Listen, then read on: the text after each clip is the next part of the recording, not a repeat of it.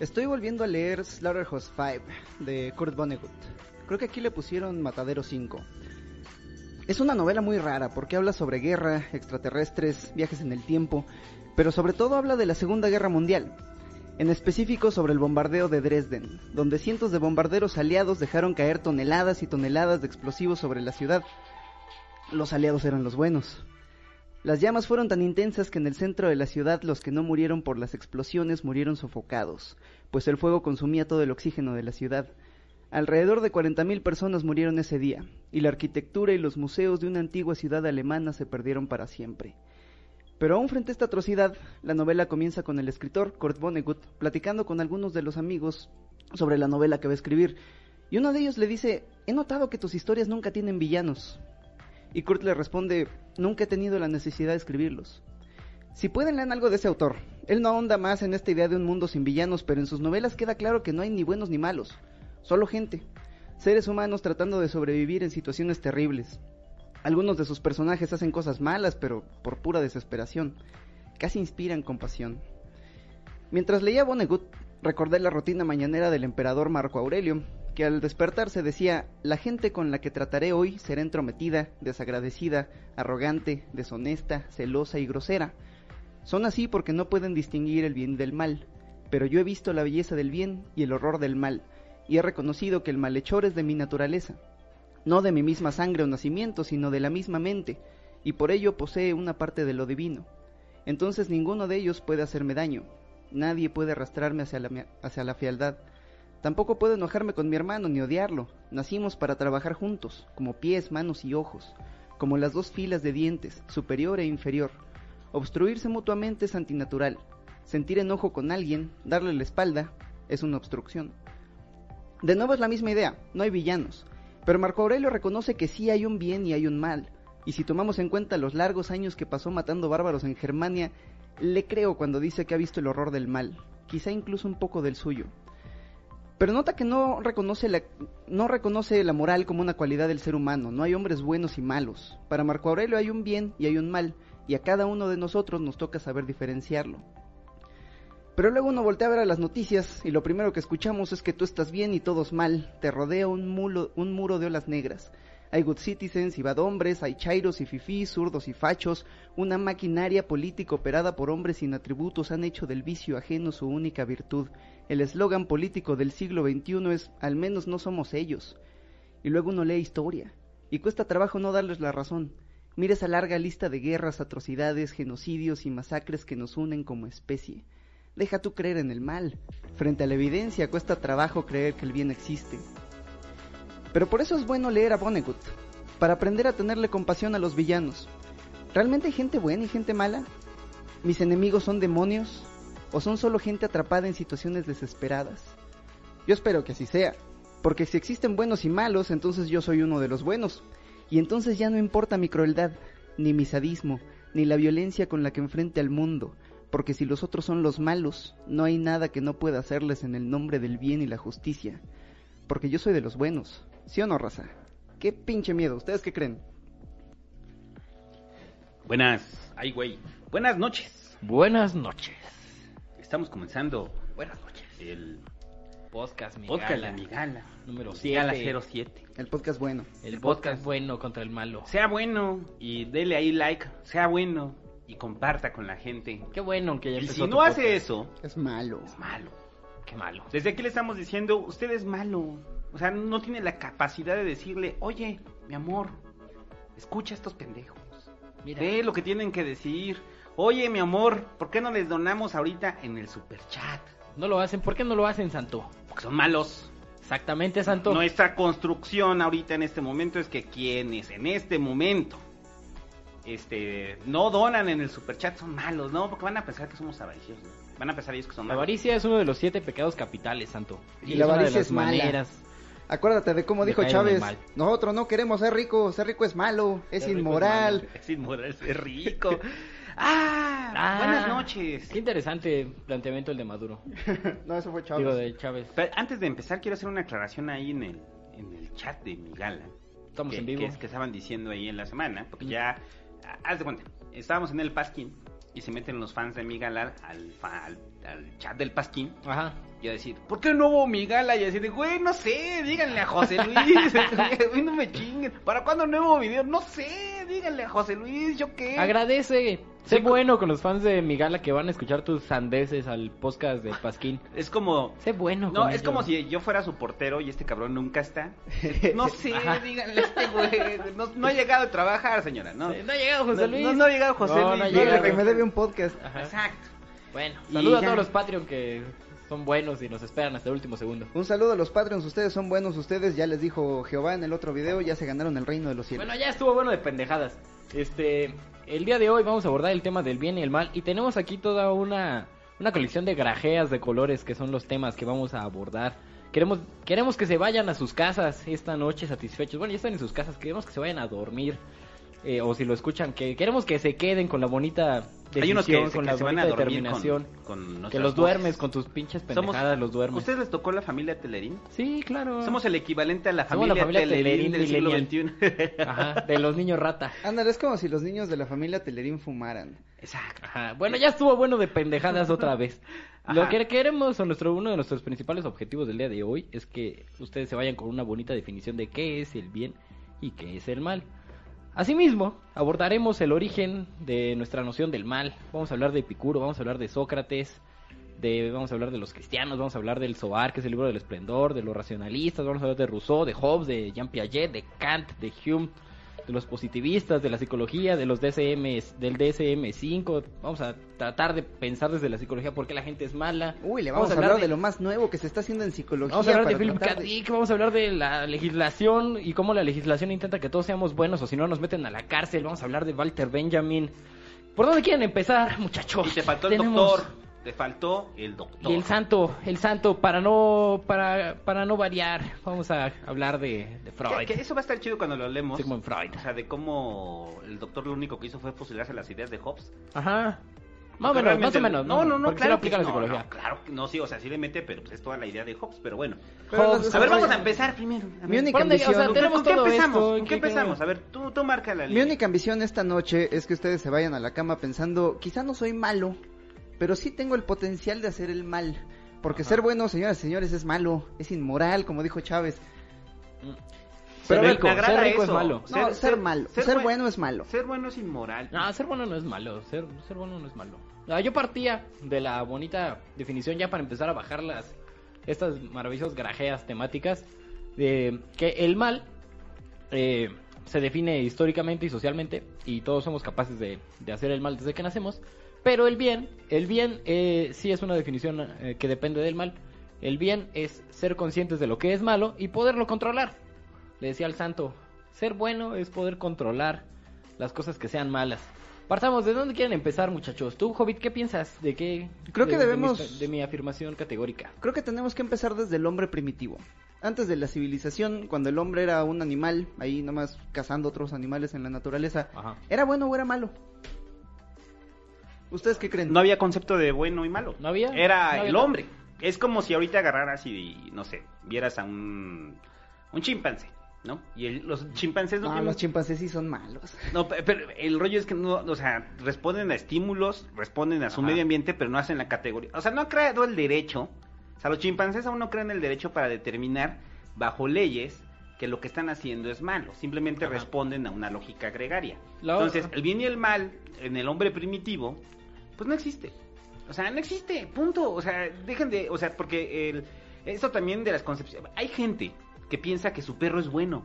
Ajá. Y hay piensa, gente que piensa que los perros son malos, aunque está comprobado científicamente que los pastores alemanes son malos. Ey, mi perro es bueno. Pero también los, pa- O sea, los perros claro responden no. como a la lógica de los seres humanos que los educan, ¿no? Hay una cosa ahí interesante que es la, la educación. La educación eh, no es un invento del ser humano eh, per se, porque ya, no se, edu- ya se educan entre especies, se educan a, a las demás especies. Vienen con un chip integrado que se llama instinto. Si usted no tiene cerebro, si usted no tiene lóbulo frontal, eh, si usted juega Fortnite, usted tiene instinto. Saludos, no es cierto. Saludos ya a todos nadie los niños rata ahí que nos escuchan Que nos juegan. Fortnite. Ah, No, no. ¿cuál es el que está de moda? Apex. Si usted juega Apex, usted, a pesar de no tener lóbulo frontal, tiene instinto. Y ese instinto es como pues, un, un paquetito genético de las cosas que usted puede hacer y pues no morirse, como respirar todo el tiempo, como comer cuando tiene hambre, como cagar cuando tiene ganas de cagar. O sea, ese tipo de cuestiones que, pues, que hace el cuerpo por nosotros para que no la caguemos y no nos muramos.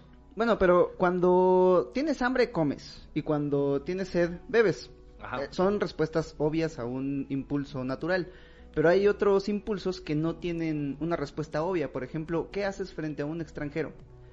¿Lo dejas entrar a la, a la tribu y dejas que contribuya con su conocimiento? Ahí viene ya el aprendizaje. Pe- o sea, pe- un, pe- un acto como ya un poco más racional de- del desarrollo cerebral es que, o sea, por ejemplo, una hormiga, si ve que de repente hay alguien ahí que no conoce, pues como que sigue haciendo sus cosas de hormiga. Pero eh, una cosa que ya tiene un poquito más de cerebro desarrollado, pues ya puede prever un poco hacia el futuro. Y esa capacidad de prever y, y de abstraer es la que nos crea cosas como, pues, ¿qué tal y si me tomo todas estas cervezas antes de que mis amigos se las tomen? ¿O qué tal y si agarro todo el dinero que pueda antes de que ya no tenga dinero? Va a venir el invierno y voy a necesitar estas nuecesitas. ya son conceptos como el egoísmo. O sea, pero regresando al asunto primitivo. El, el concepto de egoísmo en el mundo primitivo, que para nosotros es un concepto malo, ya existía, o sea, ya existía, o sea, lo hacían pues. Dentro de O la- sea, dentro de los la primeros tribu- homínidos eran egoístas. Algunos, porque uno de los instintos más eh, básicos que tenemos es darnos cuenta de quién está tomando parte de la del botín de la casa, pero no está contribuyendo con la tribu. Porque un, un miembro de la tribu egoísta puede poner en, en peligro a toda la tribu. El- Pero al mismo tiempo, la compasión es un, la compasión y la colaboración son instintos básicos. Lo- Esas son las, las respuestas que no son tan obvias y por eso la humanidad parece que estar dividida en dos. Abandonar a los viejos y a los enfermos y a los débiles a su suerte en el hombre primitivo podría ser considerado egoísmo. Actualmente. Sí, y lo hacían. Eh, O sea, el, el- el asunto del reconocimiento a los ancianos no llega hasta que la humanidad se establece. ajá. Pero hasta en clases de homi, bueno, chimpancés y de sim y de primates, Ajá. los, los, Eh, los los viejos, los enfermos y los eh, tullidos.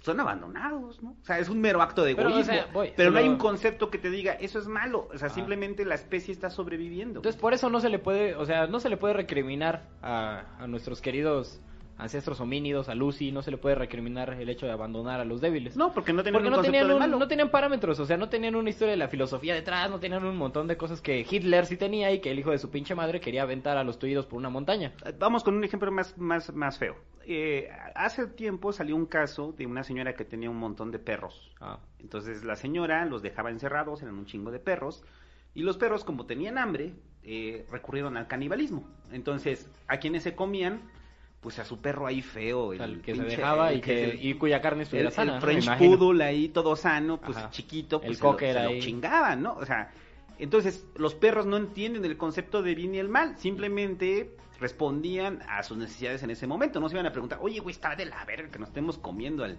al pinche este fifi, Ajá, oye, cabrón". libertad, libertad y patria, no sean mames, cabrones. Todos somos igual, todos nos vamos a morir aquí. Pues no, y esos mismos comportamientos pues también estaban en los humanos gregarios, ¿no? Hay un cuento así de Jack London que se llama El Silencio Blanco.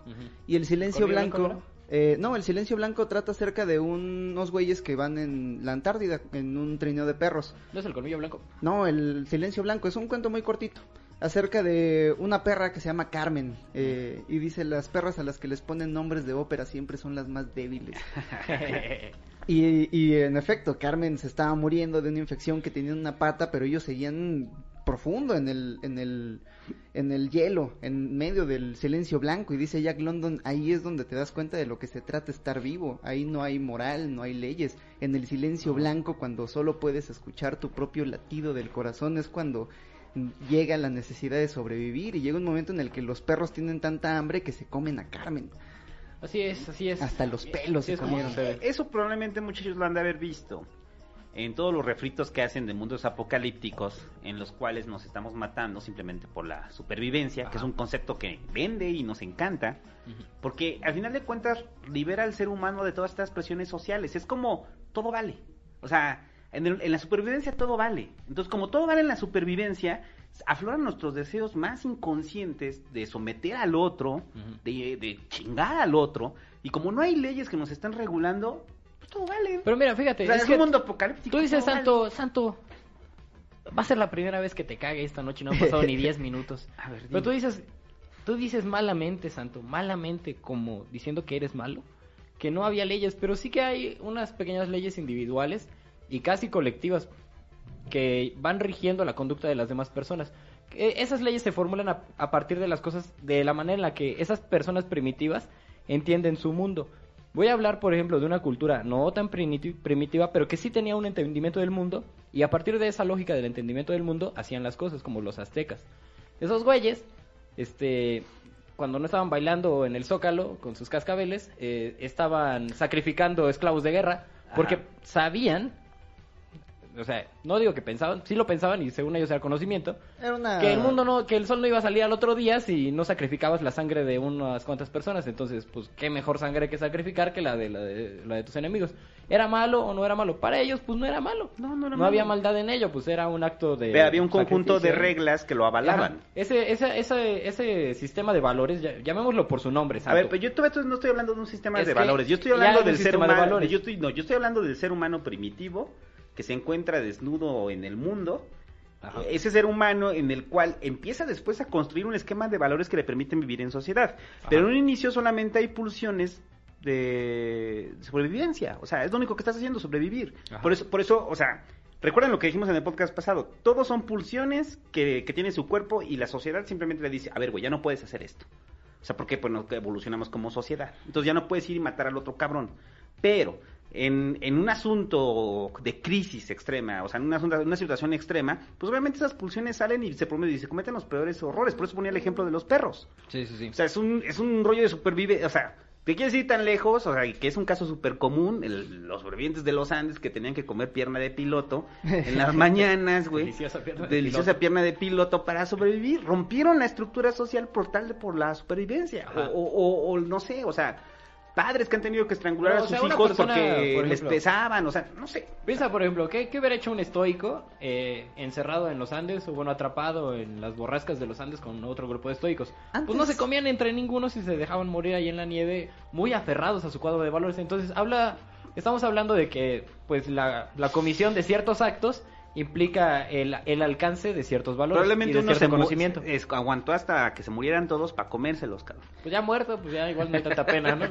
No, pero lo- la lógica es, en esta lógica de, su- de sometimiento al otro, Mm. primero te lo coges y luego te lo comes. Ajá. O sea, porque así funcionan. Ahí lo tienen, si ustedes se ven atrapados en una borrasca, no lleven al santo. ¿No vieron ese video del conejo que lo están quitando de la carretera porque atropellaron Ah, al y otro conejo? conejo y se coneja al conejo, mu- al conejo muerto. Pues entonces este, este güey, eh, ándale, ese es un buen concepto porque... Eros y Tánatos, ahí Es- en este ese güey es la, es la sociedad que dice, oye, pinche conejo, no puedes hacer eso, no mames. Y el pinche conejo, este, aunque se ve el otro, el cadáver del otro conejo, se lo está cogiendo, cabrón. Sí, O sea, es está muerto. Entonces feo. dices, güey, entonces la concepción del mal Ajá. empieza a desarrollarse conforme empieza a desarrollarse la sociedad. Hablando de La concepción del mal empieza a desarrollarse conforme se van creando los valores. Pero dinos, Ha- dínoslo. hablando, hablando de escenarios postapocalípticos hollywoodenses, no, no, me, no me acordaba que en Lost hay dos personajes, uno que se llama Hobbes y otro que se llama Rousseau. Fíjate. Eh, porque Nunca Hobbes- vi los. No, así. yo tampoco. Este, la primera temporada está buena, no vean más. Pero Hobbes y Rousseau originalmente eran dos pensadores de, del Renacimiento que tenían ideas muy distintas acerca de la naturaleza primigenia del ser humano. Ajá. Si el ser humano es bueno o es malo. Para Hobbes, el hombre primitivo era malo, era egoísta. Él decía la vida antes de la civilización era corta, triste, brutal y horrible.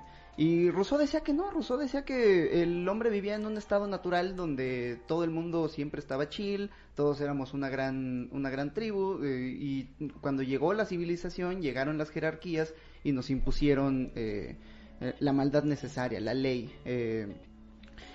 Personalmente, Híjole, qué, qué planteamientos tan erráticos los Personalmente no creo que ninguno de los dos tenga la razón completa. Hay un, hay un libro que les recomiendo mucho de Sebastian Junger que se llama Tribu. Sebastian Junger fue, eh, fue un marín en la guerra del Golfo eh, y después, eh, después de esto sufrió de PTSD, eh, tuvo un amigo suyo se... ¿De qué? de eh, síndrome de estrés postraumático, le dio shell shock de tanto tiempo que pasó en el Ah. frente. Y después eh, de regresar a Estados Unidos no se sentía cómodo en la civilización estadounidense, porque además es brutal con los con los veteranos y uno de sus amigos se murió. Entonces el güey se deprimió tanto que se fue al bosque y se puso a investigar por qué me siento tan mal, por qué me siento así. y se encontró con, eh, con eh, escritos, escritos de los primeros colonos norteamericanos que llegaron a colonizar lo que hoy son los Estados Unidos y una, una carta de Benjamin Franklin decía, vemos a muchos europeos que escapan de sus colonias para ir a juntarse con las tribus de indios, pero ni un solo indio que escape de su tribu para venir a ser parte de la, de la cultura europea. Ah, porque no han venido a México. Y es que no han visto la Roma, pero Ah, pero lo, lo que lo que él decía es que en, en una unidad el ser humano evolucionó para vivir en tribus, para vivir en una hermandad de gente enfrentando a una naturaleza hostil constantemente, sobreviviendo. Y por eso estar en la guerra se siente tan bien. Una de sus grandes preguntas era ¿por qué extraño tanto la guerra? Y no solamente yo, todos sus amigos veteranos extrañaban la guerra.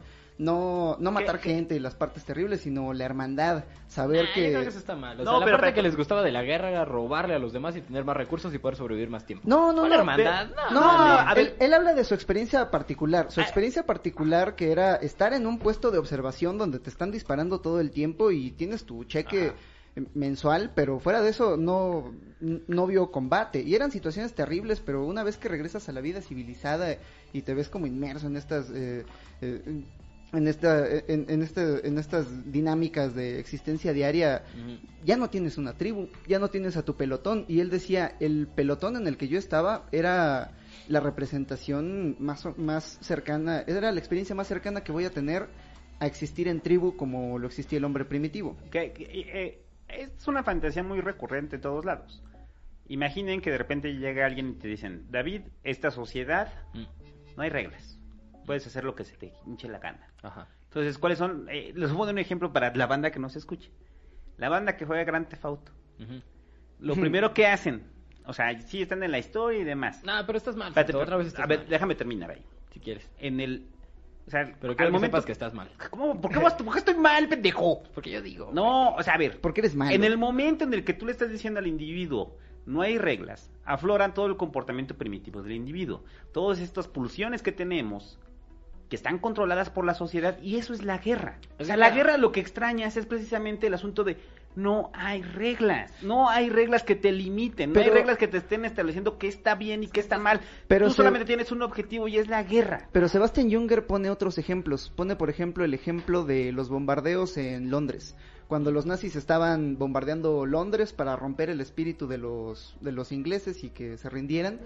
Y, y no rompieron el espíritu de los ingleses, al contrario. Eh, Winston Churchill, que era un jovesiano, creía que los ingleses se iban a volver locos y ni siquiera construyó eh, refugios antibombas porque dijo, nah, los pobres se van a quedar allá a vivir para siempre y luego cómo los sacamos.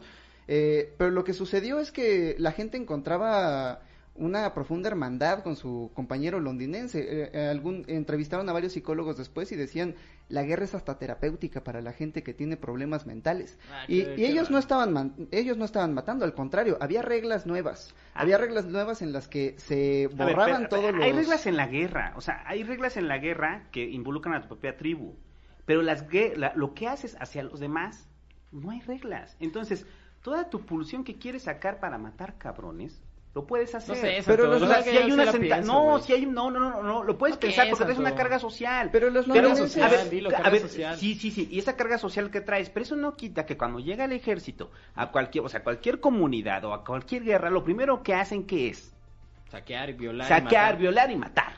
Pero mira, ¿Por Santo, qué? Porque les están diciendo, güey, aquí no hay leyes, aquí no aplican, lo Fíjate. puedes hacer. Pero porque Mira. es el extranjero. Y por eso hablé de Hobbes y Rousseau. Pero no porque... puedes ver el extranjero, güey. Es que es, el, es otro eso- lugar. no, es, pero- el- es el lugar no, sin no, no, reglas. o sea, mira, el primer punto, el de Grande Fauto, güey. Ah, Grand es que ya me dejaste terminar el pinche ejemplo. El pendejo. Es que la, estás la- mal, güey. La mayoría de la banda, después de que juega Grand Theft Auto, se pone a matar culeros en la calle. Pero mira, es que Punto. en Hasta que descubres que te pueden matar. No, espérate, Exacto. no. O sea, es un ejemplo bien pendejo, pero lo estoy Ya poniendo pa- no, lo estoy poniendo para dejar claro que hay unas pulsiones hacia la violencia que tenemos como individuos. Más o menos. No, no, no, ahí está. Hay o sea, hay negarlas es negar la humanidad. Yo no estoy diciendo que sean buenas, lo que estoy diciendo es O sea, que hay una sociedad sí, que te sí. controla esas pulsiones. Te doy la razón, Santo, pero, pienso que el problema pero de si te quitan las es reglas, vas, violas, matas, este, y haces un desmadre porque no hay reglas. Ahí la pre- pregunta es ¿por qué? Y la respuesta de, pues porque no es nuestra pulsión de, de violador No creo, güey. O sea, en Grande Auto, por ejemplo, No es sí hay reglas, güey. Es de someter al otro. Ah, esa pulsión de someter al otro. Bah. Someter Bah. al otro. Bah. No, sí, este, es, mira, es- es inherente al ser humano, someter al Pero otro. hay, do- Ah. hay dos pulsiones. La primera, La verga. la primera tienes razón, ¿No es, es inherente al ser humano someter a otro cabrón? pero No, es someter al extranjero, no someter al que es parte de tu tribu. Porque el que es parte de tu tribu eh, lo necesitas para sobrevivir. El otro ejemplo que dan es el de la guerra en Bosnia. Y aquí no son soldados, aquí son víctimas. Aquí son ciudadanos que quedaron atrapados en la ciudad de Sarajevo y después empezaron, después de que terminó la guerra, empezaron a aparecer grafitis alrededor de la ciudad que decían todo era mejor cuando estaba peor. Ajá. Porque muchos de estos jóvenes en Sarajevo, que ni siquiera eran parte del ejército, simplemente estaban viendo bombas caer sobre su casa todo el tiempo Sí. y no podían ir por comida porque había francotiradores en las calles, encontraron una hermandad con sus, una hermandad que habían olvidado con sus, con sus compatriotas. ¿Sabes quién tiene esa hermandad también? Y es una situación de guerra. Los narcos. Porque los narcos, Ah, cuando, dale, lle- ese es cuando- un buen cuando ejemplo, los güey. narcos llegan a una comunidad bajo un esquema de guerra, ¿qué es lo que hacen? Violan, matan, son Y una saquean. comunidad y saquean. Y Bueno, son mira, una Santo, comunidad unida donde Pero, hay güey, la pregunta, hay leyes. la pregunta esencial es ¿por de- qué lo hacen? O sea, y tú piensas que es por una pulsión. Sí. Y, y yo digo que estás pendejo, güey. No, Mira, es que pero no lo digo yo. O sea, es Lo que dice Puerto Rico. O sea, ni Estás siquiera, mal. Ni, ni siquiera lo estoy diciendo yo. O sea, o sea no es O mi sea, peor opinión. todavía, güey, porque estás repitiendo opiniones ajenas, Santo. Oh, Eso es lo que no te hace ignorante. opiniones ajenas, Claro que no, Santo. Todo esto, todo esto es, el, ver, dame es re- el- dame es el jugo procesado cabrón. de varias frutas que he comido. Santo. Otro ejemplo. No, mis huevos, ¿qué? O sea, no estás retomando todas las. O sea, estás- Mira, Santo, punto número uno. eh, Grande Fauto, güey. Va, Grande Fauto. Ver, yo no puse ejemplo para. Yo no puse ejemplo Porque para es que lo mal ejemplo, entiendan. ver, entiendan. Porque en Grande Es igual Fauto que sí las hay- películas de zombies. En Grande Fauto, lo que te encuentras es que, punto número uno, es una sociedad donde no te puedes morir físicamente. Punto número dos, es una sociedad donde hay armas en todos lados, güey. Entonces, eso... Como en crea- Estados Unidos. Más o menos. Más o menos, sí. Pero, sí, o sea, claro. esos dos factores crean un montón de condiciones de posibilidad para que la gente actúe de esa manera determinada. Si fuera una sociedad abierta como en su Taikon, y lo único que tienes es un- animales para cuidar en un zoológico, me cae de madre que cuidas al dinosaurio. Punto número dos, la gente eh, es violadora, saqueadora y asesina por naturaleza. No, yo pienso que es por circunstancias. O sea, los narcos que van, violan, saquean y matan. Los japoneses que fueron a violar, saquear y matar China. Este, los yihadistas que van, violan y saquean eh, eh, los lugares del Estado, del Estado Islámico. Este, hay así un chingo de ejemplos. O sea, la Primera Guerra Mundial, la Segunda Guerra Mundial. Hay una película que se llama Los Carabineros de Jean-Luc Godard. Este, llegan unos carabineros que son, pues, soldados a una casa de unos güeyes que son pobres, que están así completamente abandonados con unas viejas ahí que ni los pelan y que nunca han salido de su pueblo. Entonces les dicen, si vas a la guerra, vas a poder agarrar todo lo que quieras. Vas a poderte traer todo lo que quieras. Vas a poder eh, intimar con la mujer que tú quieras. Vas a poder hacer lo que quieras en la guerra. Y, y no es como su pulsión de, ay, a huevo, sino es el montón de represiones que les impone la sociedad y, y que los obligan a, ya cuando se encuentran en un ambiente donde no está eso, a sacar todas esas represiones. Y el doctor habla de eso, güey, que las pulsiones obedecen a las represiones. Sí, Piensa, por de- ejemplo, de, de una presión social que te dice que no lo puedes hacer. Que te, está- te están agarrando al chango y te están diciendo, a ver, chango, sí, quédese güey. ahí al margen. Eso No, es lo que están haciendo. Agarrar al chango y ponerlo al margen. ¿Y y qué, no, qué es lo que le hace el sistema capitalista a todos los changos que se vuelven niños sicarios, sí, es que no quiero decir que sean todos. Son o güeyes sea, que no ver, tienen acceso a la educación, que no tienen acceso a la riqueza. a ver, un y que están bombardeados por un montón de esquemas de cosas que te van a hacer más chido, como ser rico, como tener una Hummer, como tener un, iPhone y como tener a la viejota. Un cabrón clase media Entonces por eso güey. Por las circunstancias. Santo. Marín se mete al ejército y es acusado de actos de crímenes de guerra. Sí. Ese cabrón, dices, ok, ¿a qué está respondiendo? O sea, que lo madreaba a su papá, entonces por eso va y madrea. No, está respondiendo al hecho de que no le están poniendo leyes. No, y- Hay, un- hay una sociedad que nos está poniendo leyes. O sea, eh, es que eso hay que entenderlo. Hay una sociedad que nos pone leyes y que nos dice, esto es permisivo y esto no es Y esas permisivo. leyes generan frustración, pero fíjate, a- a- aparte de las Generan leyes, frustración, es que, Santo, pero- tienes que tener en ver, cuenta yo- muy ver, claro yo me estoy que- diciendo el concepto, y ese Pues concepto estoy lo casi de acuerdo poner contigo ahora, solamente que también ten en cuenta que aparte de las leyes eh, del Estado, están las leyes del mercado.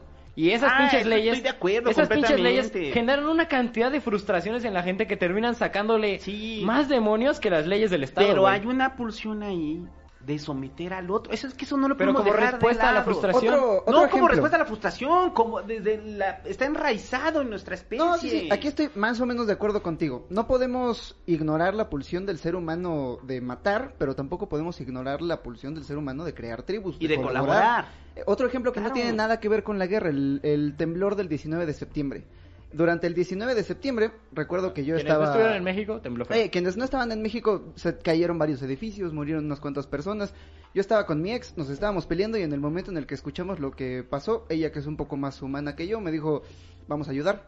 Y luego llegamos y no pudimos ayudar, pero encontramos a toda esta gente que hacía sus cadenas humanas para sacar escombros y era muy bonito. Todo el mundo, todos los godines salieron de sus oficinas y encontraron en, en esa colaboración su tribu, encontraron una razón de ser. Y dos semanas después, cuando ya nos estaban llamando a todos a nuestras oficinas, recuerdo que leí en un grupo que se llama Canes de la Mierda, donde básicamente son publicistas tirándose mierda unos a otros, que una chava decía, no sé si soy la única que me siento igual, pero extraño el temblor y no me, malinten- no me malinterpreten, yo no extraño que la gente muera, lo que extraño es estar allá afuera en las calles sintiendo que lo que hago importa, porque hoy estoy aquí sacando presentaciones y siento que lo que hago no tiene no tiene impacto en la Está sociedad. porque esa morra hizo conciencia de su situación Por eso, y, se dio cuenta esa de que mujer- era malo. Esa mujer no, no extrañaba el desastre, extrañaba la tribu, extrañaba sentirse parte de una sociedad cohesionada. Y lo que demuestra, bueno, lo que trata de demostrar este libro de Sebastian Junger, Tribu, es que los seres humanos estamos programados sí para dominar, pero también para formar tribus. Sí, y eh, cuando nos quitas la tribu, nos empezamos a volver locos. Ajá. Y cuando llega otra tribu que ajena completamente a nuestra tribu, los despedazamos. Eso es lo que hacemos. Depende. Esa es- No, lo- no, no, no, no, no, esa es nuestra función, despedazar al ajeno. Hay otro libro que se llama Nuestra naturaleza política, que habla acerca de precisamente de las preguntas que nos plantea la naturaleza que no tienen una respuesta obvia. Porque cuando llega una tribu ajena, no sabes si colaborar o si enfrentarte. Eh, un- un- una cosa que tenemos que dejar clara es que para el hombre primitivo la otra tribu no eran seres humanos. Si tú vas y miras el nombre de las tribus primitivas, casi todas en su idioma significan la gente porque ellos son la gente. El resto de los humanos no son humanos. Eh, lo que les decía en el último podcast, los nómadas de Medio Oriente en la Edad del Bronce se llamaban los Human Manda, la, la horda de quién sabe dónde. A pesar de que hablaban el mismo idioma. Eh, Ajá, por ejemplo, México es el ombligo de la luna y ajá, porque China en chino significa Zhongguo, que es el país del centro. ajá, porque nosotros somos el centro, ellos son Esos son algunos bárbaros. ejemplos que no, no probablemente determinan la universalidad del acto, pero sí es general. Pero, pero te plantea una pregunta, ¿no?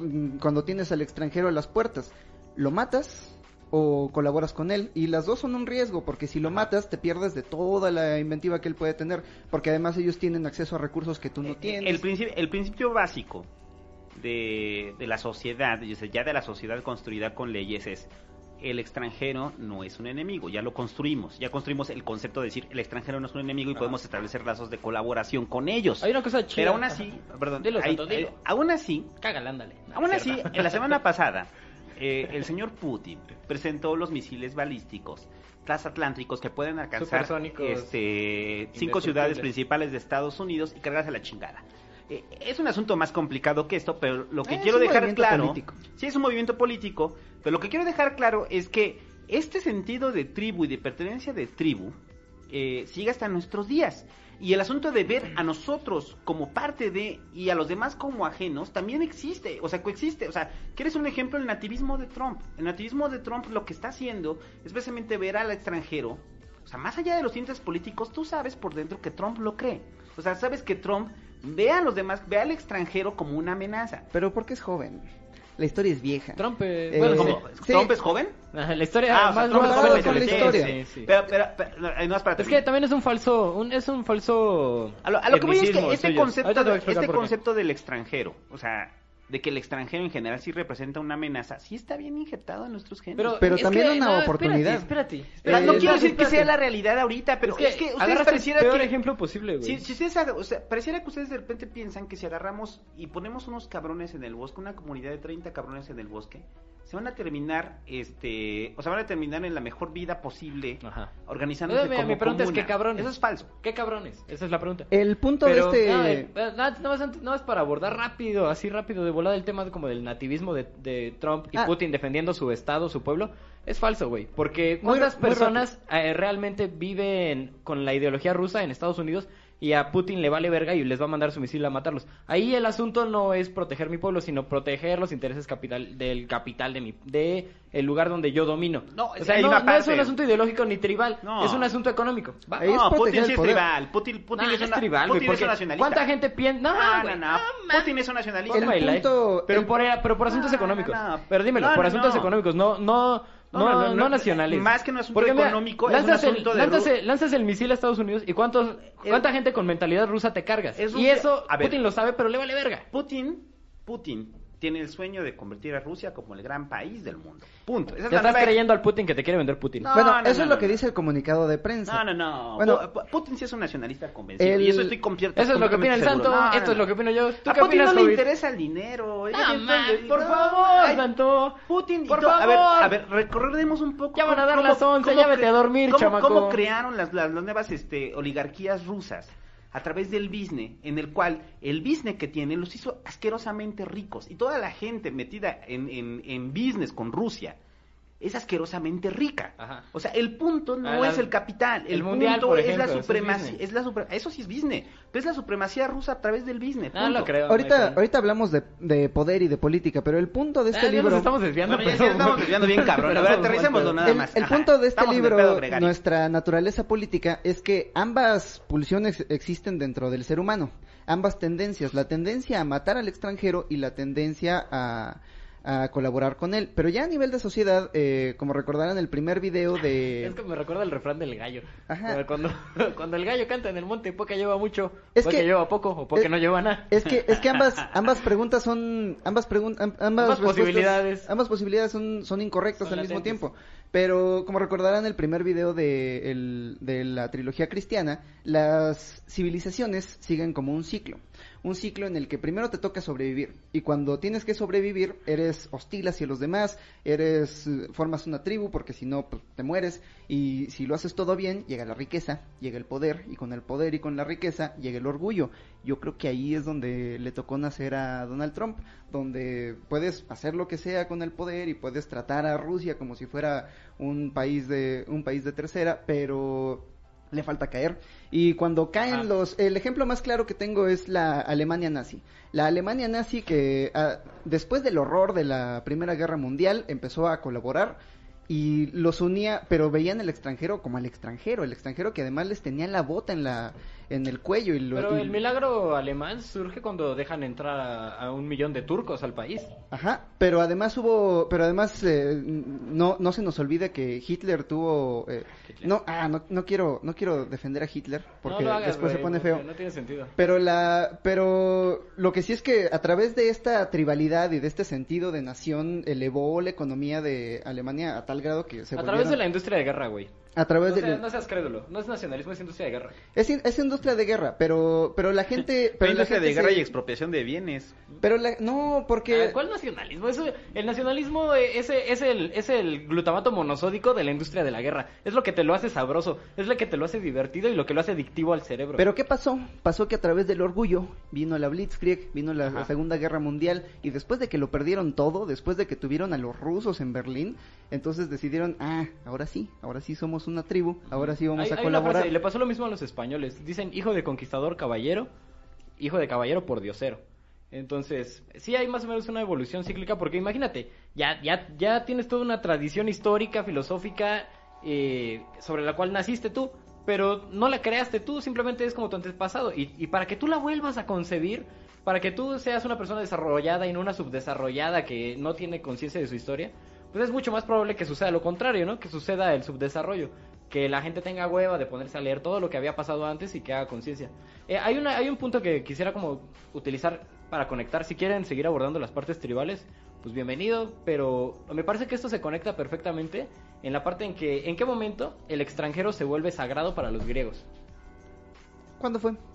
Eso es más o menos cuando ya habían ganado las guerras, cuando ya tenían control de, de, la, de la península. Y cuando ya tenían una estabilidad económica, militar, política y social. ¿Fue antes o después de las guerras del Peloponeso? Fue por ahí del año 1000 antes de Cristo. Porque porque hay que hay que Sí, es muy interesante, o sea, después del hijo de conquistador caballero. Porque- el caballero es el filósofo. primero la primero el contexto porque después de las Termópilas después de que el Imperio persa el gran Imperio persa que controlaba todo Medio Oriente llega a invadir la pequeñita península griega eh, los griegos que en aquel entonces eran ciudades estado que peleaban con que peleaban guerras constantes como si fueran partidos de fútbol eh, se unieron se unieron en una gran tribu en una gran tribu que expulsó a los a los persas pero lo que pasó después fueron las guerras del Peloponeso, donde los mismos persas estaban apoyando económicamente a los atenienses y a veces a los espartanos para que entre ellos se estuvieran peleando. Y hay un, hay un capítulo de esta guerra que me gustaría recordar, que es cuando los atenienses llegan a la isla de Melos. Melos era una colonia de los espartanos.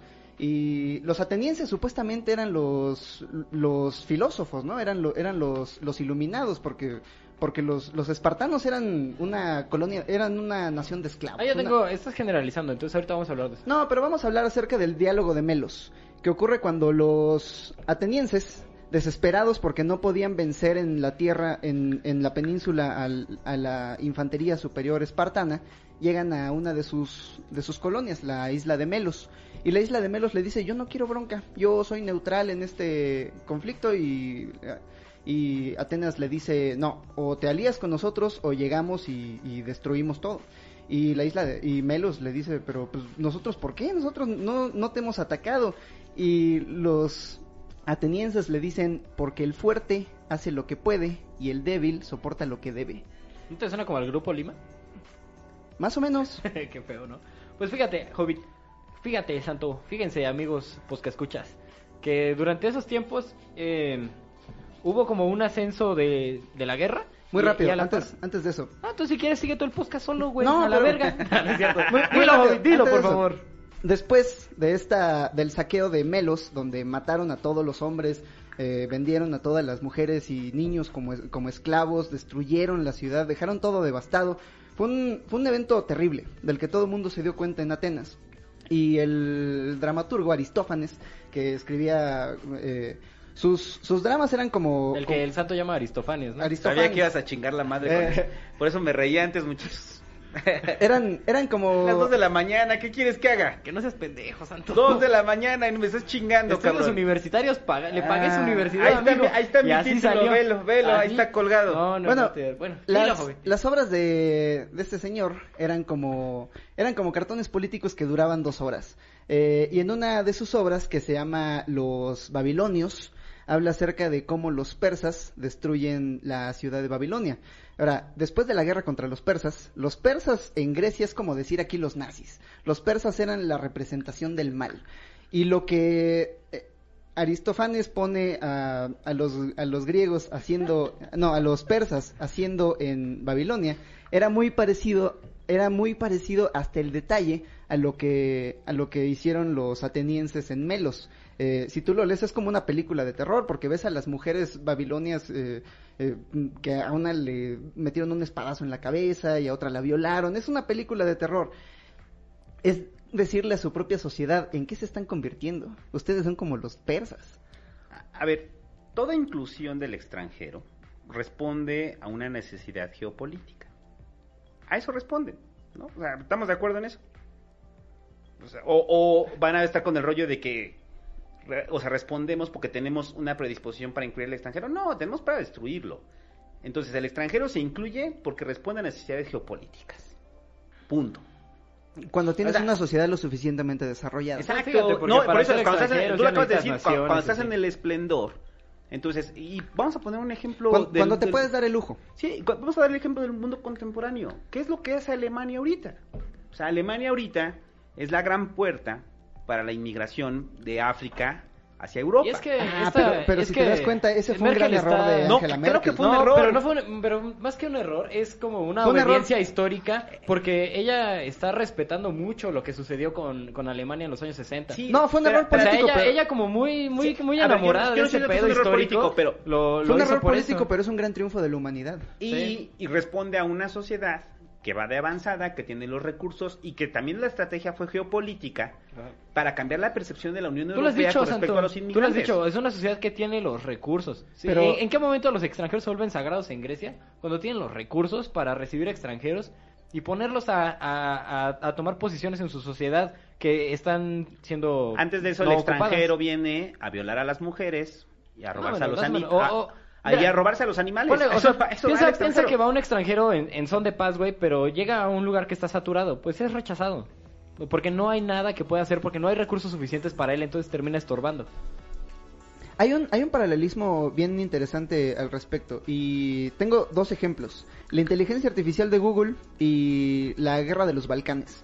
Porque tienen que ver, se los juro. Los Porque- orangutanes y el agua de naranja. Eh, sí, exacto. Eh, exacto. Nada que ver ninguno de los dos. Tienen que ver. A ver, a ver, quiero ver cómo lo que ver. Pero, Porque ¿qué tiene que ver esto con el bien y el mal, papá? Cuando, cuando Slavoj Žižek habla acerca de la guerra de los Balcanes, dice que él fue a entrevistar a ancianos que decían, es que todo estaba bien, todo estaba bien entre, entre las razas, nos estábamos casando entre nosotros, éramos amigos, teníamos negocios juntos. El problema es cuando vino la crisis financiera. Cuando vino la crisis financiera todo el mundo empieza a sentir frustración y frente a la frustración, eh, en el sistema capitalista que te dice que tú eres el responsable de tu propia miseria, el único, el- el- lo único que te queda es el extranjero. Entonces el Ajá. extranjero es el que viene por mi dinero, es el que viene por mi trabajo y entonces empieza la guerra. Cuando los recursos son pocos, llega la agresividad. Y entonces en- hicieron experimentos con la inteligencia artificial de Google, donde ponen a dos inteligencias artificiales a un concurso de a ver quién consigue más puntos. Eh, y cuando hay muchos puntos, colaboran. Y entonces tú agarras los de este lado y yo agarro los de acá. Y los dos tienen una cuota que tienen que llenar. Y al final los dos terminan superando sus cuotas. Pero cuando hay menos puntitos de los que ambos necesitan, entonces la inteligencia artificial se vuelve agresiva porque es la única estrategia que le queda. Ajá. La única estrategia que te queda para juntar Para lo que está programada. Eh, pero, Está programada para hacer puntos. pero es una, es una Y, inteligencia y la que noción aprendió. de la noción de agresividad, pues es una noción que le adjudicamos nosotros. Eh, nosotros- Fíjate, eso tiene mucho sentido, güey. Porque el hecho de que nosotros adjudiquemos agresividad, egoísmo, este, lujuria y sedición a tribus antiquísimas, es, es una atribución que estamos haciendo nosotros de la, del modus operandi que tenían esas tribus en su tiempo y que no conocían esas categorías. Pero Entonces, eso- la inteligencia artificial no conoce las categorías de egoísmo, de agresividad. La inteligencia artificial está programada para cumplir una función, así como las tribus están programadas para cumplir la función única y específica de sobrevivir. Lo, lo que más me llama la atención es que la inteligencia artificial no pasó por el desarrollo biológico que nosotros pasamos durante Ay, millones de años. ah, te estás, te estás, ah, ah, A lo que voy. Ah, ah, mis pobres, me están sangrando. Señores podcast, escuchas, me están sangrando los ojos. A lo que voy es que estas estrategias de colaborar o, o- o pelear existen desde que existen los desde que existen los, los microbios, desde Ajá. que existen los seres unicelulares.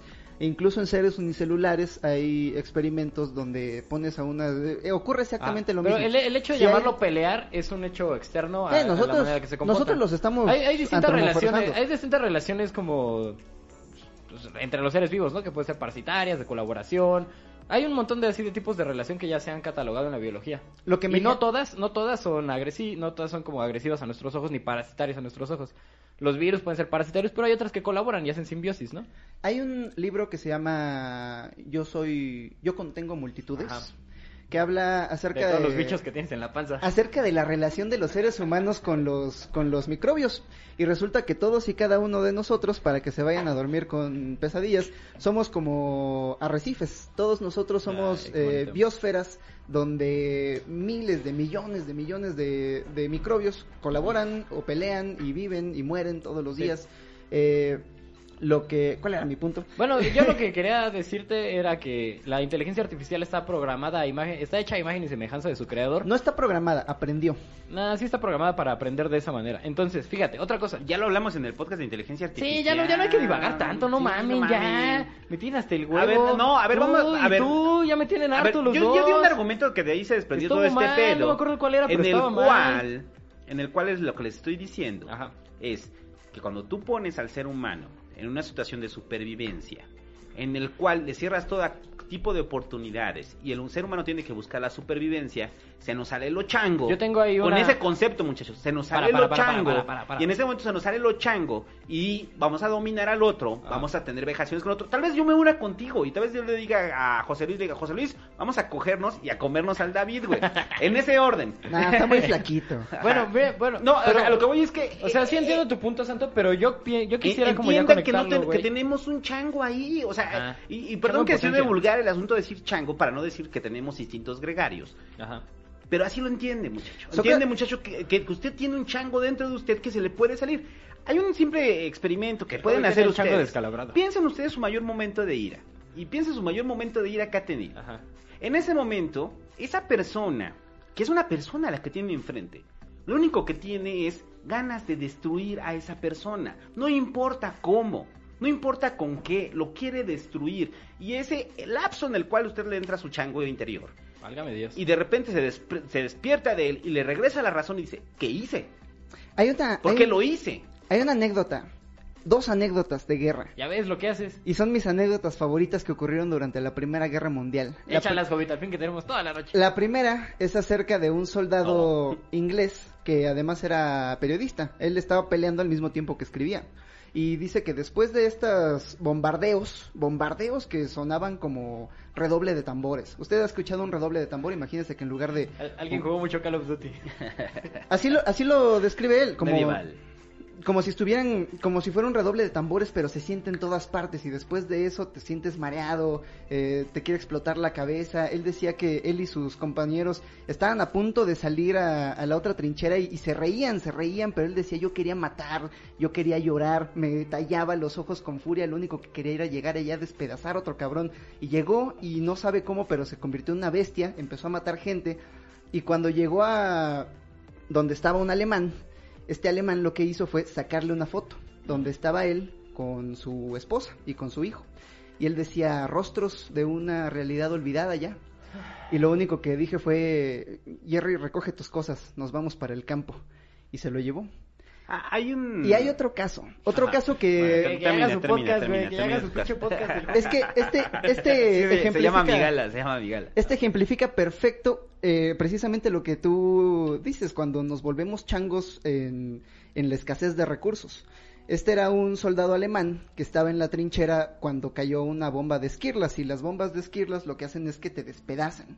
Entonces, este, es- este soldado alemán recibió una cortada en la cara y un soldado muy joven de unos 19 años decía, sacó su kit de emergencias y le cosió, le cosió la, la herida en la cara y él decía muchas gracias y entonces empezaron a sonar los silbatos y ellos ya sabían que eso significaba que venía el venía el, el, el gas. El cartero. Entonces, El cartel. él se él sacó su, su máscara de gas y la vio rota y él escribe me sentí igual que un animal acorralado por cazadores nunca había sentido tanto miedo y lo que hizo fue que asfixió al soldado que acababa de salvarle la vida y le quitó su máscara de gas y dice tengo que dormir con eso todas las noches El, eh, tomando el ejemplo de la Primera Guerra Mundial, o sea, en la cuando fue Nochebuena, ¿no? Que hicieron un cese al fuego.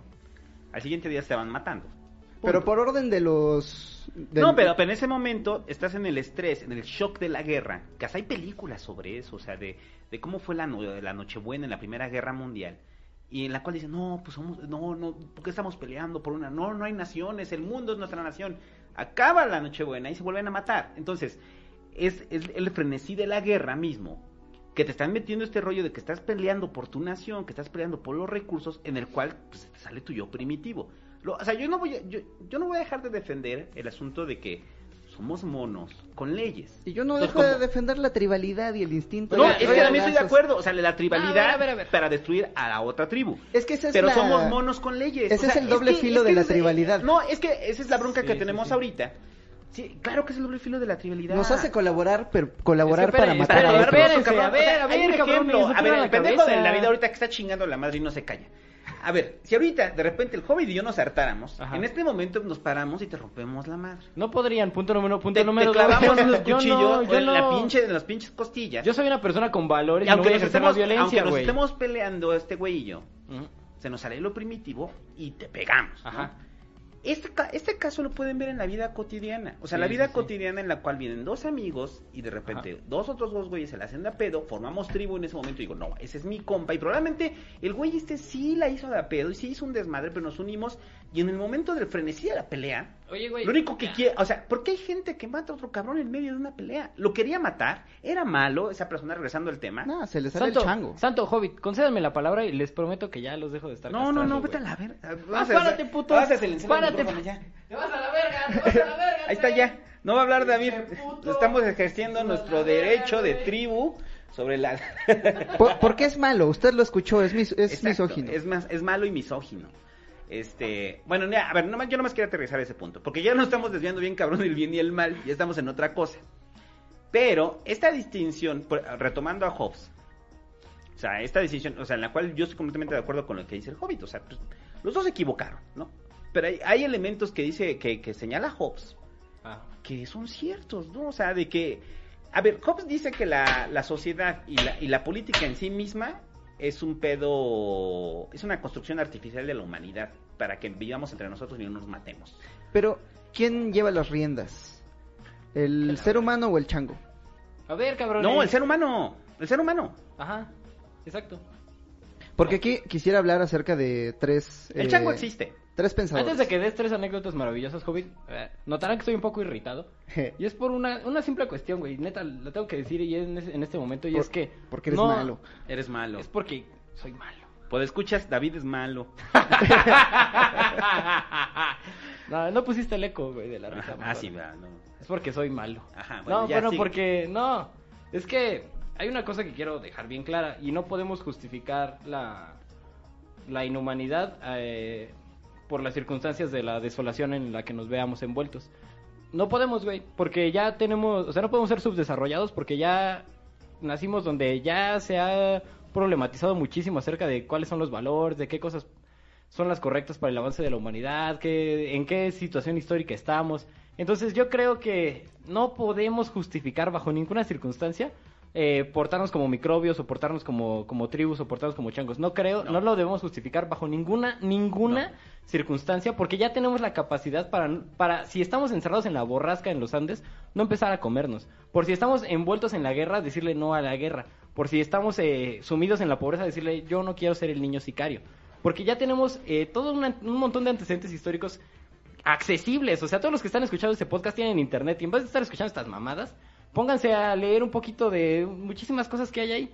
Entonces, ya como encadenando un poquito la cosa, eh, en el momento en que empiezan a surgir los valores, eh, la gente deja de comportarse como microbios y como tribus. Pero hay una cosa interesante que era lo que quería decir, es que al momento en el que surgen los valores, también están surgiendo guerras al mismo tiempo, porque el hecho de que surjan valores en, en la filosofía griega no implica que todas las personas que vivieron en ese tiempo ya los habían asimilado.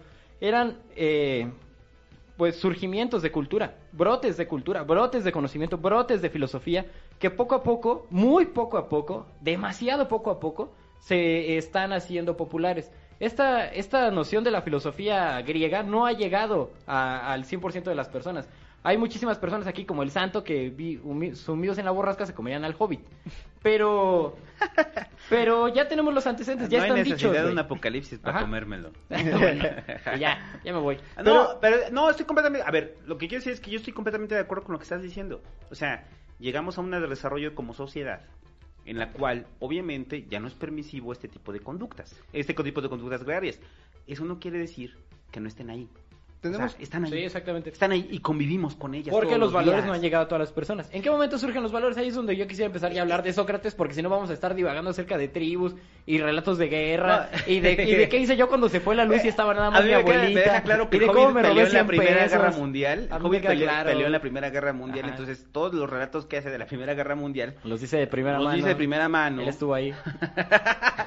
Estamos con un este, este Pero tenemos- de pero guerra. tenemos una no, a ver, a ver, a ver, no, y además para terminar ese rollo. Y, y- O sea, por eso yo les quiero decir eso y si quieren continuar con relatos de guerra toda la noche, es que yo no seguimos, estoy ¿eh? en desacuerdo con eso. ¿O tú estás en desacuerdo con eso? No, yo estoy de acuerdo. De hecho, ese era el. Yo estoy de acuerdo. Ese era precisamente Ah, pero el ya punto de de divagar, Jesucristo. cabrones. Pero, pero yo no, yo, yo- al- yo no quiero que dejemos de lado que hay una parte Ahora ahí- resulta que sí estás de acuerdo, ¿no? No, te vas a la hay- verga, hay una parte ahí- A ver, ahora a ver. sí, ahora sí aliate con el Hay una Hobbit pinche y, y parte agarren el cuchillo y péguenme, güey. Una- Ahora sí agarren el pinche cuchillo como decías que lo iban a hacer. Ahora, A ver, a ahora ver. sí cómetelo. Porque estás mal, Santo, y todo, todo tu estúpido. A ver, como- como decíamos, ahí que se malo. quede, eh, eh, Eres malo, Santo. Eres malo. Hay que se quede el David de fondo. A ver, ¿ya me dejas terminar? No lo puedo creer, pinche santo, me volviste jovesiano. Porque Ah, precisamente... no creo en jóvenes. porque precisamente porque tenemos esta pulsión para matar y es la más fácil de satisfacer, es mucho más fácil que colaborar y formar vínculos con otras personas. La función de la cultura, como tú nos vas a explicar, a partir de Sócrates, Ya me voy. incluso a partir de la Biblia, es eh, ponerle límites al chango interno. Exacto, es que eso es lo que llevamos haciendo en todos los años de la humanidad, decirle Ajá. al pinche chango, mantenerlo a la raya y decir, Pero cabrón, quédate ahí. Pero sí fue bueno cabrón, que- quédate ahí porque ya avanzamos, ya Sí, sí, sí, de evolucionamos, ya no te necesitamos. Pero eso no quiere decir que ya vaya a desaparecer Que para vaya siempre. desaparecer. No, porque esa, ese, surgimiento de la conciencia tiene que surgir, tiene que acontecer en cada uno de nosotros. Pero- porque no somos máquinas que, que ya lo traigamos en nuestros genes. Es una cosa que no traemos genéticamente. eh, Por eso ponía el ejemplo. conocimiento no lo traemos genético. Por eso ponía Solo- el ejemplo de que arroja pulsiones. 30 niños, este, 30 niños en el bosque y vamos a ver qué pasa. Piensa... Ajá, Y por eso yo te decía muy claramente a cuáles niños. Como que cuáles niños? No, niños que no hayan tenido contacto con la humanidad. Ah, hace rato dijiste 30 cabrones y ahora son 7 niños. Ay, cuando son Corrígete, 30, no, Santo. estoy diciendo 30 Corrígete. cabrones, Ha o sea, quedado 30 niños. ante los No, ojos de la no, no, no, no, sociedad ojos de que la el sociedad. santo la croma. A ver, No, pero a ver, a ver, piensen en Jesucristo. ¿Por qué Jesucristo dice que Él es el Hijo del Hombre? Porque en uno de los libros de los profetas, los profetas... Dios, ¿no? el Hijo del Hombre, Así esa era dice. su, su palabra. Eh, uno ¿En, de en los, qué libro lo dice? Uno de los profetas, en uno de los evangelios, no recuerdo cuál. Como Eh, dijo Freud, no me acuerdo dónde. no me acuerdo dónde, este, uno de los profetas, cuando habla acerca del Mesías, se refiere al Mesías como el Hijo del Hombre. Y antes de esto hay un largo poema acerca del hombre y el animal. Y él decía, el animal está por todos lados, pero el hombre, otra vez, eh, eh, a partir de la tribu, el hombre está aquí. Y el hombre colabora. Cuando Jesucristo dice que él es el Hijo del Hombre, es porque es el hombre que viene a colaborar. Y a partir del amor al prójimo y a partir del sacrificio y a partir de estas barreras culturales que le ponemos al animal interno, es como va a generar el reino de, de Dios en la tierra. Ajá. Sí, Es- pero eso ya es un pensamiento que ya incluye valores, que ya incluye dejar de portarse como microbios. ¿En qué momento surge eso? Pues ya eh, eh, podríamos pasar como ya problematizando sobre el bien y el mal. O sea, sí, nos comportamos como microbios desde que somos especie y nos seguimos comportando como microbios hasta el día de hoy algunos. Sí, sin duda. Sí. Y así seguirá siendo durante mucho tiempo. Lamentablemente, sí, si sin debemos duda. mantenerlo a raya, sí. Ajá, y poner el dedo en la llaga. Eso no sí. quita que salga, sí. Sí, qué feo. Qué Y es, y es terrible Es cuando feo, sale. porque el, porque el comportamiento irracional, gregario, eh, inconsciente, pues ahí sigue, o sea, sigue habiendo personas que no, no tienen valores, güey. Es que ¿Y la... ¿Cuándo surgen los valores? Es, co- como la, la, la, la banda que, por ejemplo, con la coca, ¿no? La cocaína. Ajá. La cocaína sí tiene una afectación muy fuerte sobre el lóbulo frontal. Entonces, esta afectación que tiene eh, la coca les hace dejar de sentir empatía por mucha banda. Entonces, prácticamente no he visto un güey lleno de coca que se le sale el chango. Sí, se Es un horror, violentos. es un Ajá. horror, es un horror. Pero un güey violento con- metido con coca es una cosa de las más feas que yo he visto en mi vida, cabrón. Porque ves al chango, lo ves ahí en el espejo y dices, güey, eso es lo que somos. Porque perdiste toda regulación y entonces eso es lo que somos. Entonces nuestra función como sociedad es mantenerte ahí. Es O sea, que- que no te pases para acá. Men- mencionas algo bien interesante porque el lóbulo frontal es, eh, al mismo tiempo que es fisiológico, es casi, casi una manifestación física de nuestro ser eh, cultural.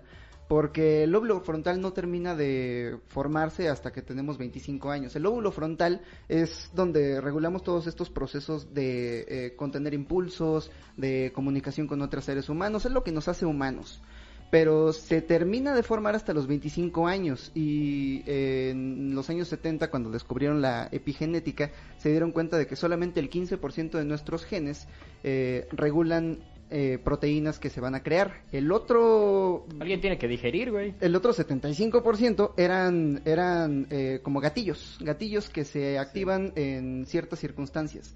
Pues Entonces, tenemos varios sistemas en nuestro organismo, ¿no? ajá, entonces si tú tuviste El una... sistema neuronal es solo una fracción de nuestro organismo. Sí, pero si tú tuviste una infancia donde tus recursos fueron vastos y tú fuiste amado todo el tiempo y, y fuiste bien educado en esta, en esta moral de educar, a- de respetar a tu hermano, el ser humano y al pájaro de las 400 voces, entonces, eh, entonces esos, esos, No mames, esos son los, los, lo- las conexiones que haces dentro de tu cerebro. Es así, eso es lo que forma tu lóbulo frontal. Pero si fuiste educado por los mongoles de que eres un nómada y tienes que matar a todo aquel que no se vea como tú, eso es lo que Ajá, regula es tu lóbulo lóbulo frontal. Pero ahí es donde defines Pero quién o sea, es tu a lo que voy- una de las primeras, o lo que quisiera llegar, es que una de las primeras restricciones al mono es el castigo divino. Ey. O sea, o Dios sea, te dice, no está bien Fíjate, que mate hay, cabrones. Hay, hay, hay, por ejemplo, dos, dos fuerzas fácticas que, que regulan al hombre primi- primitivo, que es otro hombre primitivo más fuerte, y ya, como se habrán dado cuenta a la última hora, ya discurrimos bastante acerca del comportamiento microbiano y gregario del ser humano, y es que la ley del más fuerte y otra la ley divina. Antes de que existieran naciones-estado y de- donde hubieran representantes de, de la ley y donde te pudieran meter a la cárcel por pinche culero, este, hay una ley divina, ¿no? Entonces, pues me gustaría como que ya empezáramos como a divagar Sobre acerca de la ley divina. Sí, como bien. la ley divina se vuelve como la primera, los primeros fundamentos. Hay Lo- muchas religiones, hay, o sea, vamos a empezar. Lo- hay muchas religiones como fundamentales Tomemos el cristianismo. que, ¿no? que después no- el cristianismo es anteri- anterior al No, no, cristianismo. no, yo digo, tomemos el, religión el- el cristianismo para darle contexto Pero en, en la perspectiva, en la perspectiva Ah, del bien vamos y del a mal. sentarnos en el, en el cristianismo. Por ejemplo, el judeocristianismo, que es una de nuestras... Las religiones eh, abrámicas, llamémoslo así. Me viene a la mente el Éxodo, cuando Moisés dice que después de mucho hacer el mal, se endureció el corazón del faraón. El, este, este en- endurecerse del corazón, eh, bien podría referirse a un- una habituación al, al- a, la, a la crueldad. Eh, no recuerdo dónde vi esta anécdota de un padre que le dice a su hijo que no le quite las, las patas a una, a una araña y él decía, pero si la araña no siente dolor y él decía, no lo digo por la araña, lo digo por ti. Para que no te vuelvas cruel. ¿sabes? Pero, pero no es, pero no, no es tanto castigo divino como, como no convertirte en el, en el faraón. Ajá. Pero antes de no convertirte en el faraón, sí había como. O sea, realmente un castigo divino. O sea, no rezas, te va a castigar Dios y te va. O sea, piensan en el mito de Job. A Job era una persona que por puro castigo divino le, le salió salpullido, perdió su casa, se volvió un vagabundo. Perdió a su esposa. Pero no fue esposa. castigo porque Job nunca hizo nada. No, no fue castigo, fue una prueba del No, poder de una- Dios. Y Dios esa era una apostó prueba con el diablo y- Ajá. y Pon al diablo, ah, pon al diablo santo. Ah, sí, vamos a poner. Vamos al diablo. Ya que está ahí. Ya que estamos- Véanlo, los que están bonito. viéndonos en el YouTube, en el video, en vivo, ya tienen ahí al, al diablo. Bueno, ya, ya. Con Por- eso pueden contextualizar de que Ajá, estaban de que así, estaban- dije, estaba Dios, y y el diablo, estaban echando unas y dijeron, oye, güey, ¿y si mejor le echamos a perder la vida a este cabrón y Ajá, vas a ver que va a seguir creyendo en mí. Ajá, pues bueno. Paréntesis, no es el diablo, le llaman Satán, pero en hebreo Satán significaba eh, adversario, o sea, podría haber Ajá. sido cualquier... un- es metáfora. Ajá, sí, bueno, sí, sí. Bueno, hablando de metáforas, este, los, los dioses griegos eran una especie de metáforas de la naturaleza al inicio. Eh, si se ven como una historia como de las religiones, las religiones más primitivas adoran a las fuerzas de la naturaleza. Adoran al sol, adoran a la luna. Entonces tienen ahí, por ejemplo, a Apolo, tienen a, a, a Minerva, tienen Está a, la Pachamama, que tienen da la. Pachamama, tienen a Huitzilopochtli, que es como, tienen a Tlaloc, que es la lluvia, etcétera, ¿no? Eh, son religiones que adoran como a fuerzas naturales, porque esas fuerzas naturales te van a castigar si no les rindes el tributo necesario. Si no haces la ceremonia de la, del baile pacheco en la, en la primavera, pues tus cosechas van a valer verga. Entonces ahí empieza como una cierta autorregulación de, la, de las tribus. Conforme van avanzando esas religiones y conforme va surgiendo además la industria de la guerra, las religiones se van mezclando.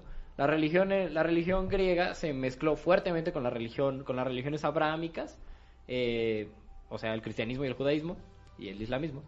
Y los dioses eh, que eran fuerzas naturales, los dioses griegos que eran fuerzas naturales, se terminaron convirtiendo en más o menos en, fuerzas morales. Eh, por ahí del, siglo ya 3 o 4 antes de Cristo, ya, ya estaban bastante mezcladas esta- estas fuerzas. Y, y empiezan a surgir ya problematizaciones acerca de, el bien y el mal y el papel de estos dioses en, en lo que es bueno y es malo. Hay, hay dos filósofos griegos eh, contemporáneos, eh, entre ellos mismos, que hacen como dos problemáticas sobre la, la moral y el bien y el mal, que venimos arrastrando desde el siglo III antes de Cristo. Que si lo ven en contacto con la historia de la humanidad, pues no es tanto tiempo. El primero es Epicuro, el segundo es, es Sócrates en sus diálogos de Platón. Epicuro, primero Epicuro, eh, tiene, un, tiene un tratado que se llama sobre la ira de Dios. Eh, en la ira de Dios, eh, Epicuro hace una diatriba hacia Dios diciendo, a ver, eh, Dios, si existe el mal y Dios es omnipotente, ¿por qué Dios no acaba con el mal? Porque Dios no es omnipotente. A ver, entonces, si Dios sí puede acabar con el mal, pero no quiere acabar con el mal, entonces, ¿Dios es malvado? Entonces, si Dios sí quiere acabar con el mal y sí puede acabar con el mal, es omnipotente y es bueno, entonces, ¿de dónde viene el mal? Eh, ¿El mal no lo creó Dios entonces? ¿Qué clase de Dios es un Dios que no creó el mal? Y por otro lado, si Dios ni puede acabar con el mal, ni quiere acabar con el mal, ¿por qué es un Dios? Esa, esa paradoja de Epicuro fue la primera que le puso así el, el hachazo en, la espinilla a- al concepto de Dios como regente. Ya para esos tiempos ya había derecho, ya había, ya había civilización, pero la idea de, del bien y el mal divino, ahí es donde se empieza como a poner en jaque. Y la respuesta más o menos de ese tiempo es la respuesta de Sócrates. En, por ahí lo noté que se llama el, el dilema de Eu- Eutifrón. En el libro de Eutifrón, o en los diálogos de Platón de Eutrifón. El libro del Tutti El libro del Tutti Frutti de Eutifrón. Este, hay, hay una, hay una paradoja bien, bien interesante. Que las cosas son buenas porque Dios dice que son buenas. O las cosas son buenas por, antes de que estuviera Dios y entonces Dios dice que esas cosas son buenas. ¿Las cosas son buenas porque son buenas o son buenas porque Dios lo dice? ¿Qué papel juega Dios en ese caso? Y la respuesta que da Sócrates a eso es que eh, las cosas están ahí y Dios nos pone junto con las cosas para, para que nosotros determinemos con nuestro libre albedrío si las cosas son buenas o son malas. Entonces, bajo este contexto surge la moral cristiana que, o sea, yo no yo no vengo a tema con esto porque sea yo muy cristiano. Yo creo que Dios no existe y que las cosas son como son. Pero eh, esta, esta, estos dos Ese lo dilemas- vamos a poner en tu lápida y en tu epitafio. Dios no existe, las cosas No, son como las, son. exacto, las cosas son como son. Ajá. David Enrique. bueno, Sí, mames, wow. Pues sí, las cosas son buenas o malas, Ajá. depende de nosotros. Pero ya en ese tiempo ya empieza a problematizarse acerca del bien y el mal y este es como el caldo de cultivo en el que empieza a surgir la moral cristiana eh, y todos los valores cristianos. A ver, la- per- per- perdón, allí, eh, pregunta nada más. Antes de que surgiera la moral cristiana y que estableciera el no matarás como un, un agravio hacia Son Dios. 700 años de diferencia, Santo. Ah, Perdón, pero ah, había sociedades que, que ya habían establecido el homicidio. Ah, son viejísimas. Están Sí. las leyes Como- de Hammurabi. Pero espera, Ajá, pero como, pero como castigo divino. Como castigo de Hammurabi. Y si matas, te mato yo. No, no, no, pero castigo de Dios. O sea, que Dios te, te está diciendo, no mates a tu prójimo. Supuestamente O- eran leyes o- o- dictadas por Dios. Pero Dios era más como una Pero herramienta eso- de no, no, control no, social. sí, sí, a lo que voy es Santo, que, sí hay- el dios de y- los o sea, sí hay, sí un Sí antecedente y representa- de que Dios baja a la tierra y te dice, Ajá. no mates a este El, pendejo. el, el- el antecedente inmediato de, no ma- de matar es malo eh, solamente pertenece, creo yo, a las religiones abrámicas y a la, y a la tabla de Moisés. ¿Por qué? La tabla de Moisés es una tabla que Diosito, Diosito, todo su esplendor, le dio a Moisés en una... En el Pero se lo dio a los Sinaí. hebreos, ¿no? Se lo dio a Moisés, sí, pues son religiones abrámicas. Pero, a ver, cuando los babilonios dicen que los dioses le dictaron a Hammurabi estas leyes, no están diciendo que Hammurabi sea bien chingón y habla directamente con los dioses. Lo que está diciendo es que los dioses que habitan dentro de todos nosotros, porque esa era su concepción del dios, eh, si los escuchas, te dan estas leyes. Entonces, a partir de la intuición, eh, está bien interesante, porque ahorita que hablemos de de la psicología... meditación, ¿no? eh? De la meditación, pero también de la intuición, de los... eh, para, para los babilonios, las, las leyes de Hammurabi era poner en piedra los, las leyes que el rey intuyó y ahora son ley. Pero al principio son, son un código moral que probablemente si- siguieron desde que eran una tribu de nómadas en el desierto. A ver, pero ¿qué hago esta pregunta? O sea, de, de Eh, por qué... ma- de matar... eh, de por qué... eh, eh, o sea, me queda claro que en sociedades antiguas, antes del cristianismo, ajá. pues había, podía haber leyes en las cuales se decía, no mates. Sí. Pero cuando ya Dios, Dios mismo a través de Moisés, te está diciendo, Dios dijo que es pecado que mates a tu prójimo. Sí tengo la respuesta. amigo. Entonces, no, es que nada más es como analizar el rollo de que a partir de aquí empieza para mí un principio básico, que las sociedades en un futuro ponen el ponen el freno al chango. O sea, es cuando empiezan a ponerle el primer freno al chango que es no mates, no puedes matar. Entonces, una figura de control tan fuerte como es Dios, tiene que decirte a ti, David Enríquez, no- Cabrón. no, cabrón, no te pares y mates al hobbit, güey. ¿Por qué? Exacto, porque la mayoría de ese momento, ¿por qué? Pues es normal, es natural, o sea, Pero sí, lo que sí hacemos surgía. así, así matamos Y es que nosotros, eso, ¿no? eso responde a una evolución de, de la sociedad y a una revolución, una revolución de los valores eh, sociales. O sea, piensa que en el mundo acá como 500 antes de Cristo, donde tenías un pedo con alguien, ibas y lo matabas. Pero ah, ya empieza a surgir como un estado-nación y ya empiezan a surgir leyes donde pues no está tan chido que si yo soy el rey, vengas y me mates. Hay una justificación divina y hay una justificación filosófica. La justificación divina es que Dios es una es un es el creador del hombre y solamente Dios tiene el derecho de tomar la vida del que, hombre. que, pero que sigue hasta nuestros días. Que ¿no? es una justificación para el dilema, para la justificación filosófica. La justificación filosófica es que Que es una justificación para los antiabortistas en la Sí, actualidad, cabrón. Trágico el pedo. Pero fíjate, eh, eh, la justificación filosófica, que también pertenece a Sócrates, es que eh, las demás personas también son entidades con emociones, con un alma y con una experiencia. Entonces, al momento en que tú estás tomando la vida de otra persona, eh, estás eh, transgrediendo tus límites personales o estás transgrediendo los límites de tu poder. Es, es un dilema gravísimo el que plantea ahí, ahí Sócrates. Lo que se me Y hace que bien- después Benjamin le, le da la vuelta, pero vamos a llegar a Benjamin porque Benjamin dice que sí es válido matar a una persona. Vamos a ver, porque desde Sócrates ya se asociaba el mal con las pasiones y el bien con la razón. Lo que decía Sócrates es que los dioses hicieron el alma humana y dijeron, no, espérate, me quedó muy chida, nos, va a reemplazar. Entonces la metieron en un, en un, en una esfera, en una esfera que era la cabeza, pero, pero pues, como era una esfera estaba rodando por todas partes y no podía moverse y era muy indigno para el alma humana estar así. Así que le dio un cuerpo, pero dijo, bueno, el cuerpo no tiene que ser tan perfecto. Y el cuerpo que le dio estaba lleno de pasiones. Y para separar la razón de las pasiones, le dio un cuello. Eh, a Cuauhtémoc Blanco no. Oye, eso A mí explica tampoco. muchas cosas. Tampoco. Por eso eres tampoco. malo, Santo, por eso eres pinches malo. Ay, no, al rato hablamos de la, hablamos de la frenología. Entonces, lo Ah, que... sí, la taxidermia. güey. Entonces lo que decía Sócrates El es que si sigues a tu razón vas a ser un hombre pleno y vas a ser un hombre justo y si dejas que y si dejas que te sigan que te lleven tus pasiones vas a reencarnar como una mujer porque Ajá, eso era decía un- Sócrates. porque eso decía Para mí el, el- el dilema del bien y el mal se acaba cuando Sócrates dice que, que nosotros tenemos la capacidad de descubrir qué cosas son buenas y qué cosas son malas. Sócrates lo dice, o sea, ahí están las cosas, las cosas son buenas y malas, las creó Dios, no estoy de acuerdo contigo Sócrates, perdóname viejito, este, Dios nos creó a nosotros, tampoco estoy de acuerdo Sócrates, pero ahí están las cosas y nosotros tenemos la capacidad, gracias a nuestra, gracias al simio burro que tocó la flauta y que ahora somos entes pensantes y con la capacidad de abstracción, podemos abstraer las cosas y determinar a través de nuestro conocimiento si eh, lo que hacemos, lo que pensamos o lo que sentimos es bueno o es malo. Pero Ahí se acaba el pedo. el gran error de Sócrates fue asumir que la razón está en control, que la razón es lo que nos mueve, porque tuvieron que pasar algo así como Más o menos, no lo afirma 1800 tanto años. Sócrates. Más bien, Sócrates dice que tenemos la posibilidad de poner al control la razón a veces. Y esta Por eso creo mucho en él. Y esta idea un poco más desarrollada eh, llegó hasta muchos miles de años después con David Hume cuando dice que Ya, la razón montón la razón es el, el esclavo de las pasiones.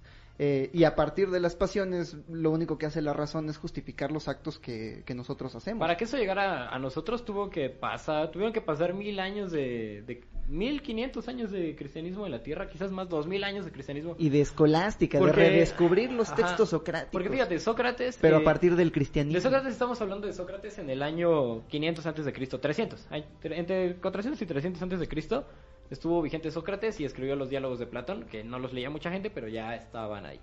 Entonces la- los, los cristianos primigenios, pues intentando justificar la existencia de Dios y ponerle un poquito más de sentido a, a la- a los textos bíblicos, de interpretar los textos bíblicos, pues empezaron a tomar como estas ideas de, de Sócrates y, el- o sea, los dos dilemas que les plantean, ¿no? los del, del Eutifrón y el dilema de, de Epicuro, ¿no? Entonces empezaron a tomar ahí un poquito de Sócrates, un poquito de, de Epicuro, de, de los filósofos eh, estoicos, y haciendo como toda esta mezcolanza lo empezaron a, a meter a la, a la filosofía griega. O sea, si bien de- a la filosofía cristiana. Si bien Sócrates eh, se refiere a un dios, no se refiere al dios cristiano, no se refiere a, a- a Jehová o a Yahvé, no se refiere a Jesucristo. Nada, se refiere al- a las entidades divinas de su tiempo. Se refiere más o menos al Tao, sí, y se refiere más o menos a Zeus incluso, güey, porque estaban los dioses del panteón griego en ese tiempo, estaba la paideia griega. Entonces, cuando llegan ahí los cristianos, eh, o sea, los, imagínate que tú eres un cristiano y estás ahí por la calle diciendo, es que Dios es omnipotente, Dios es bueno, Dios nos creó a su imagen y semejanza, Dios es bien chido, crean en Dios, creen en Dios, Andrei. Este, y la gente, pues, tiene muy presente, o sea, los, no la gente, pues la gente estaba en la pendeja. En ese tiempo la gente ni sabía leer. Pero la gente que criticaba y que hizo trascendentes estas ideas, pues le decía, oye, pero ¿qué me dices acerca del dilema de Epicuro? O sea, si tu Dios es bueno, tú cristiano primigenio, tú, este, no sé, piensa en un cristiano primigenio, en, en Pedro. Eh, tú, Pedro, a ver, o sea, ¿por qué dices que tu Dios es omnipotente si no puede disu- disuadir el mal? Este, y pues Pedro así todo chato, diciendo, no, pues sí, es que está culero, pero tú crees en Dios, la fe. Pero pasados los años, o sea, pues, tuvieron que pasar muchísimos años y tuvieron que pasar muchos padres de la iglesia para que pues, llegaran como algunos padres bastante cultos que tomaron la, la tradición griega y, y utilizaron a Sócrates para justificar eh, el dilema de, de, de el pedo este de la omnipotencia de Dios. Paréntesis, a partir de textos traducidos y copiados que rescataron los musulmanes para la posteridad, porque Sí. Europa se había olvidado de los de los filósofos griegos. Sí, sí, sí, sí, es cierto. Y, y también, o sea, las, las traducciones de la Biblia, por ejemplo, las primeras son griegas. Entonces, te está, es- eso te está hablando de que el dilema del bien y el mal eran güeyes que creían en, en el Dios cristiano y que estaban además leyendo a los filósofos griegos y querían que los griegos que creían en los filósofos griegos leyeran la Biblia. Entonces agarraron la Biblia en hebreo y la tradujeron a griego para los griegos heleniz- helenizados. O sea, para decirles a, a la gente culta de ese tiempo, a la gente que tomaba las decisiones en cuanto a filosofía, que ese era el Dios eh, cristiano y No, que y- sí era justificable. Y paréntesis, eran eh, cristianos posteriores al Consejo de Nicea, donde se decidió que Cristo no era un ser humano como todos nosotros, donde se decidió que Dios no que es la mejor corrección editorial que se ha hecho en, en muchos años. Más o menos porque Una buena compilación editorial. Los La Biblia sí, güey. más o menos porque no, los del Consejo de Nicea. Sí, no sé, porque se perdió el principio original. Los cristianos primigenios no tenían que justificar nada porque decían... Por eso, o sea, es por- mejor, o sea, a ver, no me digas que las editoriales hacen curadurías para, o sea, para, para gustos personales, lo hacen para vender y para que quede. Y miren, hicieron una mejor curaduría, tanto que persigue, que persigue hasta nuestros días, ¿no? Pero este lo hicieron para que sobreviviera el imperio romano, Por porque... O sea, es un gran trabajo editorial. Eh, porque el, el mensaje del Esa es una cristianismo- pendejada, ¿eh? nada más se me ocurrió. Ajá. El mensaje del cristianismo original eran dos. Una, hay una autoridad más alta que el emperador. Eso está cabrón si estás en el imperio romano. Sí, sí. Y la segunda, esa autoridad más alta que el imperio, que el imperio romano vive dentro de ti.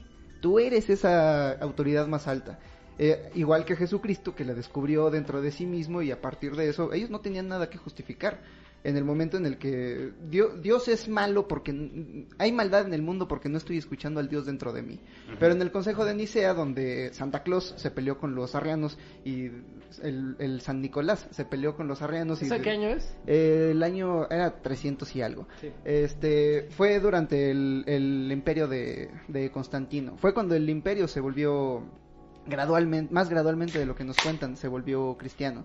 Eh, fue cuando decidieron que, ok, Cristo es de la misma naturaleza que el Padre. Pero ¿sabes por qué se volvió cristiano? Porque los cristianos se helenizaron y convencieron a una persona que tenía el poder y creía en los griegos de que el dios cristiano tenía que ver con los griegos y con las ideas griegas. No, y además porque era un imperio inestable y Constantino necesitaba el favor político de los cristianos que pelearan en su batalla y al final... tantos, pero si eran las tribus eh, hebreas, sí eran bastantes cabrones. No, y, y- y andaban quemando ciudades. Está la teoría de la conspiración de que ellos Ah, quemaron pero Roma. Antes de eso durante mandaron a destruir Jerusalén, o sea, tenían el poder sobre ellos, pero, o sea, sí les llegaron, como diría Calderón, los rebasaron por la izquierda.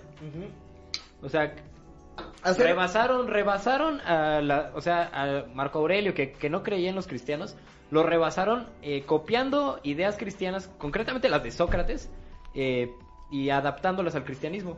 Pero al final el imperio romano se vuelve romano por un favor político que le valió a Constantino el imperio. Ajá. Pero ahora que tienes el imperio, pues, ya les prometiste libertad religiosa. A estos güeyes que dicen que hay una autoridad más alta que tú, Ajá. ¿cómo lo solucionas? Por eso Ah, Marco Aurelio no los toleraba. No, porque era peligroso. Era una, era una fe peligrosa. ¿Cómo es posible que Dios sea más poderoso que el emperador romano? Tuvieron que decirles a todos que no, a ver, Dios no vive dentro de ti. Jesucristo es Dios, pero nada más él. Todos los demás no.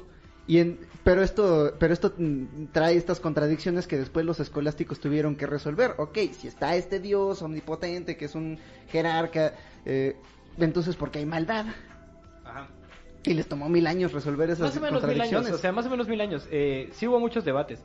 Este, te digo que los primeros cristianos, eh, San Nicolás, eh, San Gregorio, el, el padre, el, el Papa Gregorio, eh, ya retoma a Sócrates y dice, hay maldad porque Dios es muy sabio y nos puso en un mundo donde había maldad para que nosotros eh, nos diéramos cuenta y adquiriéramos ese, ese amor por Dios eh, a través de nuestra de nuestro conocimiento. Ahí ahí entra un desmadre. Por ejemplo, los siete pecados capitales eh, son un, una- un análisis filosófico de las condiciones eh, y los antivalores que te llevan a ti como ser humano a no ser consciente de que estás haciendo algo malo. O sea, hay cosas malas ahí en el mundo. Darle un zape al santo, este, este, robarle al santo su cartera, este, cogerte al santo sin que él quiera, robarle Está, su- está sublimando todas las pasiones que tiene el David de lo que quiere No, hacer. estoy hablando de los siete pecados, de los siete pecados capitales. Eso, eso es una válvula de escape. Es una válvula ¿Por de escape este podcast No, porque, porque- está su chango ahí No, no, no. ¿Sabes por qué no? tratando de querer hacer esas cosas. Porque ya lo he hecho. Hay, uno- hay una sociedad hecho. que te dice no lo puedes Yo ya hacer, no siento David. esa frustración, pero sí hay siete pecados capitales. La lujuria, la gula, la avaricia, la pereza, la ira, la envidia y la soberbia. Pero estos ya son estas- posteriores al cristianismo original. Al, al, al original, eh, llamémoslo al original, al del año, a las religiones hebrea- hebreicas del año 1500 antes de Cristo, sí. Esto, los siete pecados capitales, que antes eran ocho, porque incluían la ebriedad, Eh. este, después se convirtieron en siete cuando entró Santo Tomás de Aquino. Santo Tomás de Aquino dijo que habían siete y el Papa Gregorio Magno, el primer, uno de los primeros papas, en el siglo V después de Cristo, eh, ese güey dijo, bueno, vamos a hacer aquí un documento, una escolástica, donde vamos a asentar cuáles son los siete pecados capitales. Y son estos que te digo, este, son tres pecados que, se relacionan con cosas que quieres obtener y siete y cuatro pecados más que se relacionan con cosas que, que deseas de los demás, pero que no vas a hacer nada por obtenerlas. O sea, porque si vas a hacer por obtenerlas es la, la avaricia por dinero, la lujuria por acá el, el parchís y, el- y la gula. Y antes estaba la ebriedad, pues de ahí la quitaron. Y los que son pecados concupiscentes se les llama. Y otros siete, otros cuatro pecados que son así como pecados pasivos, como así como el santo comprenderá, este son lo es la soberbia, eh, la ira, la envidia y, y la pereza. Ajá. Entonces, estos siete pecados eh, en su momento me parecen como una, un gran análisis filosófico de qué cualidades te van a hacer a ti, ser humano, inconsciente de que estás cometiendo algo malo. La maldad está ahí, pero tú puedes ser bueno si te das cuenta de que lo que está ahí eh, es malo. En tanto que tú controles esa maldad, seas consciente y la controles, vas a ser bueno. El problema fue que estos siete pecados eh, tenían antipecados o tenían virtudes eh, contrarias. Los siete pecados capitales, eh, ya pasados como los años del año 500 al año 1500, se le fueron añadiendo virtudes que contrapesaban esos pecados capitales. O sea, virtudes, por ejemplo, contra la lujuria era la castidad, contra la gula era la templanza, contra la avaricia era la generosidad, contra la envidia la humildad, contra la ira la paciencia y así. Qué O sea, aburrido. Sí, es aburridísimo, pero, pero fíjate, el problema de esto es que esos siete, esas siete virtudes que contrapesaban los pecados capitales se convirtieron en una especie de manual para ser bueno. Y eso contradijo el principio de los pecados capitales. O sea, los pecados capitales era hacer conciencia de lo que te hacía no, no dominar el mal. Pero el otro se convirtió en un manual. O sea, ¿cómo, cómo, cómo contrapesas un acto de inconsciencia siendo dogmático? O sea, si eres dogmático y sigues los instructivos, jamás vas a hacer conciencia de nada porque no estás siguiendo tu propia razón. porque te estás dejando llevar por un dogma, por una cosa que te enseñaron y ustedes conocen a muchas personas que son generosas, que son templadas, que son pacientes, que, que son castas y que de todas formas son unos hijos de su puta madre Ajá. y que hacen cosas malas. Saludos a la comunidad cristiana evangélica. Saludos a los cristianos evangélicos, saludos, güey. Precisamente. No, sí, sí, Ajá. de, de ahí, de ahí. O sea, yo sigo todos No. los pecados, pero soy un hijo de mi pinche Que bueno, madre. a ver, espérate, ahorita vamos- No, y que- terminemos esto porque vamos a aterrizar en, en el rollo de todos estos pecados Ah. capitales, lo que hacemos de las fuerzas represoras que están generando por como en usted, es lo que desemboca en muchos de los conceptos que podemos aterrizar en la maldad.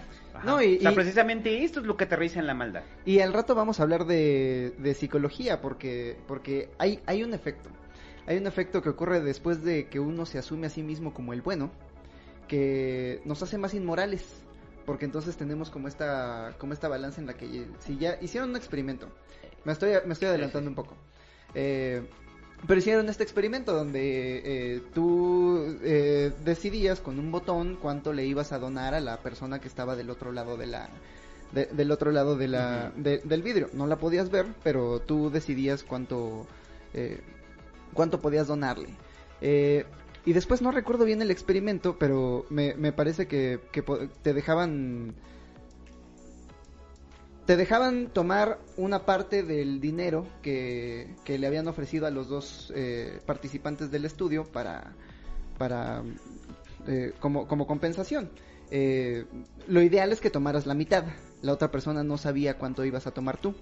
Pero si ya donaste mucho, bueno, las personas que habían donado bastante tomaban más de la mitad, tomaban un poco más. Entonces había como una acción de compensación. En el momento en el que yo asumo que ya hice una buena acción, bueno, me puedo permitir una mala. Ah, hay un lo, lo Pero voy a es el manualito. Sí, no, ahorita nos estamos Pero- adelantando. pero yo no me lo para- voy a seguir con el tema. Lo voy a resumir en una línea Ah, y es muy buena con respecto a los panistas. Ah. Aquí en México, por si ustedes no lo saben. Haz un equivalente universal. Eh, eh, los a los panistas se les Los llama republicanos. se les llama los de las braguetas persinadas. Ajá. Eh, prácticamente los panistas serían el equivalente a los republicanos gringos. O sea que son güeyes, cristianos, religiosos, conservadores. cristianos, conservadores, Ese grupo político Que siguen que los ¿por qué sigue existiendo que, esta siguen- mierda? que siguen los principios de la familia, No, no, no, que siguen la moral cristiana. Pero recuerden, Pero todo, no, pero, pero todos los escándalos, por lo menos de los panistas, es que los encuentran con prostitutas, en yates, Robando. robando, poniéndose pedos, metiéndose coca. Tragando un chingo, cometiendo cada uno de los siete pecados este, capitales en ese orden. este rollo de la supremacía moral, que ahorita vamos a hablar de eso, de la supremacía Ah. moral, en la cual ellos asumen que son los buenos, pues sí, precisamente les da este argumento para decir, como soy bueno, puedo pues ser permisivo conmigo mismo en algunas conductas. Ajá, Güey, o sea, yo no mato cabrones, pero voy y me meto a un putero. Ajá. O sea, esa es su lógica, ¿eh? O sea, Sí. estoy haciendo mucho por el país y me merezco, ¿sabes qué me merezco? una putita. Una putita. Pero así, es de ese que- nivel, ¿eh? Pero- o, sea, de- o sea, del concepto de decir putita, así de ese nivel. Pero esto tiene una, esto tiene un origen biológico. Y el, el origen es que para el hombre primitivo, perdón que regrese hasta allá, pero tiene que ver, eh, era más importante la reputación que la verdad. Porque una vez que ya eres un Homo sapiens, una vez que ya vives en una tribu, necesitas de tu tribu para, para sobrevivir en la naturaleza.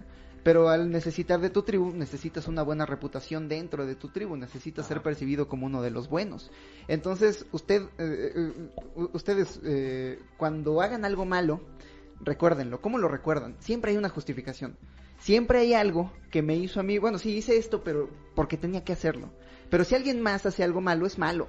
Es malo y se tiene que, y, El- y se el- tiene yo que creo que- chingar. Vamos, vamos a terminar esto porque ese es un... Sí, o o sea, sea, antes de, antes de pasar ya como a, la, una parte a la bien- sociedad ilustrada, Sí, ya. vamos va- a terminar con el sí, cristianismo. vamos a terminar con el cristianismo y ya vamos a la O sea, sociedad.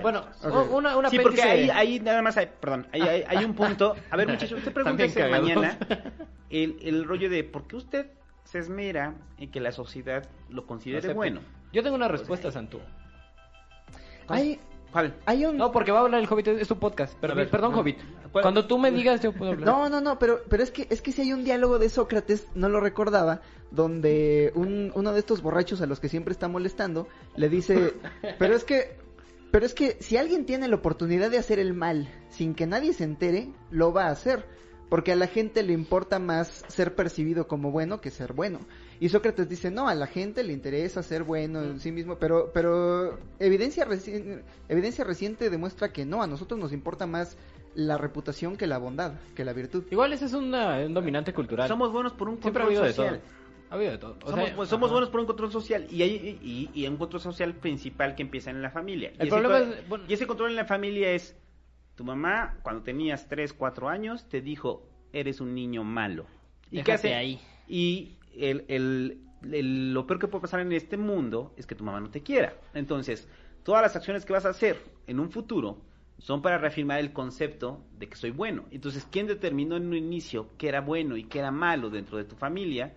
Pues tu mamá. Ajá. A menos que hagas conciencia de eso y que establezcas un, cuadro de valores. Eso personal. ya es un cuadro de valores, pero, pero aún así hay una Eso, reminiscencia. eso, eso ya se sale de mi, No, hay de una- mi, de mi alcance. Hay una reminiscencia en la cual te está diciendo, tú David, Ajá. Pero estás hablando de mentes infantiles. eres malo. No, no, no. Yo soy ah, malo. No, no, no. La mente infantil, a final de cuentas, determina las conductas que vas a tener como adulto. Es que al final... Entonces, a partir de ahí empieces lo que está bien y que está mal. O Ahí sea, lo tienen. si tienes a un niño que toda su infancia y toda su adolescencia su mamá le dijo que tocarse los genitales es malo, Mm. ¿qué creen que va a pasar con él cuando sea adulto? Si no crea conciencia, se va a frustrar. Es que este, este rollo que traes de, de crear conciencia pareciera que es como si la agarraran así del, No, man- no, no, no, de- no. del maná. y Sí, que, este, que de llega, etéreo, llega Andrés cabrón. Manuel con su rayo concientizador. Llega Lipovetsky con su rayo Son demasiados concientizador. factores para llegar a este nivel Sí, de son muchos. conciencia. o sea, pero, y que- pero que son pocos lo que lo sí, Y son muy pocos. Son muy pocos lo que logran. Pero la gran masa viene Sí, la educados con el rollo de, a ver, está mal que se toque ahí. Sí, estoy de acuerdo. Entonces, en ese que están... Bueno, pero ya, nos estamos ubicando. Pero Pero ya, terminemos el ¿dónde cristianismo. Como ahí lo tienen, pues casi escuchas. El santo dijo que soy malo. ¿Qué ocurre cuando los cristianos dejan Sí, de sí. creer en Dios? ¿Qué No, espera, ocurre? espera, espera. Antes de eso, hay una. O sea, durante el- la Edad Media hubo altibajos. Hubo que, hubo que- hay cristianos enojados y hay cristianos feliz. Ajá. O sea, hay cristianos y hay cristianos durante la. Alta Edad Media. Hay cristianos dogmáticos que decían, estas son las reglas y yo porque las sigo ya tengo derecho a mi putita, porque había padres pederastas, había papas rateros, había toda la escoria, y había filósofos cristianos que sí estaban pro- problematizando chido respecto al, al dilema del bien y el mal, siempre regresando a Sócrates, siempre regresando a Sócrates. Ya, yo tengo ahí el, bueno, quise hablar del Zohar, así como, ya nomás ahorita que... A ver, ¿qué es, qué es- qué el rápido. Porque es llevas un rato recomendándolo. Zohar es el libro del esplendor y ahora que está Paco Ignacio Taibo en la dirección del Fondo de Cultura Económica, pues están a 50 pesos los Zohares. También está entre los libros de 50 Zohar es, pesos. eh, la- el Zohar eh, en realidad es como una recopilación de textos filosóficos cabalísticos de los cristianos del siglo XV. Entonces, por ahí del año 1400 había varios cristianos que estaban eh, transmutando las letras de la Biblia y, y explicando eh, la Biblia. Porque hay cosas como inexplicables de la Biblia, ¿no? Como en el principio Dios creó al hombre. O sea, si ya eres una persona racional, lista y enterada que leyó a Sócrates del año 1400, dices, nah, te estás mamando. Ajá. Como que en el principio Dios creó al hombre. Pero cuando lees la Biblia en hebreo, como todos lo, lo habrán hecho, lo único que te encuentras son consonantes. El hebreo se escribe de derecha a izquierda en consonantes. Entonces, ¿dónde están las pinches vocales? Las vocales están implícitas. Eh, las personas que leen el hebreo saben el texto, y entonces, porque se lo enseñó a alguien. Entonces, los cabalistas empiezan a criticar, eh, hacer un ejercicio crítico y decir, a ver, lo que nos dijeron que dice aquí es lo que dice aquí. Entonces, los cabalistas empiezan a poner vocales que no eran las vocales tradicionales en la Biblia, en el hebreo, y empiezan a llegar a conclusiones bien locas. Una de las conclusiones locas a las que llegan los hebreos, eh, los cabalistas, es que, por ejemplo, Noé no tenía 200 años. Si leyeron la Biblia, podrán leer su traducción mexicana o es- eh, su traducción en español o en inglés toda culera. Van a encontrar que Noé tenía 200 años cuando hizo su, su arca, que Ujú. Abraham tenía 250 años, que los profetas vivieron muchísimos años. Y eso, según los cabalistas, es un error de... ¿De traducción? Es, una- es un error de, inter- de interpretación. Pusieron consonantes equivocadas y Noé en realidad tenía como 40 años cuando se murió. Entonces, y otra de los de las cosas que problematizan es acerca del bien y el mal. De hecho, en el Zohar, que es la edición aquí que tengo yo en mi mano de 100 del mundo, de es el libro del esplendor, traducido por Ana Castaño y con una y también traducido por Esther Cohen, dos mujeres maravillosas de la cultura mexicana, tiene ahí todo un apartado acerca de la, del bien y el mal que se llama El bien y el mal. Y una, o sea, a lo que llegan todos esos textos ya en resumen es que eh, para, que, para que exista el bien es necesario el mal. Y ahí hay todos los cristianos de su tiempo. Imagínate que eres un cristiano del año 1400 que no es estos verga. Y, te está diciendo otro cristiano que para que exista el bien es necesario el mal. No mames, o sea, qué revolucionaria idea. Qué cosa tan impensable para los cristianos dogmáticos que dicen tenemos una serie de siete virtudes que tenemos que seguir para no ser malos. Entonces llega, llega Fray Luis de León y nos dice, necesitas el mal para conocer el bien. ¿No te parece una idea socrática? Es una idea netamente socrática de que las cosas son y el hombre descubre su maldad o su bondad eh, en esas cosas. Les voy a leer un párrafo ahí bien bonito del, del que tengo y ya. Dice en el Soar, pues tan pronto como un hombre sale a la atmósfera, la inclinación al mal está allí, lista para acompañarlo. Como ha sido explicado en el versículo, a la puerta está el pecado, acechando. Es del Génesis, el libro 4, eh, versículo 7. Hemos aprendido que desde ese momento la inclinación al mal se convierte en su compañero. Entonces, el hombre nace con una inclinación al mal, pero gracias a los valores que adquiere de su sociedad, de su cultura y de su tradición histórica, puede hacer conciencia de ese mal, dominarlo y ser bueno. Bueno, eso en Occidente. Porque en Oriente, Lao Tse desde el Tao ya nos está diciendo que ne- ahí es completamente al revés. Pero es más o menos lo mismo, porque es un ejercicio de conciencia. Es más o menos lo mismo. En el momento en el que defines lo bueno, surge eh, al mismo tiempo lo malo. Ah, el problema es cuando retoman el Lao Tse hasta el mundo occidental. Ahí es donde vale verga todo. Ah, no, aquí, aquí llegó hasta, hasta la modernidad. Sí. Pero antes los estábamos matando. Pero, eh, bueno, yo no, los. Eh, pero, pero es precisamente eso. La primera vez que leemos acerca del mal en la Biblia es cuando comen del fruto del conocimiento. Cuando el chango se vuelve ser humano. Que es precisamente de lo que habla. Y De hay lo un que habla montón de interpretaciones de eso. eh, y para que nos digas tú la interpretación como más moderna, eh, tenemos que entender que durante ese tiempo hubo interpretaciones literales, hubo interpretaciones históricas, hubo de todo tipo, desde que la mujer es la malvada y la culpable de que vivamos en el infierno en tierra, hasta interpretaciones como más metafóricas, ¿no? Eh, la, la interpretación que es, eh, estas son historias que nos venimos contando desde hace miles de años y algunos especulan que incluso desde antes de que el ser humano fuera ser humano, que estas son historias que perviven de nosotros, entre nosotros desde que Antes éramos que el viento fuera mar volcado. desde que éramos changos e identificamos que la serpiente era la mala, hijos de su pinche madre. Desde entonces nos estamos contando esas historias con gruñidos hasta que las hicimos lenguaje. Pero luego llegaron un montón de científicos, llegó Galileo a decirnos si la Tierra se mueve a Esa pesar es- de Dios. Esa es la gran debilidad de... ¿Nos vamos a un corte? El santo, el santo me está indicando que es la hora. ¿Qué hora es, santo? Es la hora de decir los superchats. El superchat, pero ¿qué es el estamos- superchat, José estamos- Luis? Estamos a la mitad del programa. Antes de que les hablemos de cómo se muere Cristo, bueno, de, de cómo se muere No, no, no, Dios. a ver, nada más para acelerar el rollo, porque si no nos vamos a pasar como en otros podcasts, en la cual damos contexto. Ah, y- pero estás y- hablando y- de la Primera Guerra y no- no Mundial, de que terminamos- soy un no- no chango, termina- eres un de que me chango, gusta eso- eso violar no viola- gente. te gusta violar Estoy diciendo gente. que te apures, Si no hubiera ley- santo, si no hubiera estás leyes, discutiendo. Lo único que haces gente. es estar gritando en el podcast y sin escuchar a los Eh, me demás. encanta es cómo- lo único a lo que me te encanta dedicas, dice, santo. este, lo único Me que cagas. es estar gritando. ¿Qué dicen los superchats? ¿Qué es el superchat, Jovita? Antes de que es digamos, el superchat? ¿Qué es el superchat? Ah, pues son unos chats que pueden dejarnos ahí eh, acompañados de una donación y, y, y a cambio vamos a leer su comentario aquí. en- ¿Estás diciendo que los demás chats no son super? Eh, no, esos son especiales. O sea, Entonces- la gente que dona el superchat es buena. Sí, son Y la buenos. gente que no dona el superchat es especial. tienen el potencial de ser buenos. No, son malos, punto. No, son malos. A ver. El, el super chat es un chat de YouTube para la gente que nos escucha en Spotify, en iBox y todo, y en Apple, en, en iTunes. Este, transmitimos en YouTube todos los miércoles que podemos. Eh, Cada 15 días, ya más o 15 días. menos Cada 15 días. que podemos. Eh, transmitimos en, en YouTube. Y entonces en YouTube hay una cosa que se llama Super Chat. Entonces, a partir de un peso que ustedes donen, sus chats van a salir ahí privilegiados en una estrategia ahí de adquisición de dinero que se inventó YouTube.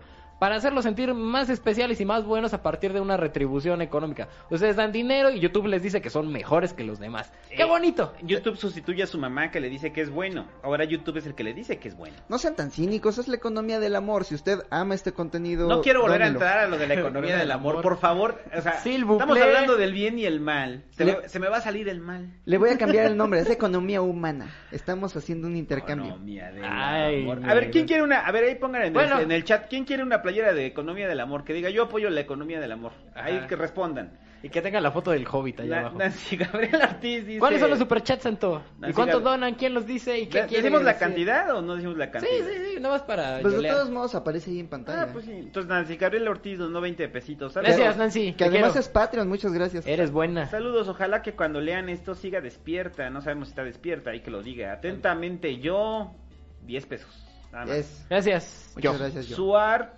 3 ZGP, 20 pesos. Gracias, Suart. GTC3. César Medina, ¿es malo preguntarle a José Luis por mi playera?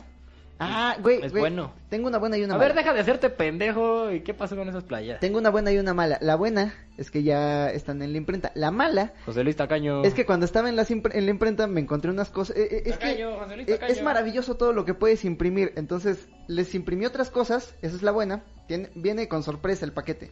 Lo malo es que me lo entregan hasta el 11 ¿El 11 de qué? de marzo. El 11 de marzo. El 11 recibimos tus playeras. Te las estaremos enviando en la tarde del 11 de marzo o en la mañana del 12 de marzo.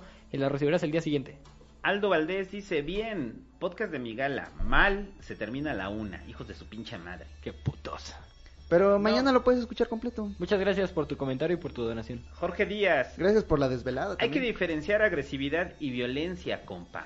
Se dice distinguir, no diferenciar. Uy, ahorita Y hablamos de Eric Fromm.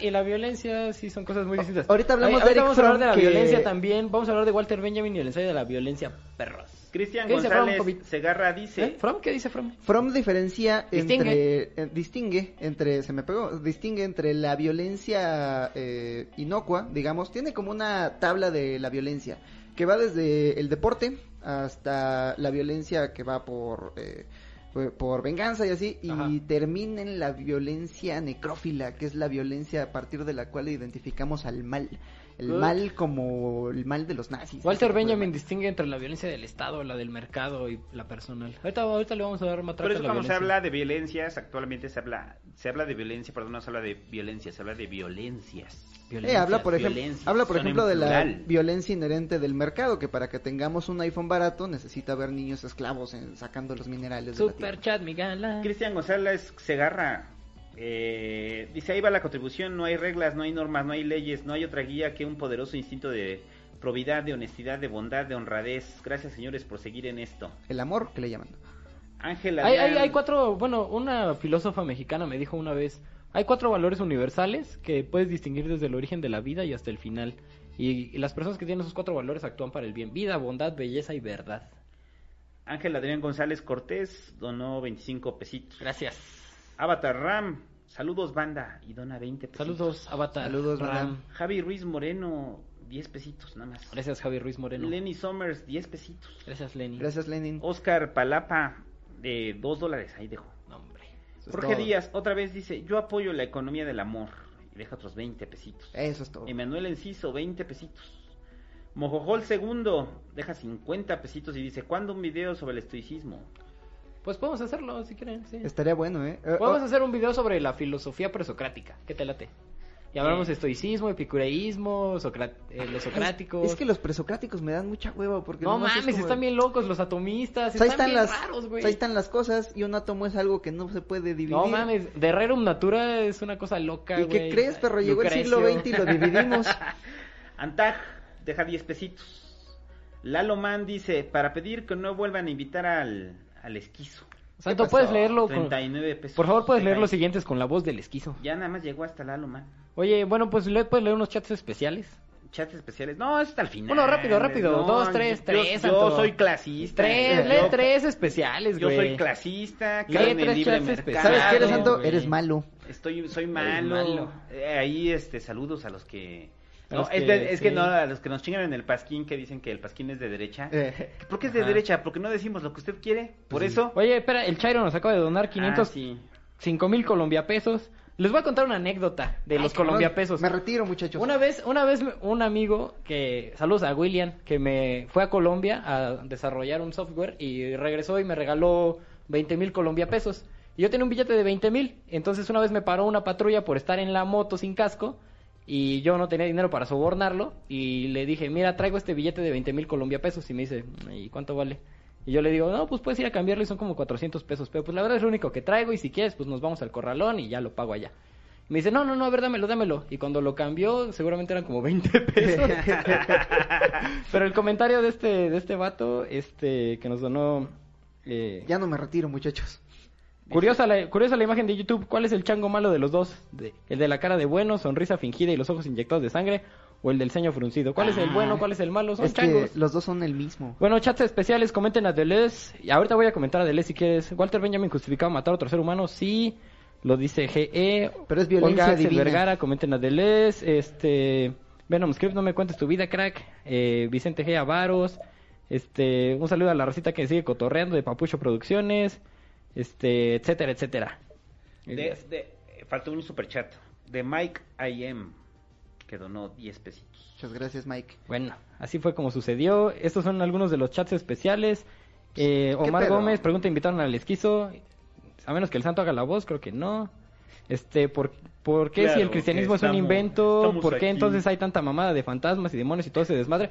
Pregunta Fernando Garza, ¿por qué hay fantasmas si, si el cristianismo es un invento?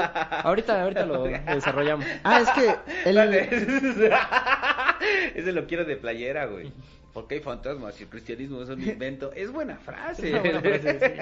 Esos son algunos de los chats especiales. Los leemos todos, aunque Es no que parezca, pero... Esa es otra cosa, el No hombre, el hombre medieval creía en la magia, o sea, todavía hasta la Sí. guerra de los 30 años, que es como el- la última guerra que se libra por, en Europa al menos, por, por una religión, eh, la mayoría de los soldados tenían esta idea de que sí, nosotros hemos visto fantasmas, y era muy común escuchar acerca de ángeles Sí. y Ahora, apariciones. hay una cosa interesante y es que el cristianismo es una, una de las tantas culturas que había al mismo tiempo.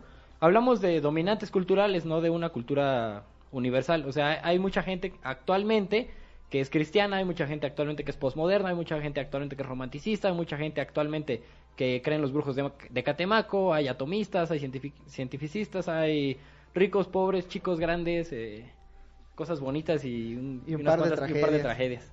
O sea, hay de todo. Entonces, durante la Edad Media, obviamente había de todo. Había quienes leían Ovidio, había quienes leían este, historias eh, contemporáneas, había quienes creían en la pata del gallo y todo lo demás. Y estaban los peones que trabajaban la tierra hasta el día en que morían. Ajá, mis favoritos.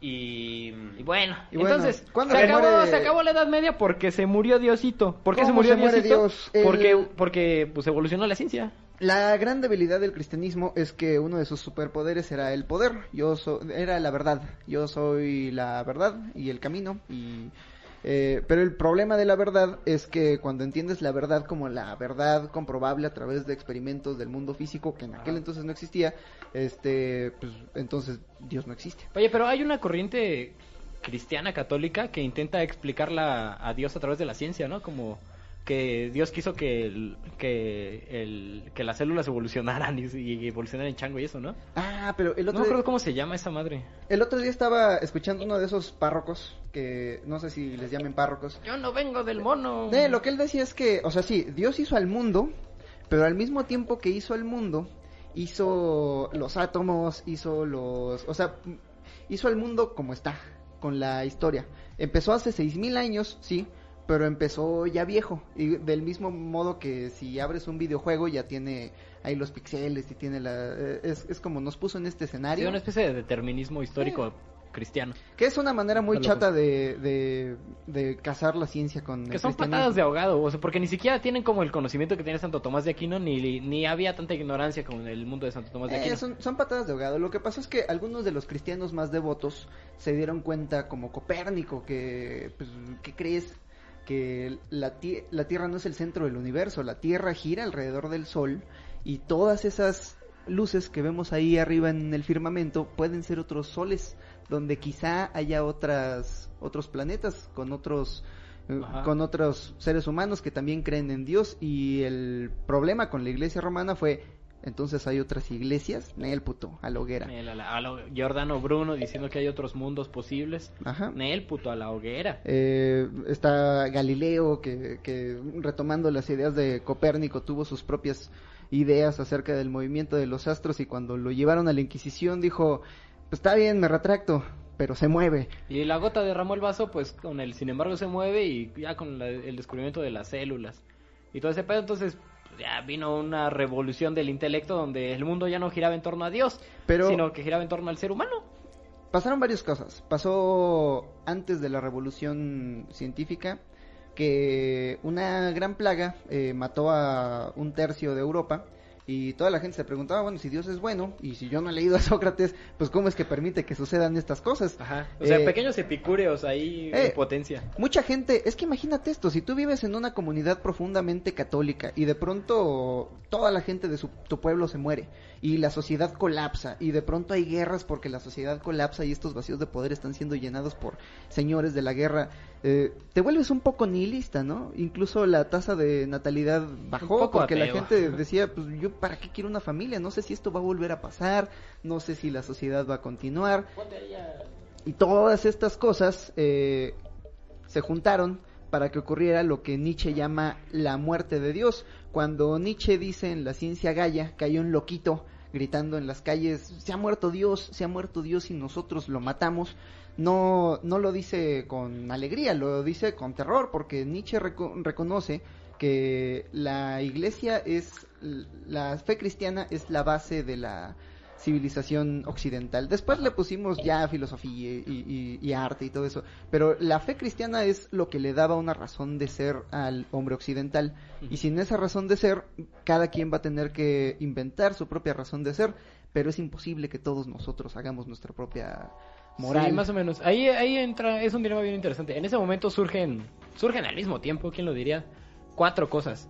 Este, los positivistas, los racionalistas, eh, los tecnócratas y como contrapeso casi inmediato, como un par de años inmediato en lo que les tomó escribir un libro, eh, los romanticistas. Entonces, los positivistas, tecnócratas y racionalistas tienen una concepción del bien, que es utilizar al individuo como un medio para llegar a un fin más glorioso.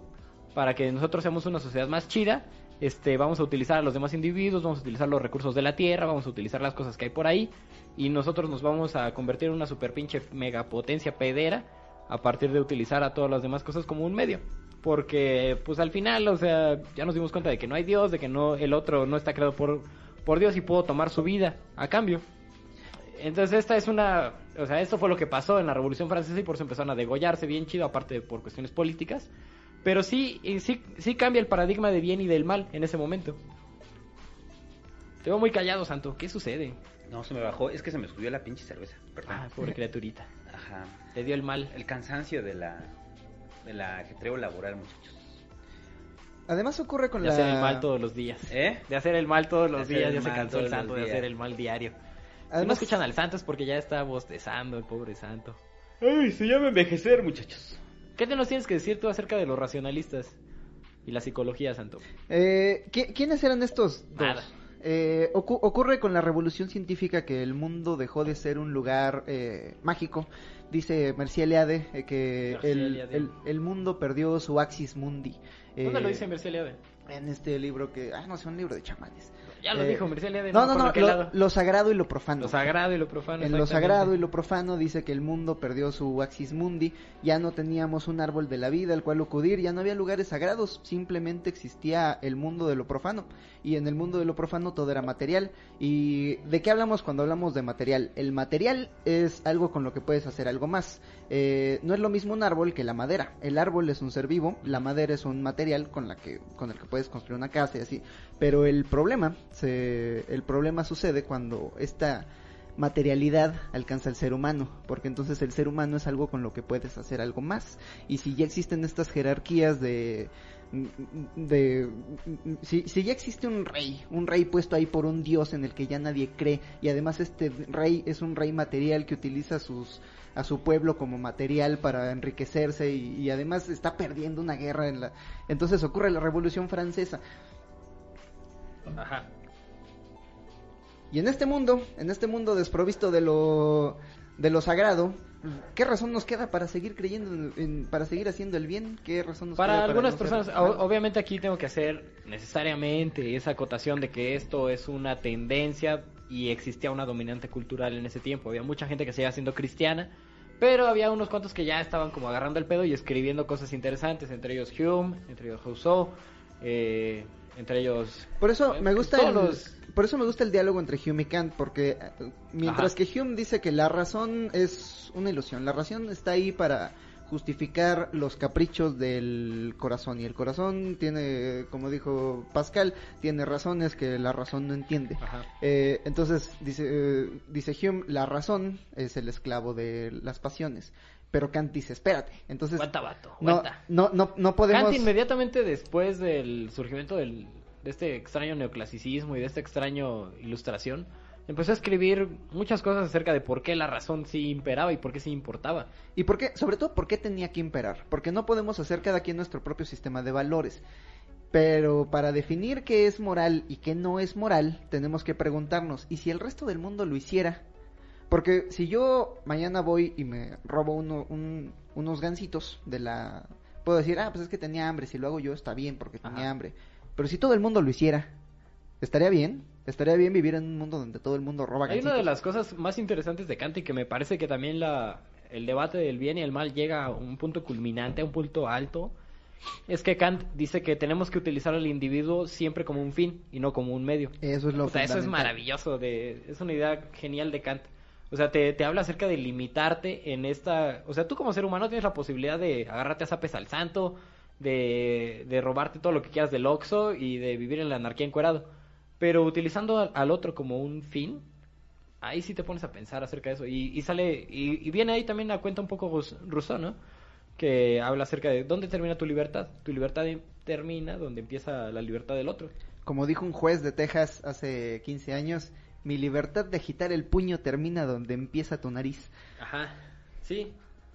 Entonces ya se pone como un poco más serio ahí el, el debate de lo que es bueno y lo que es malo, pero cada uno de esos dominantes culturales, vaya que dio, dio bastante de, de qué hablar. Ahí es donde, pues sí se retoma como la, o sea, en el romanticismo, por ejemplo, hablando de Kant, ya vinieron muchas personas que lo fueron siguiendo y que escribieron cosas acerca de que había cosas malas que se podían justificar a través de que era una pulsión emocional inevitable, ¿no? Y por eso, simplemente por eso las, las hacían. Y por el otro lado, por el lado de los racionalistas, es que uno piensa que el racionalismo se acabó cuando empezó el romanticismo, pero no. Este, fueron creciendo paralelamente hasta, pues, sigue vigente, ¿no? Es una cosa que sigue vigente, entonces hay racionalistas se volvieron tecnócratas y hay gente que sigue pensando actualmente que poner a trabajar niños en, en África, sacar colván para nuestras pantallas de iPhone está chido, ¿no? Por eso, por eso quería hablar acerca de estos tres eh, pensadores. Por un lado, Sócrates, que dice que la razón tiene que imperar sobre todo y si no eh, impera la razón, entonces nos volvemos malos. Eh, y, y después está, está David Hume, que dice, no, espérate, las emociones son más importantes. Y luego está Thomas Jefferson. Thomas Jefferson, uno de los eh, revolucionarios norteamericanos. En que- 1800, por ahí. Sí, eh, que, que abrevando de esta filosofía que para ellos era nueva, eh, tuvo un amorío con una, con una mujer casada de, de Francia. Eh, una, una mujer francesa que era casada, te- tenía un matrimonio eh, arreglado, entonces no le importaba mucho, era como un matrimonio abierto. Y se enamoró, se enamoró profundamente de esta mujer, pero al esposo de esta mujer no le gustó que le estuvieran poniendo los cuernos y se la llevó. Entonces, para justificar su propia transgresión, él escribe una carta como si fuera un diálogo, un diálogo entre el corazón y la razón. Y en esta carta la razón le dice, ¿por qué no puedo contenerte a ti, corazón, eh, con estas emociones que tienes? Y la, el corazón le dice, es que tú naciste para algo más, tú naciste para hacer cálculos, tú naciste para todas estas, pero para las cuestiones fundamentales de la vida, para amar, para odiar, para las relaciones humanas, para eso, para eso nací yo. Somos como un imperio dividido y cada parte del imperio tiene a su emperador. Eh, este, este, esta anécdota la, la retomo porque hay un libro que se llama eh, La mente moralina, no sé cómo lo hayan traducido al español, se llama The Righteous Mind, eh, de un psicólogo que está haciendo experimentos acerca de una nueva corriente que él llama la, in- la intuición, el, el intuicionismo. Ajá. Él dice que Hume tiene razón, pero hasta cierto punto. Porque una vez que hacemos experimentos ya con eh, materiales, eh, ya, ya con elementos para medir nuestra actividad cerebral, nos damos cuenta de que la razón está ahí para justificar a los sentimientos, pero al final la razón alimenta de cierto modo a, a- a las intuiciones eh, básicas del cuerpo. Y para ello tiene un experimento que le llama las historias eh, de transgresiones eh, inocuas. Estas son cosas que parecen inmorales, pero no dañan a nadie. Por ejemplo, hay una mujer vegana. Hay una mujer vegana que no come carne para no hacerle daño a nadie, pero trabaja en una morgue. Y un día la morgue se quema y uno de los cuerpos queda chamuscado y dice, pues sería un, un desperdicio y se come una parte de esa... Ah, qué loco. Y se Fíjate, come una eso, parte también como... de ese muerto. de- ¿Estuvo mal? de- desde ese momento también surgen lo... Por ejemplo, corrientes como el, el... O bueno, de ahí se desprende la moral del budismo, por ejemplo. De no hacerle daño a los otros. Y es como... O sea, yo no, no tengo el derecho de utilizar a esta pobre vaquita tan bonita. Y darle matraca para satisfacer mi hambre. Y por el otro lado, por el lado de los, de los romanticistas, surge el hedonismo. El hedonismo de, o sea, yo tengo estas pinches pasiones, yo tengo mis deseos, yo soy un, yo soy un cuerpo sin órganos, como dice Deleuze, y, y tengo esta necesidad de satisfacer todas mis pulsiones y pues voy a agarrar al pinche santo y lo voy a poner ahí de perrito, en corto, y, y voy a ser hedonista y, y ex- exacerbadamente hedonista, que es una visión apolitizada, porque al final sí tiene consecuencias el hedonismo, pero, o sea, tienen, tienen su origen hedonismo y, y budismo, veganismo y estas culturas como más straight edge, tienen su origen en este momento. Pero la palabra clave es esa, el daño, hacer daño. Daño, ajá. Eh, Pero hacer conciencia de ese daño es, es, es muy interesante. Porque eh, igual y me estoy adelantando un poco, pero cuando le preguntan a niños contemporáneos, eh, este mismo psicólogo que escribió La mente, The Righteous Mind, eh, La mente moralina, de, eh, hizo experimentos con niños de ambos hemisferios del mundo. Por un lado niños norteamericanos y por otro lado niños de la India. Y les hace preguntas acerca de cosas que son morales o no, cosas que son buenas o no. La única coincidencia que tienen los niños es eh, que hacer daño está mal. O sea, pero ¿en qué momento adquieren esa conciencia? Eh, ah, es que eh, por eso me gustaría que el santo nos hablara O acerca sea, de acerca Piaget. de la infancia de Jean Piaget. ¿Quién fue Jean Piaget? Jean Piaget era... ¿Por qué es es importante? O sea, yo iba al kinder Jean Piaget ahí en la Me- colonia me- Guerrero, me- pero no me me- acuerdo. un momento. El santo se fue en el bien y el mal, ya no sabía ni, ni cómo se llamaba, empezó a dudar. Discúlpenme. Empezó a regresar todos los productos robados que tenía. Vamos a hacer este, después un podcast de los cambios de su cuerpo Ah, bueno. frente a la invasión del, del trabajo. Ah, con razón se te acabó la nicotina. Ah, pobre Este- criaturita. Pues ya no fuma el güey.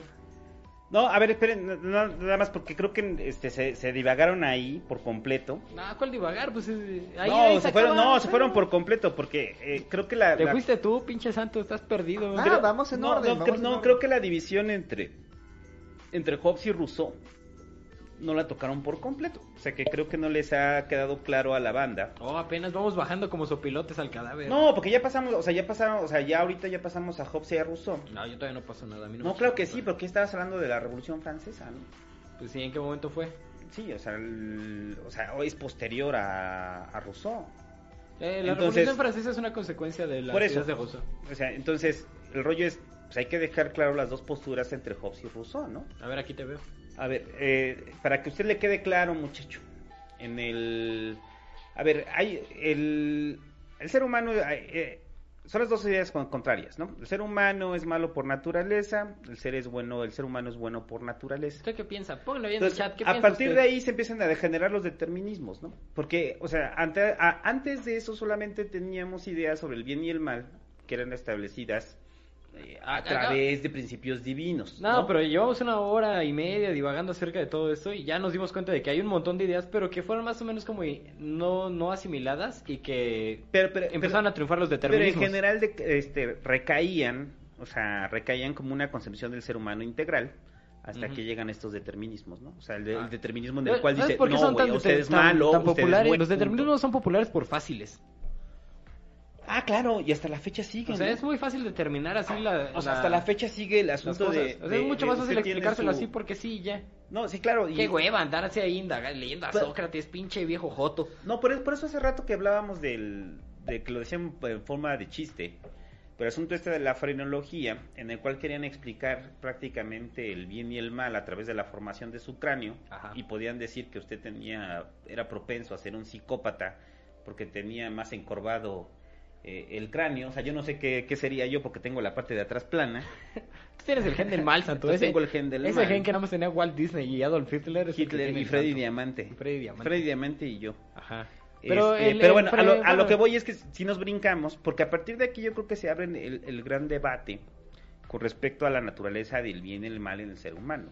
O sea, en los que realmente abren el debate a través de los determinismos, por eso Creo lo que ya que- estaba antes, pero se retoma. no, no, no, pero los que para el mundo para el mundo moderno, o sea, para la sociedad occidental eh, moderna, este lo debemos todo a Hobbes y Rousseau y pareciera que hasta la fecha todo se ha dividido en ellos dos. O sea, es como si el santo hubiera llegado a la mitad del podcast. ah, dilo. hasta, hasta que llegó el intuicionismo. No, solamente cabeceé llegamos. 10 minutos, perdón. Cabecié 10 minutos. ¿Cuánto me fui? No, pues sí, como 20 minutos. ¿Como 20 minutos me fui? Yo creo. Ay, cabrón. Ay, No. pedo, Santo, de todas formas, no te quiero, Pero- ni, ni te voy a querer. No, a ver, que- pero espérate. Pero ese es justo el debate. No, pero ya, redes- sí, ya, yo creo serio. que yo quiero abrir la puerta a partir de aquí, o sea, yo quiero abrir la puerta a partir de aquí que Ajá. estos dos determinismos Nacemos eh, con un eh, código eh, moral. en la sociedad, en la sociedad actual. Son preguntas como, ¿Qué? ¿somos buenos por naturaleza? ¿Somos malos por naturaleza? ¿Qué? ¿Nacemos con la capacidad de Eh, entender el bien por eso digo mal? que los que abren el debate es Rousseau y Hobbes. Pero O sea, o lo sea, interesante Rousseau- de esos güeyes es cómo lo abordan, ¿no? Sí, pero, pero el debate partir de ahí marcaría lo que pensarían las sociedades modernas con respecto al bien y el mal. Y eso ayudó a determinar varias acciones en la sociedad y, gran- y grandes tragedias que, que sucedieron sobre todo en el siglo XIX y en el siglo XX fueron justificadas a través de esos dos argumentos. Es curioso que menciones la frenología porque justo cuando decían que la forma de tu cráneo puede determinar si eres bueno o malo, esta misma ciencia también se utilizó para justificar la esclavitud. La esclavitud de los negros que era una gran fuerza económica en aquel entonces. Y si no la puedes abolir porque es inmoral, entonces no, no la abolimos porque... es que, ¿qué es el racionalismo? Utilizar al otro como un medio. Yo siempre he creído que Hobbes le hizo un daño muy cabrón a la humanidad. Más que o sea, no, no, no, mi daño es este, o sea, es como si yo te pateara la espinilla y Hobbes te violara, cabrón. ¡Qué hijo puta! O sea, así, no, entonces en mis sueños yo te, te pateo la espinilla y Hobbes te viola, güey. Al Qué mismo tiempo. Al mismo tiempo, cabrón. ¿Pero por Este, qué lo no? O sea, yo, yo creo que Hobbes le hace mucho daño a la humanidad. Eh, a- al soltar el asunto. o sea, Hobbes eh, lo que le falta es tacto para ma- manejar el asunto de- del chango, ¿no? O sea, manejar los asuntos primitivos que tenemos ahí. Y prácticamente mucha banda malentiende a Hobbes y dice: Ah, pues ya lo dijo Hobbes, que el Estado es una construcción de, de la sociedad y que solamente que es, es- es algo que hemos construido, es algo artificial. Mm. Lo natural no está, lo natural está en la imposición del otro, la- la- lo natural está en violentar al otro, ¿no? o sea, lo que tú pensabas al inicio. Nos cambiaron al santo. No, no, no, a ver, a ver, no. Es lo que él estaba diciendo, que somos malos por naturaleza. No, no, no, que- a ver, a ver, a ver, a Que ver. queremos dominar ¿Qué dije, poseer qué dije y, antes y de ser eso? chacas. O sea, ¿qué dije antes de eso? El problema de Hobbes no está en lo que está diciendo, el problema de Hobbes está en el modo en el que lo está diciendo y cómo se está interpretando en su época. O sea, porque ahora, obviamente ahorita tenemos referentes ya de la ciencia para poder argumentar que si hay un chango que tenemos que mantener a raya. Entonces, no es lo mismo decir, tenemos una parte primitiva que tenemos que mantener a raya, a decir, imagínate Hobbes en su tiempo diciéndole a la bola de culeros, no, no, no, las, la política y la sociedad es una construcción artificial y lo que nos mueve a nosotros es el deseo del dominar al otro. Pues entonces un pinche loquito en ese momento agarra y dice, Hobbes tiene razón y se voltea y putea Ajá. al otro güey, se lleva a su esposa y la viola en una cabaña. Ah, agarra al rey de Francia y le corta la cabeza. Sí, pero, pero, pero eh, eh, o sea, las ideas de Hobbes no permearon tanto para la Revolución Francesa como permearon las de Rousseau. Permearon más de Rousseau. Ajá. O sea, realmente el, principio de que so- de, de ser buenos y el principio de igualdad eh, premiaron más que la idea de que somos unos pinches changos, ¿no? Para el acto político de la Revolución Francesa... sí. Es que fue lo que lo movió. Entonces, a- cuando yo digo que el daño que le, que le hace Hobbes a, las, a la sociedad es ese. O sea, por eso dije antes, el problema no es lo que dice, el problema es el modo en el que lo dice Ajá. y en la época y el contexto en el que lo dice. Porque ahora ya tenemos argumentos científicos para decir, sí tenías razón, güey. Por eso es interesante... El problema es lo que causas a partir de ese momento, Por ¿no, eso es interesante Piaget, porque se sale de la filosofía y dice, a ver, vamos a ver quién tenía razón, pero con experimentos. Vamos a poner a unos niños a, a averiguar, a ver, tienes un vaso chatito, un vaso eh, pequeño, con cierta agua, cierta cantidad de agua en ese vaso. Y luego esa misma agua la pones en un vaso más alto y Ajá. entonces el nivel del agua sube. Si le preguntas a un niño de menos de 5 años te va a decir en el vaso más alto hay más agua. Porque todavía no tiene la capacidad de percibir que es, que es, la, es el mismo volumen de agua, solamente cambió de envase. Pero esto, esto no es algo con lo que nacemos, Y esto no es algo que, que, nos imponen, esto es algo que el niño aprende por sí mismo. Es cuando los racionalistas dicen entonces la moral es algo que el, ser humano tiene que aprender. Ajá. Y, y, y retomando a Piaget, o sea, Piaget pone en evidencia, a, diferencia de lo que se creía que ya veníamos precargado con todo eso, y, y- y deja claro que prácticamente todo lo que es el niño es aprendizaje. Por eso ponemos, ya habíamos puesto el ejemplo de los niños salvajes. O sea, búsquese muchachos ahí historias de niños salvajes que fueron abandonados literal en el bosque y se creía y encontraron una forma de sobrevivir y la incapacidad de conectarse con las sociedades. Ajá. Porque todos son conceptos aprendidos en Y sociedad. guacha, ¿cómo se contradice eso con eh, la idea del buen salvaje que viene de la de las de las tesis de, de Rousseau? Eh, que Rousseau dice que somos personas buenas por naturaleza. Entonces, Ese es un error. Ajá, y hubo, Ah, un montón, porque- hubo un montón de libros que, que explicaban así como la dominación de lo otro, etcétera.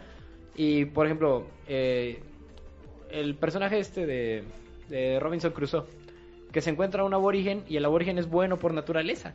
Ah, Porque, es- porque no creció contaminado por la sociedad. O porque Rousseau decía, el hombre es bueno por naturaleza y la sociedad es la que le enseña a ser malo. No, eso es, eso es vil racismo, pero inspirado Ajá. por la observación Pero de los fíjate- colonos norteamericanos de las tribus. Y utilizan a eh, Rousseau para justificar eso, güey.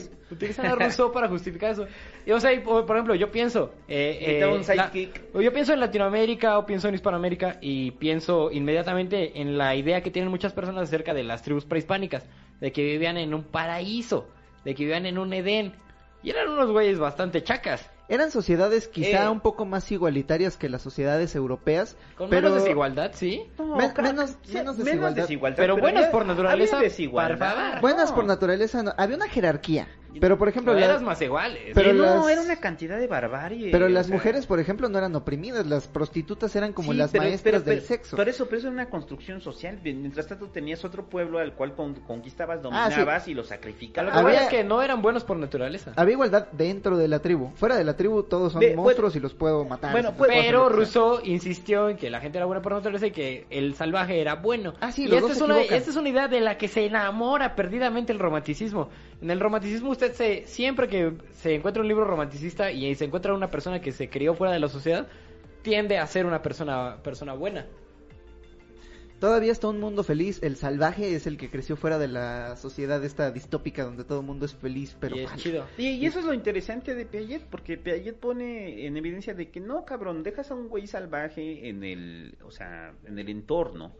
Y este güey salvaje, pues, obviamente va a, sí necesita ciertas predisposiciones para aprender ciertas cosas que puede aprender solo, que vienen precargados, pero todo lo demás, toda la carga de lo que representa ser humano, Ajá. no, necesitas a los otros culeros que te lo Y- enseñen. Por ejemplo- Necesitas una tribu para Ajá. ser realmente humano. Yo me acuerdo mucho de, de los poemas de Arthur Rimbaud, que hace una crítica muy fuerte de, de esta, de esta concepción de- del ser humano. Él dice, ayer, si mal no, no recuerdo, mi vida era un festín donde corrían todos los corazones, donde corrían todos los vinos, donde sangraban todos los corazones. Una noche me encontré a la belleza y la centré en mis rodillas y la encontré amarga y la injurié. Eh, entonces, ¿qué te está diciendo ahí eh, Arthur Rimbaud? O sea, ese ideal de belleza él lo encuentra amargo, él, él lo encuentra falaz y además encuentra muchas consecuencias negativas en ese en ese en ese ideal de, de, de belleza. ¿Por qué añorar un eterno sol si estamos enganchados a la búsqueda de la claridad divina, lejos de las estaciones donde se muere la gente? O sea, o sea, ¿qué, qué, qué clase de bondad innata hay en una sociedad donde la gente se está muriendo de frío en las estaciones de Francia? ¿Qué clase de bondad innata hay en el ser humano eh, en, un, en una sociedad que, que ya se encuentra Rambo tremendamente injusta? Eh, bueno, Y entonces ocurre que esta sociedad europea de valores en los que creía, pero no creía tanto, que estaba asfixiada por la eterna materialidad del mundo, que necesitaba trascender, porque es una cosa innata del ser humano, necesitaba algo más allá de la materialidad del mundo. Eh, trataba de adherirse a algún proyecto que, le diera esta trascendencia. Y en este mundo se, se mezclaron la violencia con la política y ocurre la Primera Guerra Mundial. Y después de que ocurre la Primera Guerra Mundial, mm, cuando el mundo empieza un poco a componerse, ocurre la Segunda Guerra Mundial. Y entonces vimos Auschwitz, y entonces vimos el Gulag, y entonces eh, en este mundo que parece condenado eh, a ser malvado, Eric Fromm se pregunta, ¿realmente existe la maldad? Y trata de poner en términos psicológicos eh, qué es esto que entendemos como maldad. Y por eso me gustó la pregunta que nos hicieron hace rato, eh, cómo distinguimos entre violencia Y agresividad. y maldad. Y Eric, agresividad, no, y agresividad. Violencia y agresividad. Y Eric Fromm eh, abre con esta bonita escena donde Miguel de Unamuno, que era... ¿Dónde, dónde lo dice? En El corazón del hombre. eh, abre con esta escena donde Miguel de Unamuno, eh, que era eh, rector de la Universidad de Barcelona, me parece, eh, eh, lo visita a una de sus ponencias un general, un general manco, manco que perdió el brazo en la guerra. Este, este señor eh, se pone a gritar, muere la inteligencia y viva la muerte. Y le dice Miguel de Unamuno, yo, como alto pontífice de este templo del saber, tengo que decirle a usted y a sus tendencias necrófilas que se salgan de esta universidad. Maravilla. No las vamos a tener aquí. ¿A qué se refiere con estas tendencias necrófilas? Eh, eh, Eric Fromm distingue dos facetas del ser humano. El amor al ser humano y el odio por el ser humano. Eh, en la, la necrofilia la define a partir de varios puntos. Y es, eh, por un lado, bueno, básicamente es como odiar todo lo que tenga que ver con la vida, que es el cambio, que es el, eh, eh, la evolución, que es el movimiento constante. eh, y, y- por eso y por eso me recuerda antes de la Primera Guerra Mundial eh, era muy era muy famosa la la corriente poética de, los modernistas, los modernistas que incluso son mencionados en el libro de Eric Fromm, eh, que, que exaltan la belleza de los motores y la agresividad y- y los, y la velocidad de los autos. Eh, dice Eric Fromm que esto es contrario a lo- a- al, al- al corazón del hombre, como, como él lo define. Ah, y, qué, qué interesante. y hace esta y hace esta eh, distinción eh, que sí el ser humano tiene tendencias hacia la agresividad y la manera más eh, natural que tenemos en la sociedad es la más inocua de darle salidas a través del deporte el deporte la competitividad luego viene la violencia que no puedes eh, que no puedes eh, controlar eh, cuando tienes celos por una persona por ejemplo eh, tratas, eh, no es violencia para matar al otro, es violencia porque no quieres perder eso que, eso de lo que sientes celos. Eh, Hay una cosa interesante que, perdón, más cercano a la necrofilia está la venganza, porque la venganza es un trato que haces, casi un trato mágico con la realidad. A mí me quitaron esto y yo no lo voy a recuperar, pero me voy a vengar. Estoy haciendo un ritual de violencia a través del cual reafirmo mi valor en el mundo a pesar de haber sido eh, a pesar de haber sido dañado. Y luego está la violencia de la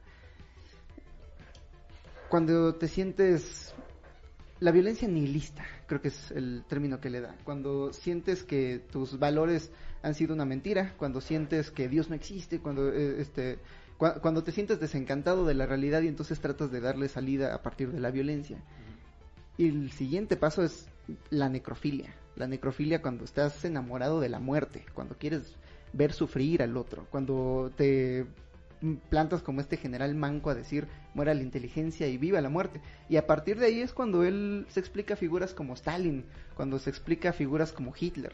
Eh, Sí, yo quería como aterrizar un poquito. Bueno, hay, hay dos cosas ahí que me parecen interesantes que en el siglo, bueno, empezados ya desde el siglo XVII y hasta nuestros tiempos empiezan a surgir los discursos que utilizan lo bueno eh, o una noción como de un bien común para justificar actos, o sea, genuinamente, o sea, execrables, así, despreciables, actos terribles. O sea, el estalinismo, por ejemplo, son un montón de discursos acerca de la expansión, acerca del, bien común, para justificar la invasión a otras naciones. Eh, el nazismo también lo es. Y, y cómo se, se vuelve fácil convencer a otros a través de una cierta... asimilando como valores y, y poniéndolos en cosas que realmente no lo representan. Ahí se vuelve crítica, eh, se vuelve, o sea, sumamente importante hacer una pues sí, un cuestionamiento acerca de los valores reales de, de los discursos. Y también otra cosa que me parece interesante, si quieres ahorita lo tomamos, es que la, la, la adquisición de conocimientos y la evolución filosófica y la evolución moral es mucho más acelerada que la evolución instintiva del ser humano. Sí. Y ese es un problema eh, al que nos vemos actualmente así como tremendamente con- apasionados. no, sí, y es lo que le quería decir al santo. O sea, nosotros ya, ya estuvimos hablando, llevamos un rato hablando acerca de la evolución moral de, la- de- del género humano. O sea, la evolución moral acerca de nuestros textos y de cómo nuestros textos han llegado a grados de refinación y a grados de abstracción sumamente altos. Sin embargo, nuestra código, nuestro código genético, nuestro, nuestro, nuestro lóbulo frontal, nuestras extremidades, nuestra capacidad adquisitiva sigue siendo la misma prácticamente. es que- es que Eso es lo que te quiero cabrón. preguntar, Santo. Ah, para que me lo digas tú y para que me digas así también, eh, me respondas esta pregunta. ¿Qué tanto ha evolucionado el instinto, el cuerpo, la mente del ser humano? No su moral, no su filosofía. ¿Qué tanto ha evolucionado el ser humano en, en A lo que nivel trae? biológico. A nivel biológico y Nada. psicológico. Somos el mismo. ¿De verdad nada? Nada. O sea, no me digas eso, por favor. No, Seis no. mil años. O sea, me estás diciendo No, que... no, que no, no, seguimos siendo el mismo.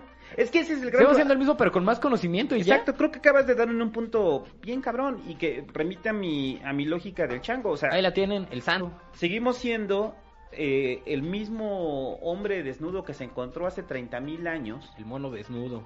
eh, seguimos siendo él. Y, y el asunto es que sí, y tienes completamente la razón, las, las estructuras sociales y las estructuras morales del ser humano han avanzado a una velocidad tan cabrona, pero para el ser humano que sigue siendo el mismo, pues por eso resulta abrumador. O sea, no quiere decir que en un futuro no vaya a cambiar, pero estamos hablando 30 mil años, 60 mil años. Va a cambiar en millones de años. 60 mil años en un, en un nivel... ¿Cuánto tiempo le toma al ser humano cambiar? Es que no lo sabemos. Ah, la evolución es lenta. Así lo sabemos, ¿no? O sea, No, sabemos no. cuánto tiempo nos ha, nos No, ha tomado, no, por no. ejemplo, adquirir ciertas habilidades. Sí, sí, sí, pero yo estoy pensando a nivel orgánico, o sea, a nivel, biolo- a nivel biológico, no, son millones de años para un cambio mínimo, o sea, ese es el gran problema en el que nos seguimos enfrentando, seguimos siendo monos, Ay, y nada más recuperando un poco de From, también hay que entender una cosa con From, este, que eh, al momento de que hace, establece estas categorías con respecto a, lo- a los niveles de, maldad que puede haber, o, lo que él podría asumir como maldad, eh, está dejando, o sea, está concentrándolo sobre el individuo porque la postura propia de Fromm es sobre el individuo. Sí. O sea, pareciera que, no sé, al momento de tomar ejemplos como que son Stalin y, y como es Hitler, eh, pareciera que de repente dejas de lado que pues Stalin sí estaba loco, güey, pero tenía una bola de cabrones que aunque estaba loco, para mantener sus propios estatus de poder, le decían, sí, señor Stalin, lo que usted diga. A Hitler, sí, muchos convencidos, pero también otros para mantener sus propios estatus de poder le decían, "Yes, eh, eh, Ya, ya, ya. ya, ya, my Führer, ¿no? O sea, Por eso- o sea, a lo que voy es que el, el asunto de concentrarlo solo sobre el individuo, o sea, pareciera que un ente malvado, este ente malvado llega y con- logra convencer a todos, y pues no es así, ¿no? Por eso Eric Fromm abre preguntándose, ¿el ser humano es un lobo o es una oveja? Porque si fue una oveja, lo nos explicaría por qué van todos eh, derechito al matadero sin hacer una pregunta. Pero si fuera un lobo, nos explicaría por qué a veces tenemos esta tendencia de matar a otro ser humano. Y él lo que dice es que eh, el ser humano, tú por ejemplo, tú eres bueno a veces, tú eres malo a veces, pero como no controlas toda una nación, eh, no causas tanto daño. Eh, Afortunadamente. afortunadamente. No, y- No lo han visto jugando de ¿Por qué? Empires, no mames. es que no me han visto jugar Total War, pero Manda a los aldeanos ¿por qué, a tirar murallas. por qué, eh, el frente oriental de la Segunda Guerra Mundial fue tan terrible? El frente oriental es la guerra más grande de la historia Ah, yo quería hablar de yo quería hablar de la montaña por mágica. sí sola. Por sí sola, sin contar la Segunda Guerra Mundial. Y cuando ves la batalla en Francia, la batalla de Francia mm, toman prisioneros, eh, es una, es todavía una batalla más caballeresca. Pero la batalla de Kursk, la batalla de Stalingrado es barbarie, es barbarie pura. Hay, hay historias de gente que como no tenía caminos, ponían, ponían heridos y los rociaban de agua para que se congelaran y luego pasar encima de ellos los, los tanques. Era barbarie pura. Era barbarie pura porque eran dos estados totalitarios completamente controlados por la voluntad de un cabrón malvado. Este cabrón malvado Hitler, si hubiera tenido una carnicería en lugar de una de una nación-estado, pues igual sería ese güey enojón de la carnicería. Eh, pero tenía una nación-estado y provocó tanto, tanto dolor. Y en los juicios de Nuremberg le preguntan a Hermann Göring, eh, ¿por qué? ¿Por qué? ¿Por qué es tan superior la democracia de un Estado totalitario? Eh, y pongan atención en todas las democracias del mundo, porque Hermann Göring le dice, claro, la gente es la que pelea las batallas, pero los líderes somos los que las declaramos. Nosotros somos los que declaramos la guerra. Y arrastrar a la población a la guerra no es tan difícil. Simplemente tienes que decirles que están siendo atacados, que están siendo atacados y que necesitan defenderse. Tienes que causarles miedo y luego tienes que atacar a los pacifistas. Tienes que decirles que no están haciendo lo suficiente para defender a su nación y que con su pacifismo están exponiendo Sí, sí, a los sí. demás al peligro. Fíjate qué interesante cómo utilizan la ignorancia de, de las demás personas, le meten un poquito de filosofía barata y los utilizan con la mayor facilidad. Y dice, puedes hacer esto en cualquier nación. O sea, yo pienso, en, por ejemplo, el, el protagonista de la montaña mágica, que es un güey burgués que heredó una, una empresa naval de, mercancías. Y la montaña mágica se trata acerca de por qué un cabrón alemán que tiene todo el varo del mundo, vive en paz, que no está enfermo de nada, que es joven, decide ir a la guerra mundial a ese frente que tú estás mencionando. De eso se trata la montaña mágica y de, a, de qué, a qué idea se ve expuesto en esos tiempos. Entonces piensen como qué ideas estaban eh, fluctuando en ese tiempo, el nacionalismo alemán, este, la, a la ética, había muchísimas ideas ahí fluctuando y el güey termina optando por, por ciertas ideas que lo llevan a, a ir a la guerra. Hace Sí. poco leí algo parecido. Iturbide. Y no fue la montaña mágica. No, no, eh, la sigo leyendo, todavía no acabo. Iturbide tenía una novia en cada estado, era hacendado, tenía tierras, tenía peones, tenía caballos. ¿Qué se tenía que meter una guerra de independencia? Ajá. ¿Qué estaba buscando que Fíjense, no le entonces daba? lean, lean la historia de Iturbide, lean a Thomas Mann, la montaña mágica, van a darse cuenta de ahí de qué, qué fácil es convencernos de que hagamos cosas que al final nos ponemos a pensar y decimos qué chingados con nosotros. Eh, eh, pero, pero reafirma mi rollo, o sea, el asunto de creer, o sea, porque luego lo vuelves a decir en el, en el rollo de que Hitler, o sea, eran unos par de locos que simplemente estaban girando instrucciones. O sea, pareciera que no son muchos, a verlo en Trump. O sea, pareciera que este concepto que nosotros generamos a través de la maldad, o sea, que, que lo dice este, este cabrón se me fue el nombre, Bill Burr, que dice todo el mundo señala a Hitler, pero Mao mató más, cabrón. ¿no? Ah, pero por tonto, más que por O malvado. sea, no, no, por- o sea, no, Mao mató más, pero también porque son más.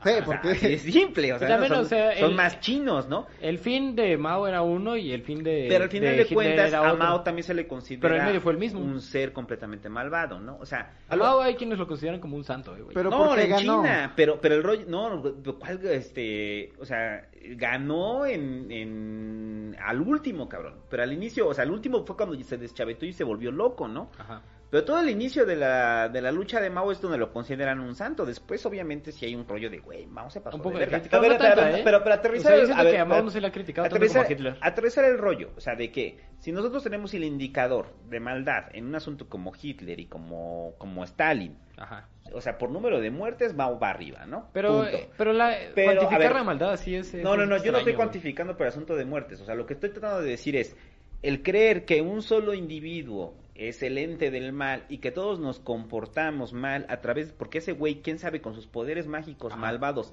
hizo que todos nos volviéramos malos, es una estupidez. Ajá. Responde a Porque circunstancias de eh, época. en ese momento vamos a justificar absolutamente todo. O sea, entonces en ese momento, si hoy, mañana nos salimos y matamos cabrones y saqueamos pueblos, Yo no sé, fue culpa del peje. lo- exactamente.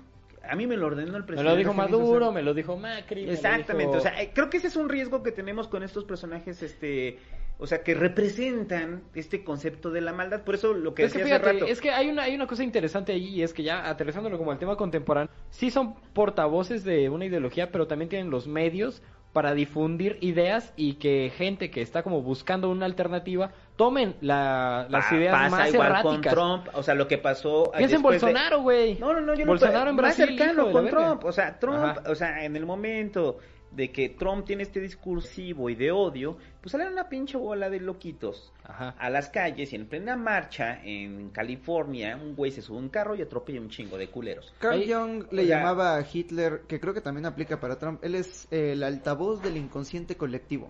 Es, tienes a... Híjole, no sé, güey, no sé, no, no creo. Tienes O sea, a esta gente es un, enojada. abus- es un abusador de la, de la ignorancia colectiva. No, Pe- pero, pero sí, pero sí. con sí, un altavoz. sí, sí, no, sí, sí, sí. Si tienes a toda esta gente enojada que está buscando un... Es el sentir, o ¿Cómo, sea, cómo salir de esta Ajá. vida que les vendieron el sueño americano y no está y- y se ocurriendo? la comen. Ahí eh, la gran tragedia de esto es que cómo chingados haces conscientes a tus personas que son seguidoras de, de los de los mesías más erráticos. por eso no se puede, pero el rollo es que la culpa, o sea, el, el, el decir, usted no tenía alternativa, simplemente lo manipularon, O sea, creo que es la salida fácil para justificar la mayoría de las atrocidades. Ajá, de la y un montón de Ah, no, claro. circunstancias. Es culpa de es culpa de cada uno de esos individuos que no tuvo el valor de ser ellos. Pero, pero, hay una cosa bien interesante que un amigo mío estaba, un saludo a, a Carlito Nobody, estaba escribiendo una tesis acerca de 2666, eh, la novela, las cinco novelas de Bolaño, Ese Carlito, saludo. Carlito Nobody, y él, su tesis era que el culpable no era uno u otro u otro personaje, sino que el culpable era el sistema. Y nosotros tendemos a exculpar al sistema, o sea, a quitarle la culpa al sistema porque no es un ente tangible.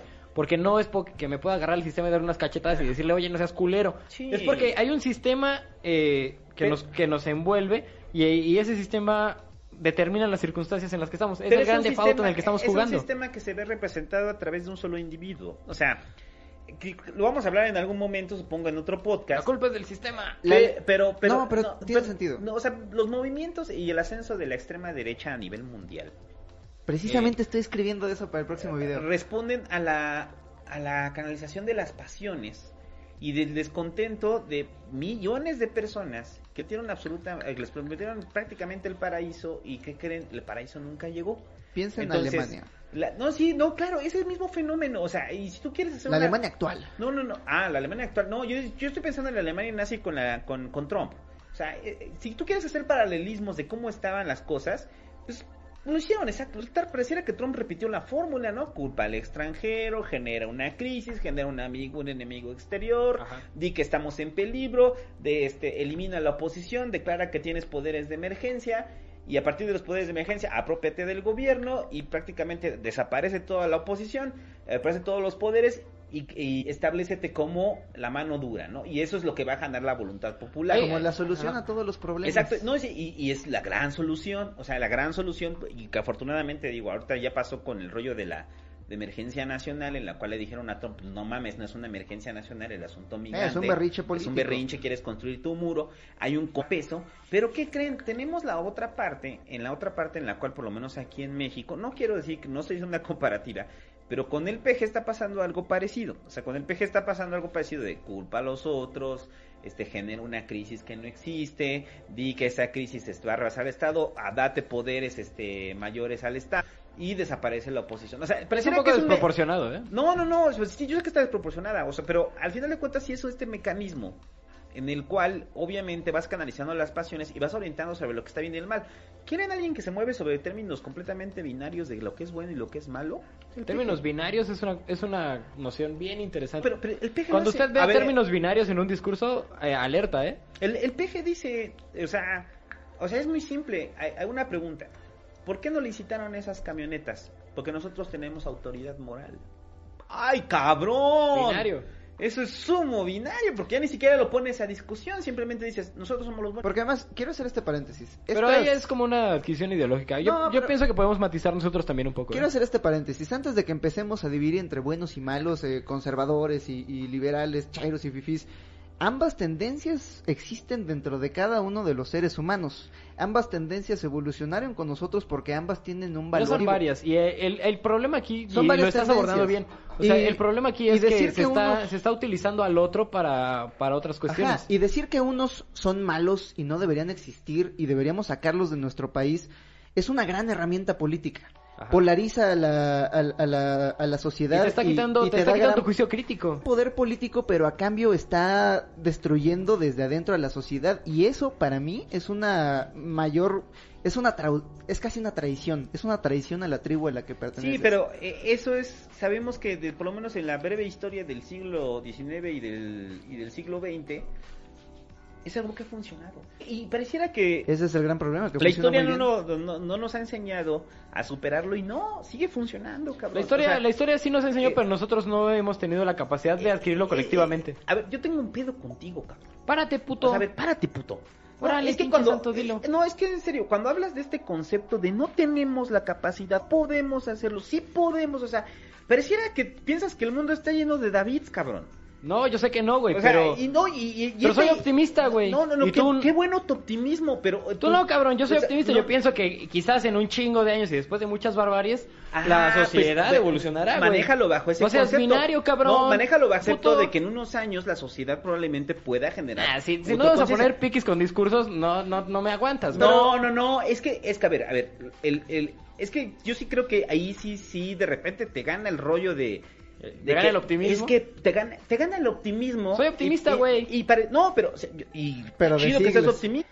Pero el rollo Pero es, de siglos. al momento en el que estás planteando de que podemos así, o sea, pareciera que hay un chingo de, o sea, que todo el mundo, en este momento el planeta entero está escuchando mi gala. Oye, güey, Y tienen la capacidad de este, o sea, tienen la capacidad de este análisis y no lo tienen. Fíjate, O sea, hay un, hay un pecado capital falso. que se llama pereza y es que, o sea, tú puedes eh, ponerlas en Netflix o realmente empezar a concientizar de tu pedo. Ah, que te entonces- motive, algo que te motive a hacer eso, quizás no lo tienes y no lo vas a tener hasta que te pero- mueras, qué mal pedo. pero entonces ¿Y cuándo lo va a regresamos tener a la humanidad? ¿Quién sabe? Entonces regresamos a Nietzsche porque para desarrollarte plenamente como individuo necesitas tener el valor de ser tú y solamente tú y de y de ser honesto esto con tu sistema de valores y si la sociedad te dice ve y mata a un hondureño ni madres yo Ajá. soy quien soy y la sociedad está constantemente tratando de convertirte en todos los demás entonces dice Nietzsche es una lucha condenada porque el ser humano es un poco más flojo de lo que es miedoso Sí.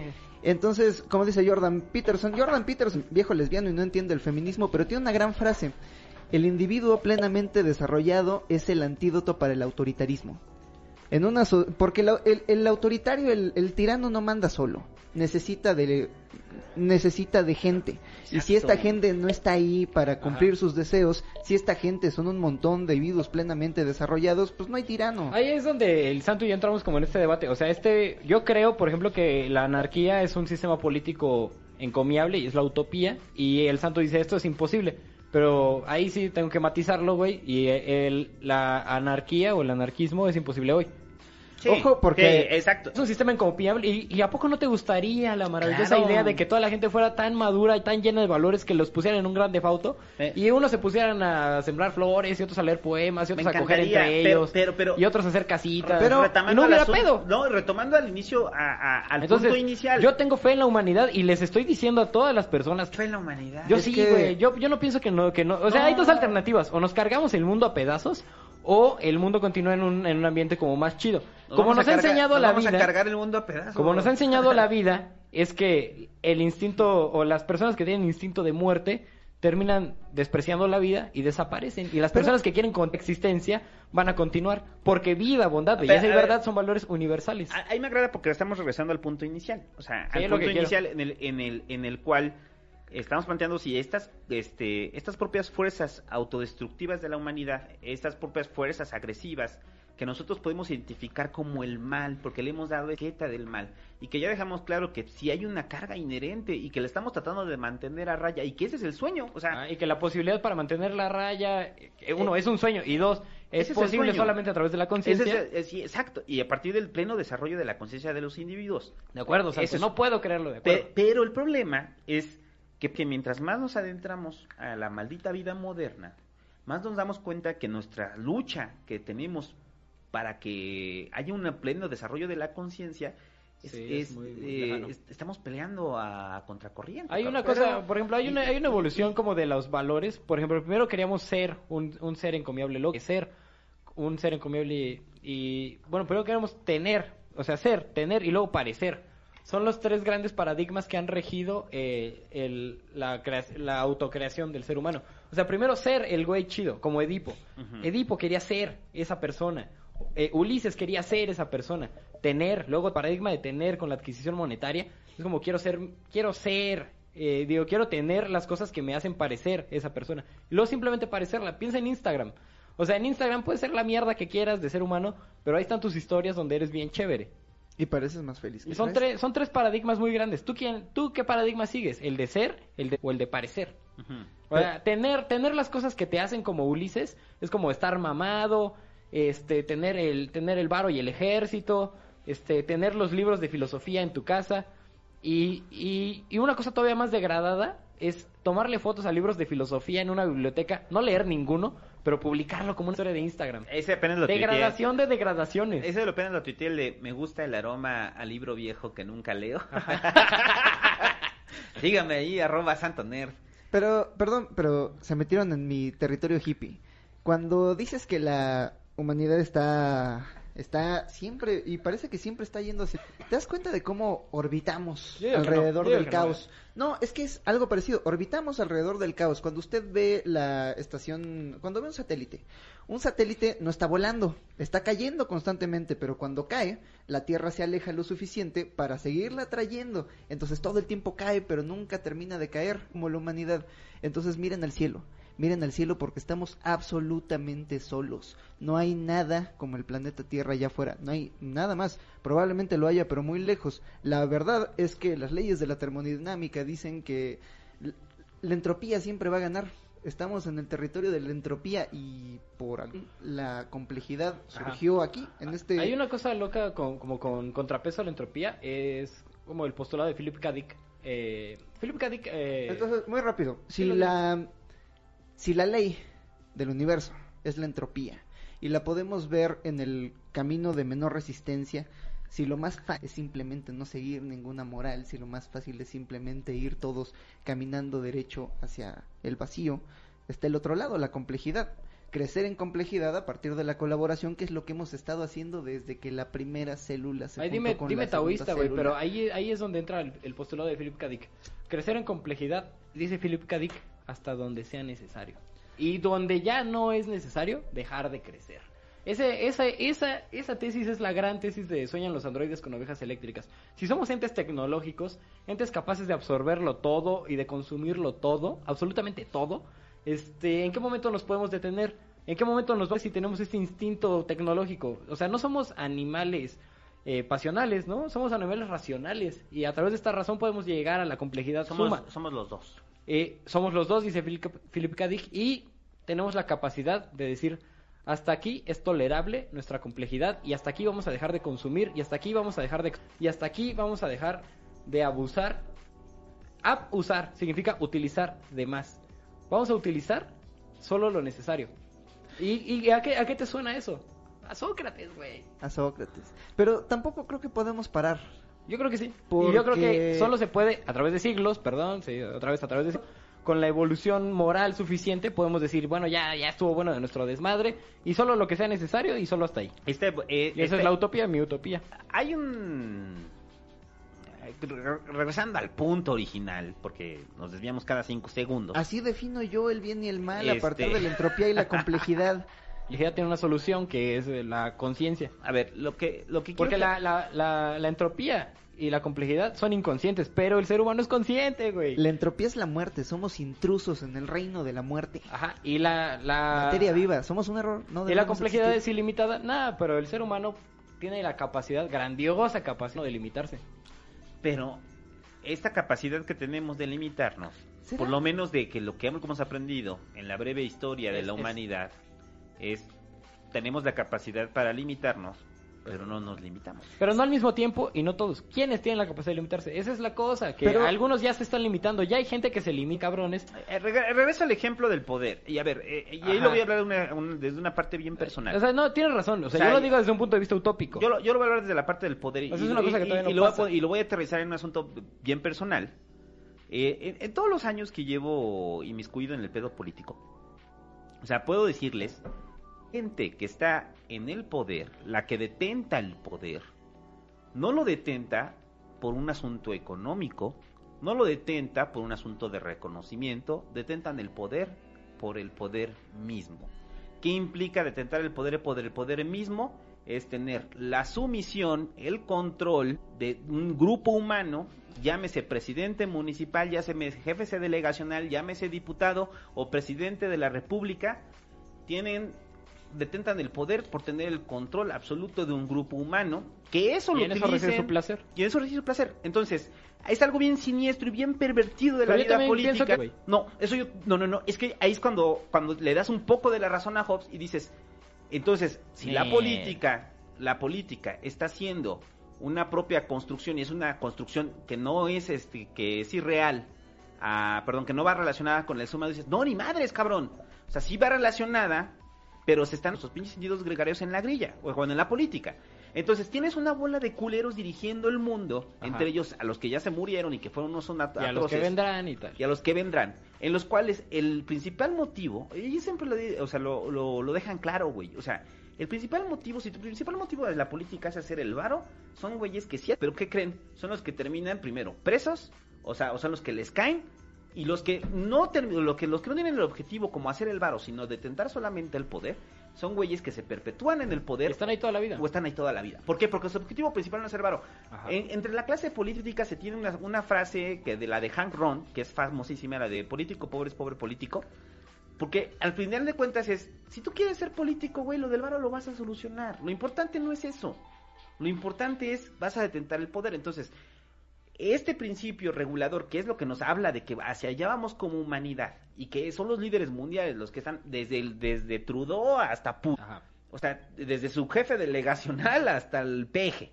Toda esa bola de cabrones son los que están detentando el pinche poder y son los que están haciendo que este concepto que nosotros tenemos de la maldad pues esté terminando afianzando con un asunto desesperanzador con respecto a la humanidad. Lo que tú estás diciendo ahorita nos está llevando a un nihilismo histórico bien cabrón. No. De que todas las personas que, que asuman esta tesis vayan a decir, bueno, pues si siempre va a ser así, entonces ya para qué tengo un actuar político. Es que yo no estoy diciendo eso, o sea, yo, yo no estoy diciendo que usted no actúe políticamente, yo no estoy diciendo que los grandes cambios vengan por ahí.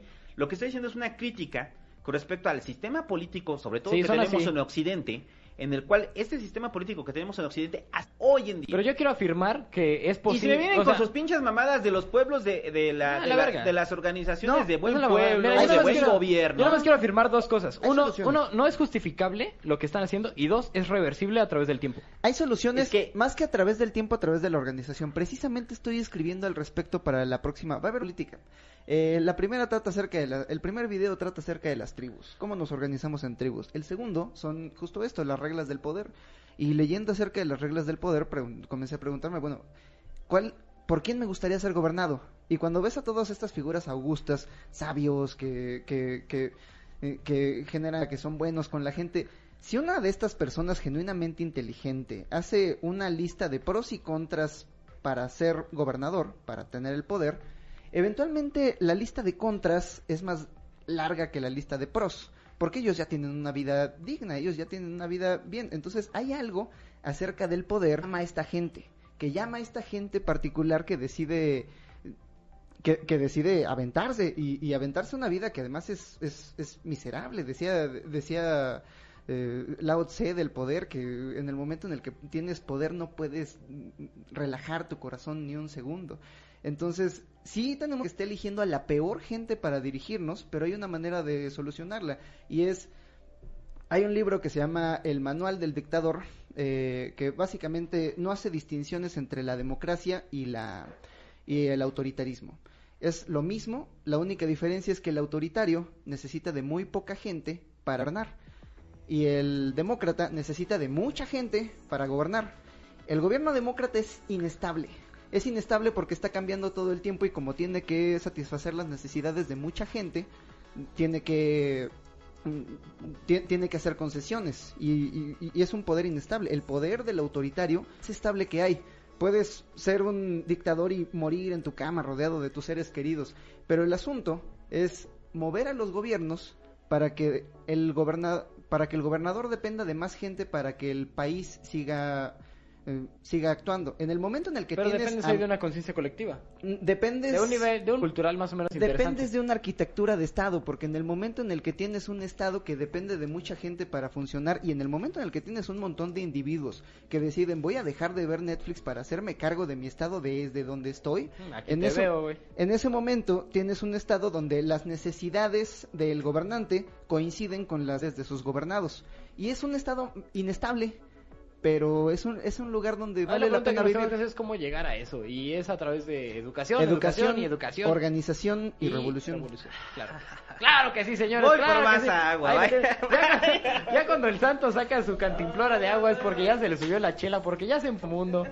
Los tienen ahí derrotado. Ahí tienen al viejo régimen. El santo representa al viejo régimen. No, no, no, es que, es que estas ideas, o sea, en serio, O sea, tú, pareciera no- que o sea, tú estaba- no crees en la educación, Pa- en la no, revolución ni en la, pareciera ni que en la organización. No, es que esto pareciera que estoy escuchando el discurso del Partido Comunista Mexicano de 1965. Aja la baraja. ¿Es en serio? Pero es que, es que, o sea, una voy cosa... a buscar el, el audio Sí, güey, para, que lo, para que se los pongan Es que mira, siguiente podcast es que y, eso es- vean- y se den la- cuenta que la misma idea... La o ideología sea, es la misma, pero la- la, la operación es lo difícil, güey. El pedo cuando yo le pregunto al Hobbit es cómo es El pedo es la una real operación de eso. organización, pero a hay ver, unas, hay unas pocas revoluciones. ¿tú crees en la idea? Sí. Pero ¿crees en una manera de operar lo No, real, pero- factible del día ver, de hoy? Ni siquiera de ocasión. Hay muy pocas revoluciones que resultaron en un bienestar para la gente, pero podemos analizarlas para ver cuáles fueron los factores que la única revolución ha sido la revolución ideológica y esa sí nos ha puesto no, donde no, estamos no. al día de Piensa hoy. en Nelson Mandela. Cuando Nelson Mandela sale de la cárcel y, y decide atacar al gobierno, tenía el... el está, lu- venía de varios años de luchar en contra del apartheid.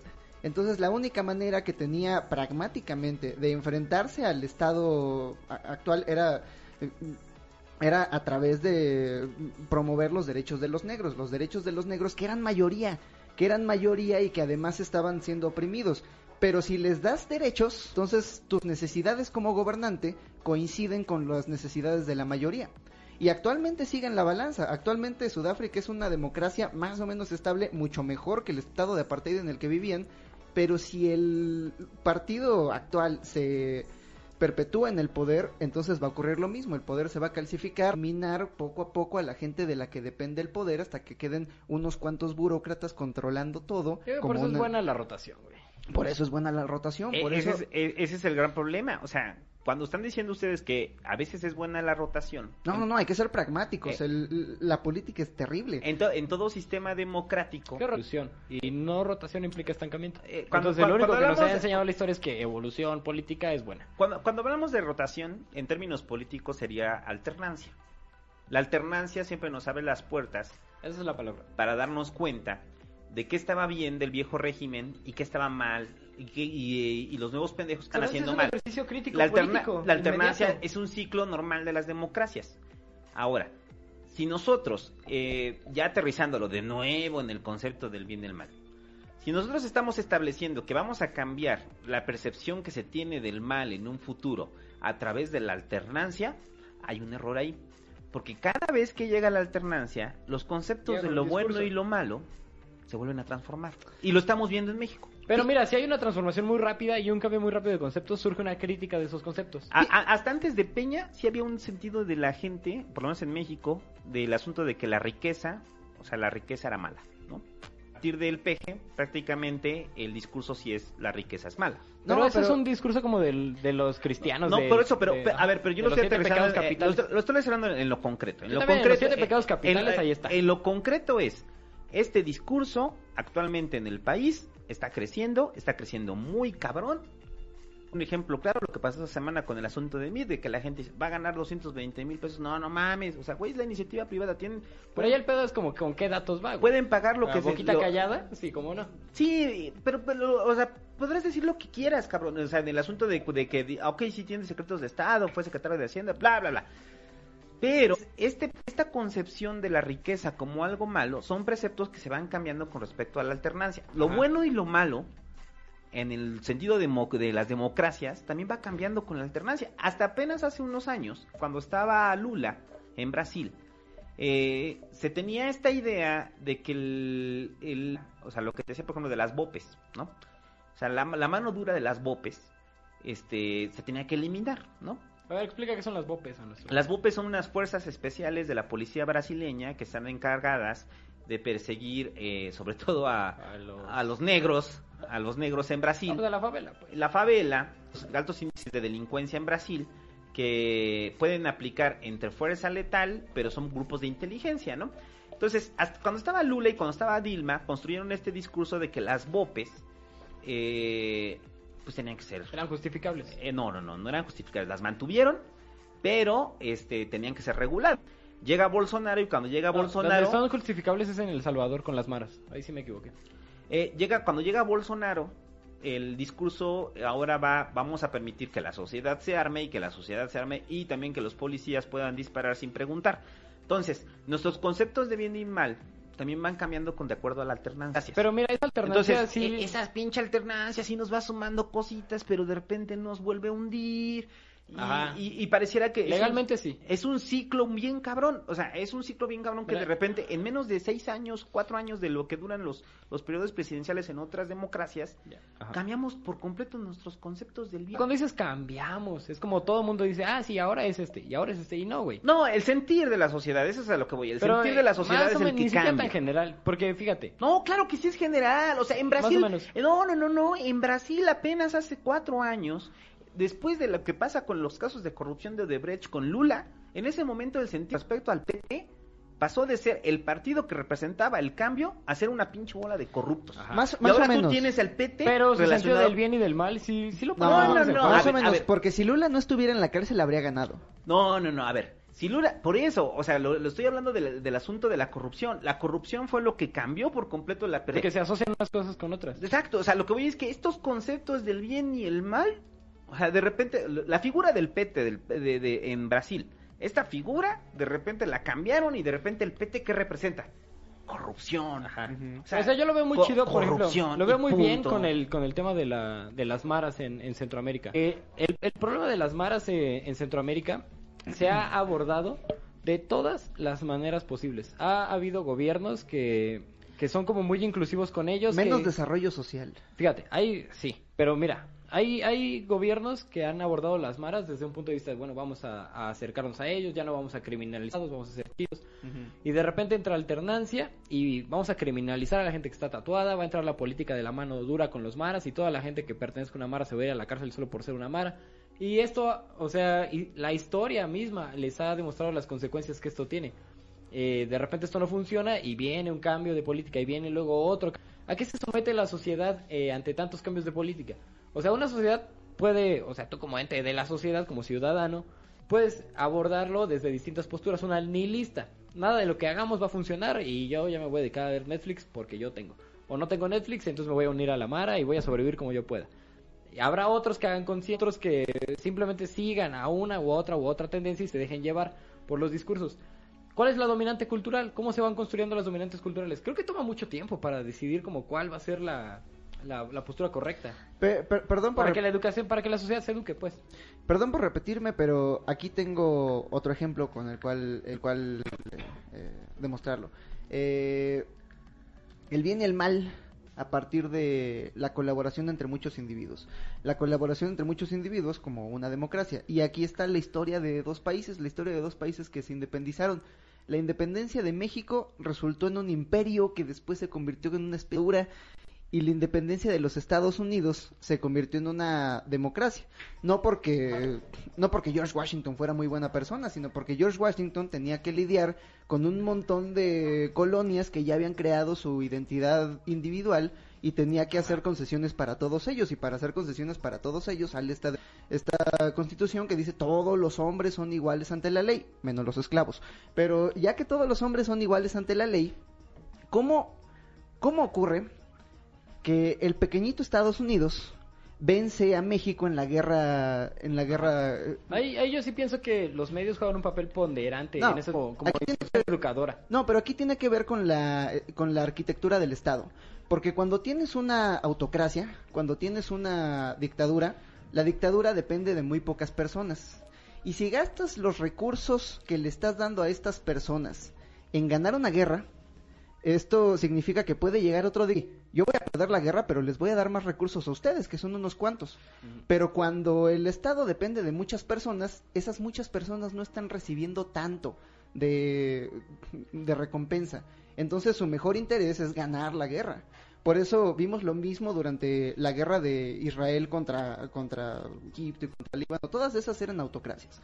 Autocracias que Siria, por ejemplo, perdió las Golan Heights, eh, la- las planos de Golán, eh, a 200 kilómetros de su capital, donde había gente con... Las llanuras de Golán. Las de llaneras de Golán las perdieron a 200 kilómetros de su capital, donde había gente tomando el café que ni siquiera se enteró de que perdieron a 200 personas. En cambio, Israel, que es chiquitita, como era una democracia, todos fueron a la guerra. Se paró Ajá. la vida civil. Pero es que también hay democracia y la arquitectura del Estado genera una arquitectura de medios y de oposiciones muchísimo más rica y esa y esa confrontación de medios este sí sí involucra una educación de la sociedad hay más medios va a haber más op- o- opciones de dónde tomar entonces por eso creo que la alternancia pues sí puede generar como más diversidad de medios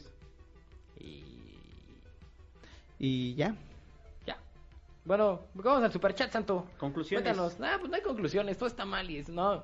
O sea, mi conclusión, ya lo dije, eh, el bien depende del mal, el, el mal es una construcción temporal de nuestro tiempo y ser bueno significa ser conscientes de lo que es malo y poderlo controlar. Hay cosas que nos educan y que nos hacen conscientes de lo que es bueno y lo que es malo, entonces edúquense ustedes mismos, sean cabrones, sean aferrados y sean conscientes. Yo lo que opino es que en el momento en el que estamos definiendo el bien, definiendo el mal, eh, y hay que ser un poquito más pragmáticos. ¿Qué nos sirve como sociedad, como sociedad y como seres humanos y como eh, materia viva que somos? Lo único que sirve es crecer en complejidad a partir de la colaboración. Si alguien te está diciendo que hagas lo contrario, mándalo a la verga, ese es el malo. Bueno, eso también es frase para playera. Vamos a sacar varias Las playeras del Hobbit. Playeras del Hobbit, ¿no? Tú, Santo, Si tus alguien te está diciendo que, que hagas lo contrario, mándalo a la verga. Ese es. ¿Ves? Si alguien te dice, esos no pertenecen a la tribu, no colaboren con ellos, mátenlo. Ese güey es el que deben sacar de la tribu, es, Es un como traidor. la- Conciencia, conciencia de la tribu. Porque, porque de repente. Porque ahorita estaba viendo la aventura y se trata de una tribu. Entonces, en tanto No que perteneces a la tribu, dejas de ser de la tribu y luego regresas a la tribu por conciencia propia, el acto de conciencia te hace más rico. Te hace, ma- te hace así como una persona consciente, es, es una cosa maravillosa. Capaz de decidir ante todas las alternativas posibles. Si no hay esa conciencia, pues nos esperan bastantes años de tragedias. A ver, yo- es que de repente pareciera, o, o cuando estamos platicando aquí, o sea, pareciera que la, la percepción que les estoy dando es que no hagan absolutamente nada. No, yo no digo eso. O sea, yo, yo el, si algo he aprendido de la experiencia política y de lo cual estoy orgulloso, es que política eh, ha permitido que yo esté inmiscuido en grandes cosas dentro de este país. O sea, que sumí mi granito de arena. También sumí mi granito de arena para otras cosas que después digo, chale, pues qué pedo con esto, ¿no? Esto fue muy malo. Responsabilidad histórica. O sea, tengo mi responsabilidad histórica en muchas cosas buenas y tengo mi responsabilidad histórica en muchas cosas malas que yo, yo valoro, como, buenas. O sea, yo no estoy llamando a, la, a que se inmovilice. No, lo que yo estoy hablando es patrones conductuales de la propia humanidad que simplemente, si los analizas fríamente, son cíclicos. Entonces, como son cíclicos, el, el mismo bien y el mal, muchachos, los conceptos que tenemos de bien y mal, de forma cíclica. Entonces, pero que si hay una fuerza ahí de, de monos, este, de monos, eh, de- sí, monos desnudos arrojados al mundo, en la cual estamos precargados para una vida fuerte, una vida agresiva, perdón, un medio ambiente hostil y la invasión, eso nos enseña a defendernos, Ujú. 100 tribus organizados con otros cabrones, pues es obvio que los que el, el concepto, los conceptos de bien y mal que vamos a manejar, pues pues hay una parte ahí de nuestro chango que tenemos que controlar y hay otra parte que podemos tener injerencia en él. Hay una pregunta que te quiero hacer, Santo, nada más te quedé con la duda antes. Y es que biológicamente, cerebralmente, neuronalmente, ¿hacia dónde tiende la evolución de nuestra corteza cerebral? No se sabe realmente. Pero sí hay como posturas. Bueno, primero, o sea, me gustaría que me dijeras como cuáles son como las tendencias de las que se ha hablado y cuáles son las en las que crees. En el, o sea, el... Ah, con todo este pedo que nos ha caído encima más rápido de lo que podemos evolucionar como especie. Ese yo lo había ¿Qué va a mencionado en? Hobbit. El, como especie, o sea, ya lo había hablado este cabrón, o sea, de, de- va a haber un mayor este, desarrollo del lóbulo frontal. O sea, ¿Y eso qué implica? Que una mayor regulación del chango. Vamos a ser más seres humanos y menos animales. Sí, o sea, sí va a haber una, sí vamos para allá. O Pero sea, en millones. Si llegamos. Es que por ahí de repente ponen cosas así como de, ay, se demostró que los seres humanos evolucionamos de 30.000 años para acá porque cambiamos de pigmentación. Pues sí, pero eso no ha cambiado nuestras estructuras sociales, ¿no? Este, no ha cambiado nuestra forma de relacionarnos con los demás, porque eso pues solamente son construcciones sociales.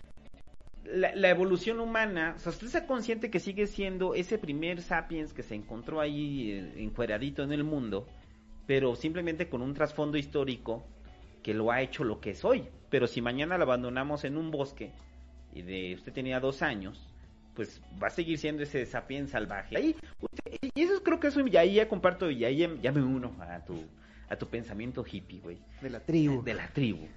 Que es muy bonito, y eso a mí siempre me ha gustado mucho pensarlo. O sea, el el usted en usted viven millones los millones de seres humanos que han pisado esta tierra.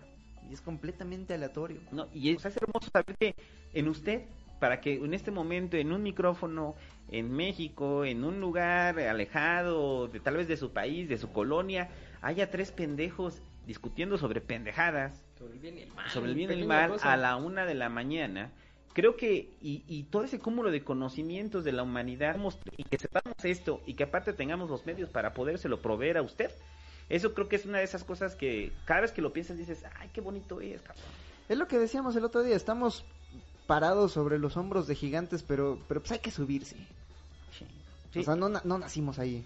Y, y, y, y ya nada más para cerrar, este, ¿hacia dónde va la humanidad en el sentido de, del bien y el mal? No sé, el- pero lo que sí tengo claro es que el bien y el mal son conceptos que mutan, ¿no? Se han mutado. Pero también se han asentado.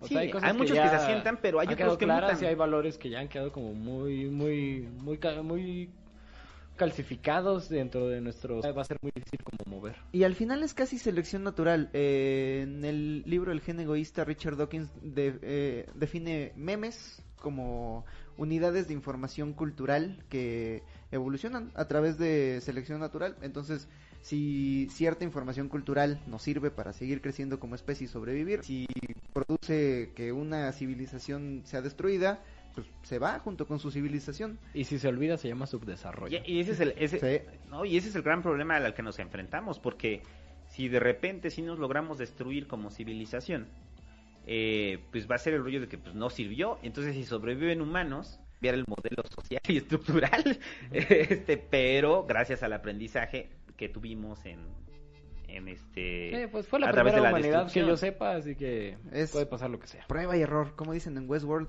prueba y error. Sí, pues, Fue con pura prueba y error. de la naturaleza. Pues ya de mi Y- parte y, no y ahí sí querían decir que, que les dijéramos ser bueno, pues no. Yo sí les dije cómo, yo les dije haciendo conciencia de lo que es malo y controlándolo, Yo también, que crecimiento en complejidad a través de la colaboración. hasta donde sea necesario. Yo ahí sí me voy a poner bien derechairo, pero Tíralo, santo. es real. El, para mí la forma de ser bueno, o por lo menos en nuestra sociedad, es eh, consciente del daño que provoca a los demás. Eso es la única forma en la cual usted puede ser bueno. Y sobre todo, reconocer nuestro potencial para el mal. Porque en el momento en el que nos asumimos a nosotros mismos como el bueno, ya perdimos la batalla moral. Sí, eso es. Ah, ya no hablamos de ese pedo. ¿Cuál? El asunto de los que se asumen moral. yo más o menos lo hablé con, cuando hablaba de los siete pecados capitales y sus, sus Ajá, cuando me virtudes contrarias. Y es que, o sea, cuando tú asumes esas virtudes contrarias a los siete pecados capitales, eh, No, ya- no, pero, aterrizándolo en el mundo contemporáneo. Es lo mismo, o sea, hay, hay cosas como, o sea, soy generoso, soy amable con la gente, eh, no tengo la intención de hacer el mal, pero no por el simple hecho de asumir estos valores significa que ya estás dejando de hacer cosas malas. Yo pienso que ser bueno es eh, tomar la decisión correcta en cada momento. No robar, no mentir. No traicionar al pueblo. No robar, no mentir, no traicionar al pueblo. ¿Es para quién robarle un banco? Eh, Ya Ah, no ¿qué hablamos de Walter Benjamin. No, Eh, bueno, hay muchas cosas que eh, de, de repente hay cabrones que dicen, eh, es que respetar la ley es ser bueno. No. Cierto. Si la ley que te rige es injusta, ¿qué pasa? No mames, no. O sea, La esclavitud Ese- era legal, por ándale, ejemplo. ese es como un pedo. O sea, la, la- la gente que se compra este pedo de que las leyes se hacen buenos. No. Ajá. No mames. O romper las leyes te hacen malo per se. No. No necesariamente, o sea, hay un montón de circunstancias. No. O sea, desde las drogas hasta, por ejemplo, eh, ahí el pedo que plantea Benjamin a mí me parece bien interesante.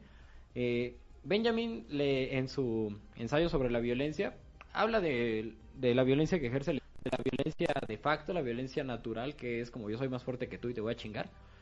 Pero dentro de todo este de Braille, que son como 10 hojitas, léanlo, el ensayo sobre la violencia, aborda el tema de la, del asesinato. Y, y plantea en qué, en qué circunstancias es válido asesinar a, a otra persona. Y él dice que la persona a la que vas a asesinar es como pues moralmente incambiable o ya no o ya no va a aportar nada a la humanidad y va a hacerle más daño a la humanidad del que haría estando muerto. Pues entonces es como moralmente válido asesinarlo. Es lo que dice Benjamin. Entonces es una tesis así revolucionaria porque el güey critica el hecho de no matarás como el ul- la última patada de ahogar y que una vez que nos pongamos críticos con el no matarás, ahí sí ya estamos matando a Dios. Ahí sí ya estamos aboliendo toda, toda secuela del cristianismo Y ahí sí estamos siendo críticos realmente y estamos teniendo conciencia. Obviamente Benjamin lo dice en un contexto político bien álgido. O sea, Benjamin lo dice después de Stalin, Benjamin de Hitler, y lo dice siendo perseguido y, y de, verdad estaba pasándola muy mal. Y había circunstancias políticas bien distintas, ¿no? O sea, si ves los carteles, por ejemplo, los carteles de la Secretaría de Educación Pública de, de México, de los años 50 es como, vamos a las armas por nuestro país. Y actualmente, el día de hoy, ningún latinoamericano que yo sepa, bueno, algunos sí, pero en general ningún país que se considere progresista enviaría a, a, sus personas a las armas. Entonces es otro contexto político, pero es una idea interesante. Aquí nada más el llamado a las armas es enroles en la Guardia Nacional. Enroles. bueno, vamos. Salario y comida y ya. Dicho lo dicho, ya dicho hecho lo dicho. hecho. Pues te faltaron ahí, los comentarios. Quiero, quiero pedir una, A ver, una mientras- disculpa de, ante, de antemano porque, pues sí, la verdad el bien y el mal es un tema bastante complejo y quedaron bastantes cosas fuera de fuera de lugar como la política de Aristóteles, la ética Uy, de Aristóteles.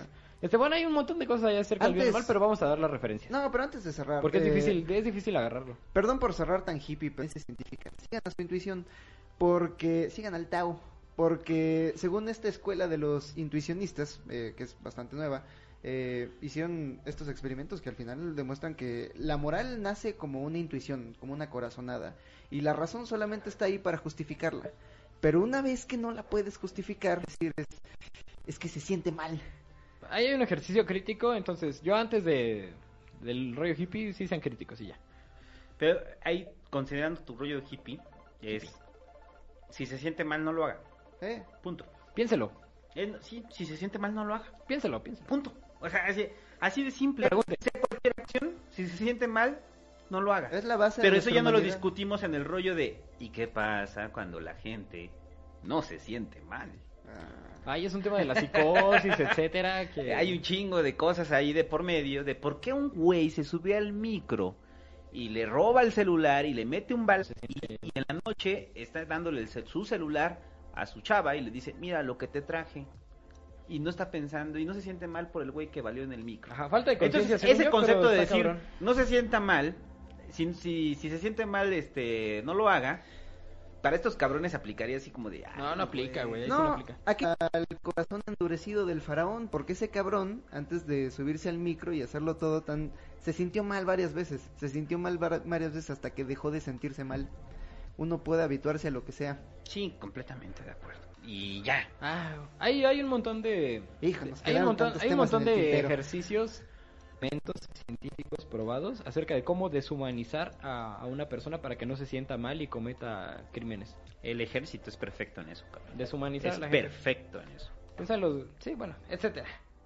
Y a ver, nada más los que me faltaron del superchat. Mientras Vamos leer. superchats, vayan haciendo preguntas. Hagan Ah, preguntas sí, hagan ahí, preguntas Los ahí. comerciales, los superchats van a estar ahí siendo leídos buenamente por nuestro amigo el Santo y nuestro dicho. amigo yo mismo. Todos Otro los querido, supers, Este, pero hay unos más este, que otros. antes, antes de pasar al superchat, pues la verdad quisiera decirles, escúchenos, sean buenos y escúchenos también en Spotify, estamos en Spotify, síganos en el Facebook, Revista Migala. Recuerden Face- que, tampoco se quejan ahí, "Es que dura mucho. Pues lléveselo en Spotify. Dura para do-. En los viajes de micro, si vive en la Ciudad de México, ya se lo aventó. Ajá. Bueno, hay muchos lugares, hay mucha gente que nos escucha, hay que mandarle saludos a la gente de Hispanoamérica, de Estados Unidos, de Europa que nos escucha. Saludos a los centroamericanos que nos escuchan, Mucha los gente sudamericanos, mucha ¿no? gente de Argentina, de Chile, Panamá, Venezuela, Costa Rica. ¿De Venezuela nos escucharán? Sí, claro, nos escuchan de Venezuela, nos escuchan de Nicaragua, de El Salvador. Saludos a todos. Un saludo a Lucila. escuchas. De Iberoamérica. Saludos a de- Melissa también, que siempre nos escucha. De, de España también nos escuchan, ¿no? Sí, saludos. Venezuela. Y bueno, Saludos a España. saludos a todos Manden ellos jamón serrano. Manden jamón serrano. Vamos, ¿dónde te encuentran en Twitter, Santo? Arroba Santo Nerd. Y recuerden, mañana el Pasquín, su único Pasquín. programa de política eh, con analistas, sí, el único programa de análisis político sin analistas políticos. Muy bien. A ti, Jovi, ¿dónde te encuentran? Arroba revista Migala. En Twitter, Revista Migala y en la página migala.mx, donde ya mero voy a subir. Sí, voy estoy a, estoy a punto, o sea, ya casi, ya tengo el boceto, ahí está, ya casi No, lo pues, termino. chido tu boceto. Ya Voy lo a- leí tu boceto. Está bien chingón. Gracias. No, no mames. Al santo le gustó. Voy a, voy a escribir acerca de la, de la economía de recompensas y de los repartidores de Uber y los Uy, choferes. Eso está cabrón. Va a estar bien bueno. Y pongan ahí si quieren playera de la economía del amor. Entonces ahí lean también la punta media. ¿Por qué no haces una playera de la economía del amor? Vamos a ver cu- cuánto se vende de la economía del amor de esa Bueno. playera. Le voy a cambiar el nombre, se va a llamar Economía Humana. No, pero, Nah, ya no pero una que diga, yo apoyo la economía del amor. Y, la, Y unas y flores. le diga, hicimos al Negas y la ponemos en Kickstarter. Saludos al Negas vendemos, también, ¿no? saludos a Obete, alias el niño rata, saludos a Julio Castro Castroso. Los Castro Castro. A ver, dice Axel Este Castillo. superchat, amigo santo. El superchat, Axel Castillo dice, no maten a Diosito, eso es malo, saludos. Saludos. Si Alan. murió solo, ¿yo qué? ¿Pero ¿Cuánto donó este Ah, vato? 20 pesos. Nadie lo Nah, mató, sí lo se voy a suicidó. matar. Alan AR. Dios, di- no murió, Dios murió de un derrame cerebral. Ey. Alan AR donó 50 pesos. Gracias, Gracias, Alan Alan. R. Me inspira un chingo sus podcasts y los desde los lares más recónditos de la UNAM, o sea, hacer el CCH en Cachún, Naucalpan. cachún, rara. Uy, saludos, eso ya no es una... ¿Que el Sí. No, CCH? no es cierto, sí claro es. que sí, orgullosamente CCH Sur, valedor. Este. Rodrigo Fernando Montalvo, aguante mi gala, este mundo necesita más proyectos como este y donó 50 Es pesos. lo que yo digo, es gracias. José Luis Güey. Hawái, porque es J-A-G-U-E-Y, Hawái. Saludos, Tocayo. Eh, donó 20 pesos y dice, saquen el porro. Saquen. Esteban Serrano donó 20 pesos y dice, ¿pueden profundizar en por qué la lujuria es mala? ¿Quién dijo que la lujuria es mala? Este, los cristianos. Nah, es uno de los pecados capitales, pero el seguir a tus pasiones es malo. Ah, es que ahí el tema de estos güeyes es que, o sea, tú, tú estás en una en un dilema. Estás a punto de hacerle el mal a, a- estás a punto de chingarte a la vieja de tu de tu mejor amigo. Eres Tomás Jefferson Entonces- y te vas a coger esta... Entonces, eh, y- y por la lujuria y por el simple hecho de la paz, vas a cometer algo que le puede causar dolor a una familia y que vas a hacer así todo ese desmadre y no te limitas, entonces ahí es donde la lujuria surge como un pecado. Porque piensa en, en el contexto del cristiano del siglo III, donde, en donde si te gustaba alguien ibas, te lo robabas y te lo cogías. Entonces, para limitar un poquito eso, ahí es donde se dijo que la lujuria era mala. Y- Pero yo y, pienso eh, que- El, el problema no está en la lujuria, el problema está en que la persona de la cual es su objeto de deseo no, No quiera con sea, usted. no quiera con usted. O sea, ese es el problema de la lujuria. El problema Tengan lujuria si quieren con usted y pues Sí. ejerzan su derecho al sexo, es bien bonito. ejerza su derecho a la quieren, ¿eh? lujuria, pero si la otra persona no quiere, pues no quiere. Pero los hebreos sí distinguían entre la lujuria y el amor. Este es un poema bien cachondo, pero es de dos güeyes que están pinches enamorados y vueltos locos. y Lo- lo hablamos viven en en el, Edén, Por- pero aquí en la lo, tierra. lo hablamos en el podcast del amor, o sea, tiene que aprender a diferenciar entre lo que es querer y el amar. amor Y además- y lo que es enamoramiento. Sea kantiano, las personas son un fin y no un medio. Porque el sexo sin amor tiene la cualidad de la masturbación. Eh, es, esa es una frase de un actor porno que decía muy chingón que dice que dice todo el mundo me decía que era maravilloso ser actor porno le decía pues para mí solamente era ya sabes masturbarme con la vagina de otra mujer Ah, exacto. ese era Justo así. Bueno, bueno ¿qué más hay en eh, el superchat?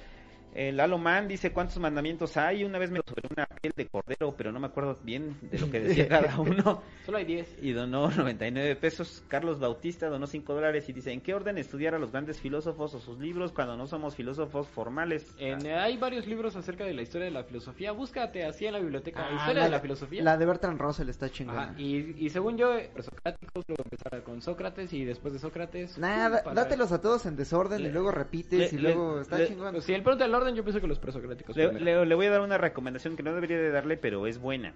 Eh, en, en YouTube, ya que nos está escuchando aquí, búsquese los, este, la historia del pensamiento de Fernando Sabater. Ah. Fernando Sabater es una gran introducción a la filosofía, este, para que esté después de eso del gran paso. Pero, o sea, sí, ciertamente la decir, ah, yo quiero estudiar filosofía, es, un, es una cosa que va a tomar muchísimos más años de lo que usted piensa. La, no, no sé, la filosofía no se estudia, la filosofía es el arte de vivir bien. No, Es- pero, o sea, estudiar ay, filosofía. es constante, es eterno. Cállate.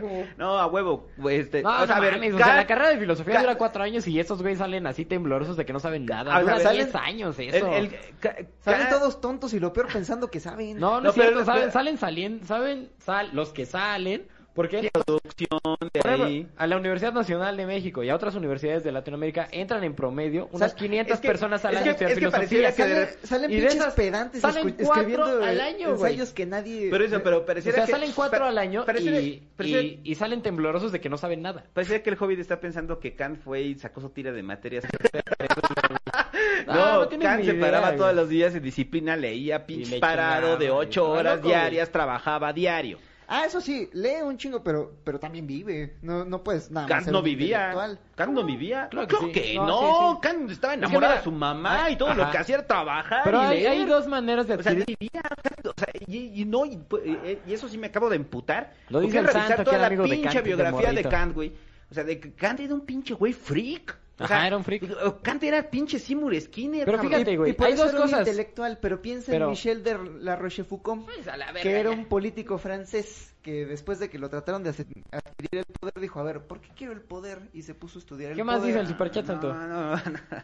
O sea, está, o sea, eh, o sea, sí, o sea, estoy de acuerdo que la filosofía está en vivir, pero ¿sabes cuál es la mayor parte? Ah, leer también. un. Estudia. Son las dos. Es que mira, Pero hay, hay dos maneras de adquirir conocimiento, datos y experiencia. Entonces, en tanto tengas lo máximo de eso. En la, tienes en pura la- experiencia, pues te van a faltar datos. En la si parte tienes puros de- datos, te va a faltar experiencia y la vas a estar parte de datos, Kat era un chingón, punto. Pero también un poco de experiencia porque estaba muy atento a su tiempo. Leía. Estaba atento a su tiempo. Entre las madres más de las no que era vivía. freak, era un freak de los periódicos, güey. Ajá. No, y, y ve- revisen todo lo- todo lo metódico que era Kant, era un... un-. Bueno, Este, eh, Marco Silva dice, a ya ni los puede putazos". escuchar por andar en la noche de museos en la Ciudad de México, pero pues ahí están unos un poco de bondad y dejó 100 pesitos. Ah, ya no amable. Jorge Díaz, que de repente empezó a aventar así 20 pesitos a todos lados. Así, Es ah, Jorge putos. Ay, güey, qué chingón. Dice José Luis, narra nuestro ejercicio del poder.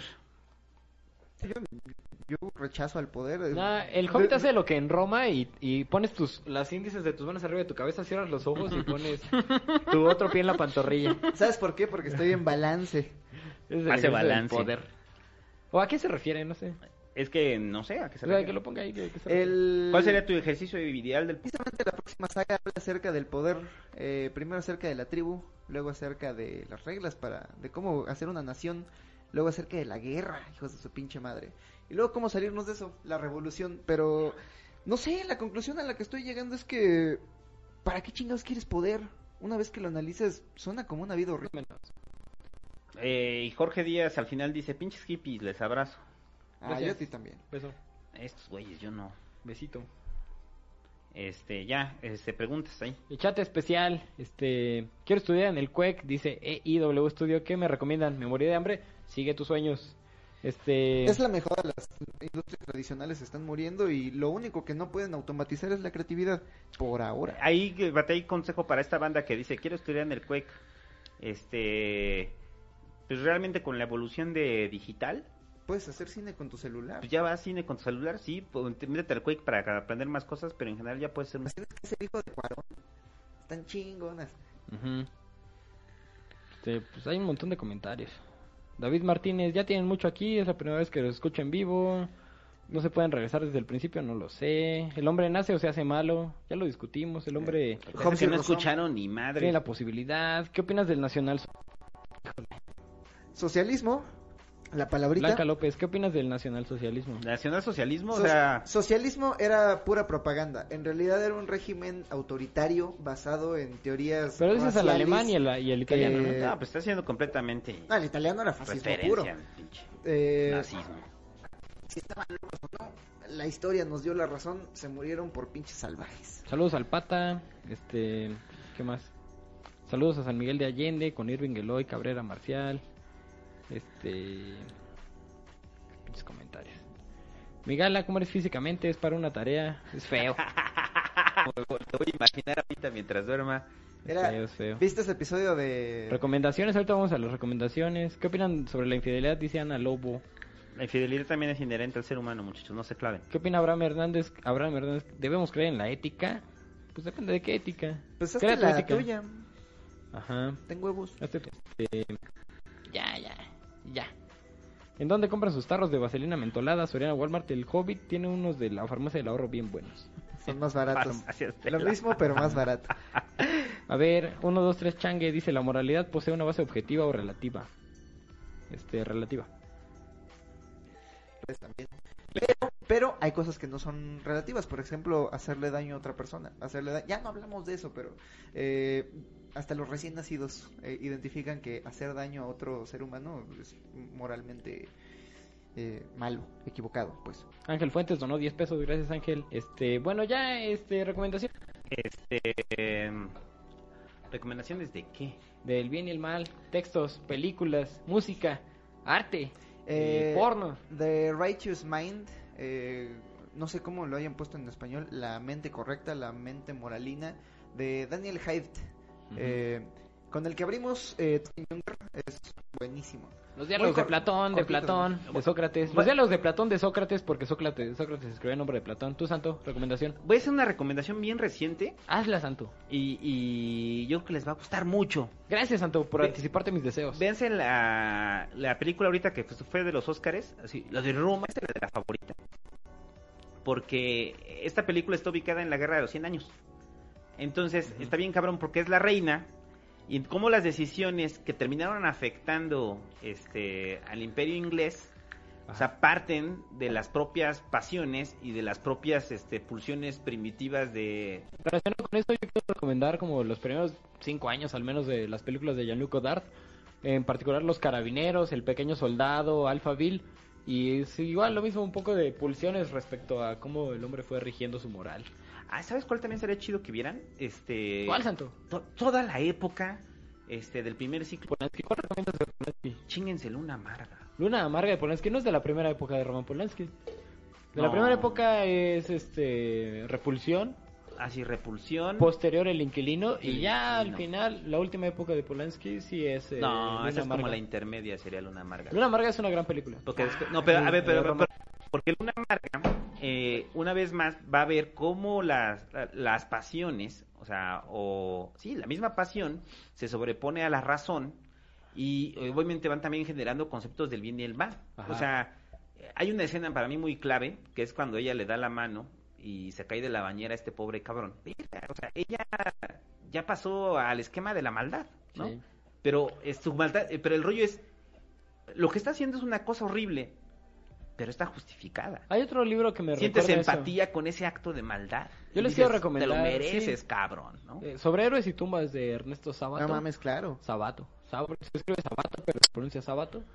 Y argentino es una gran novela sobre lo bueno y lo malo.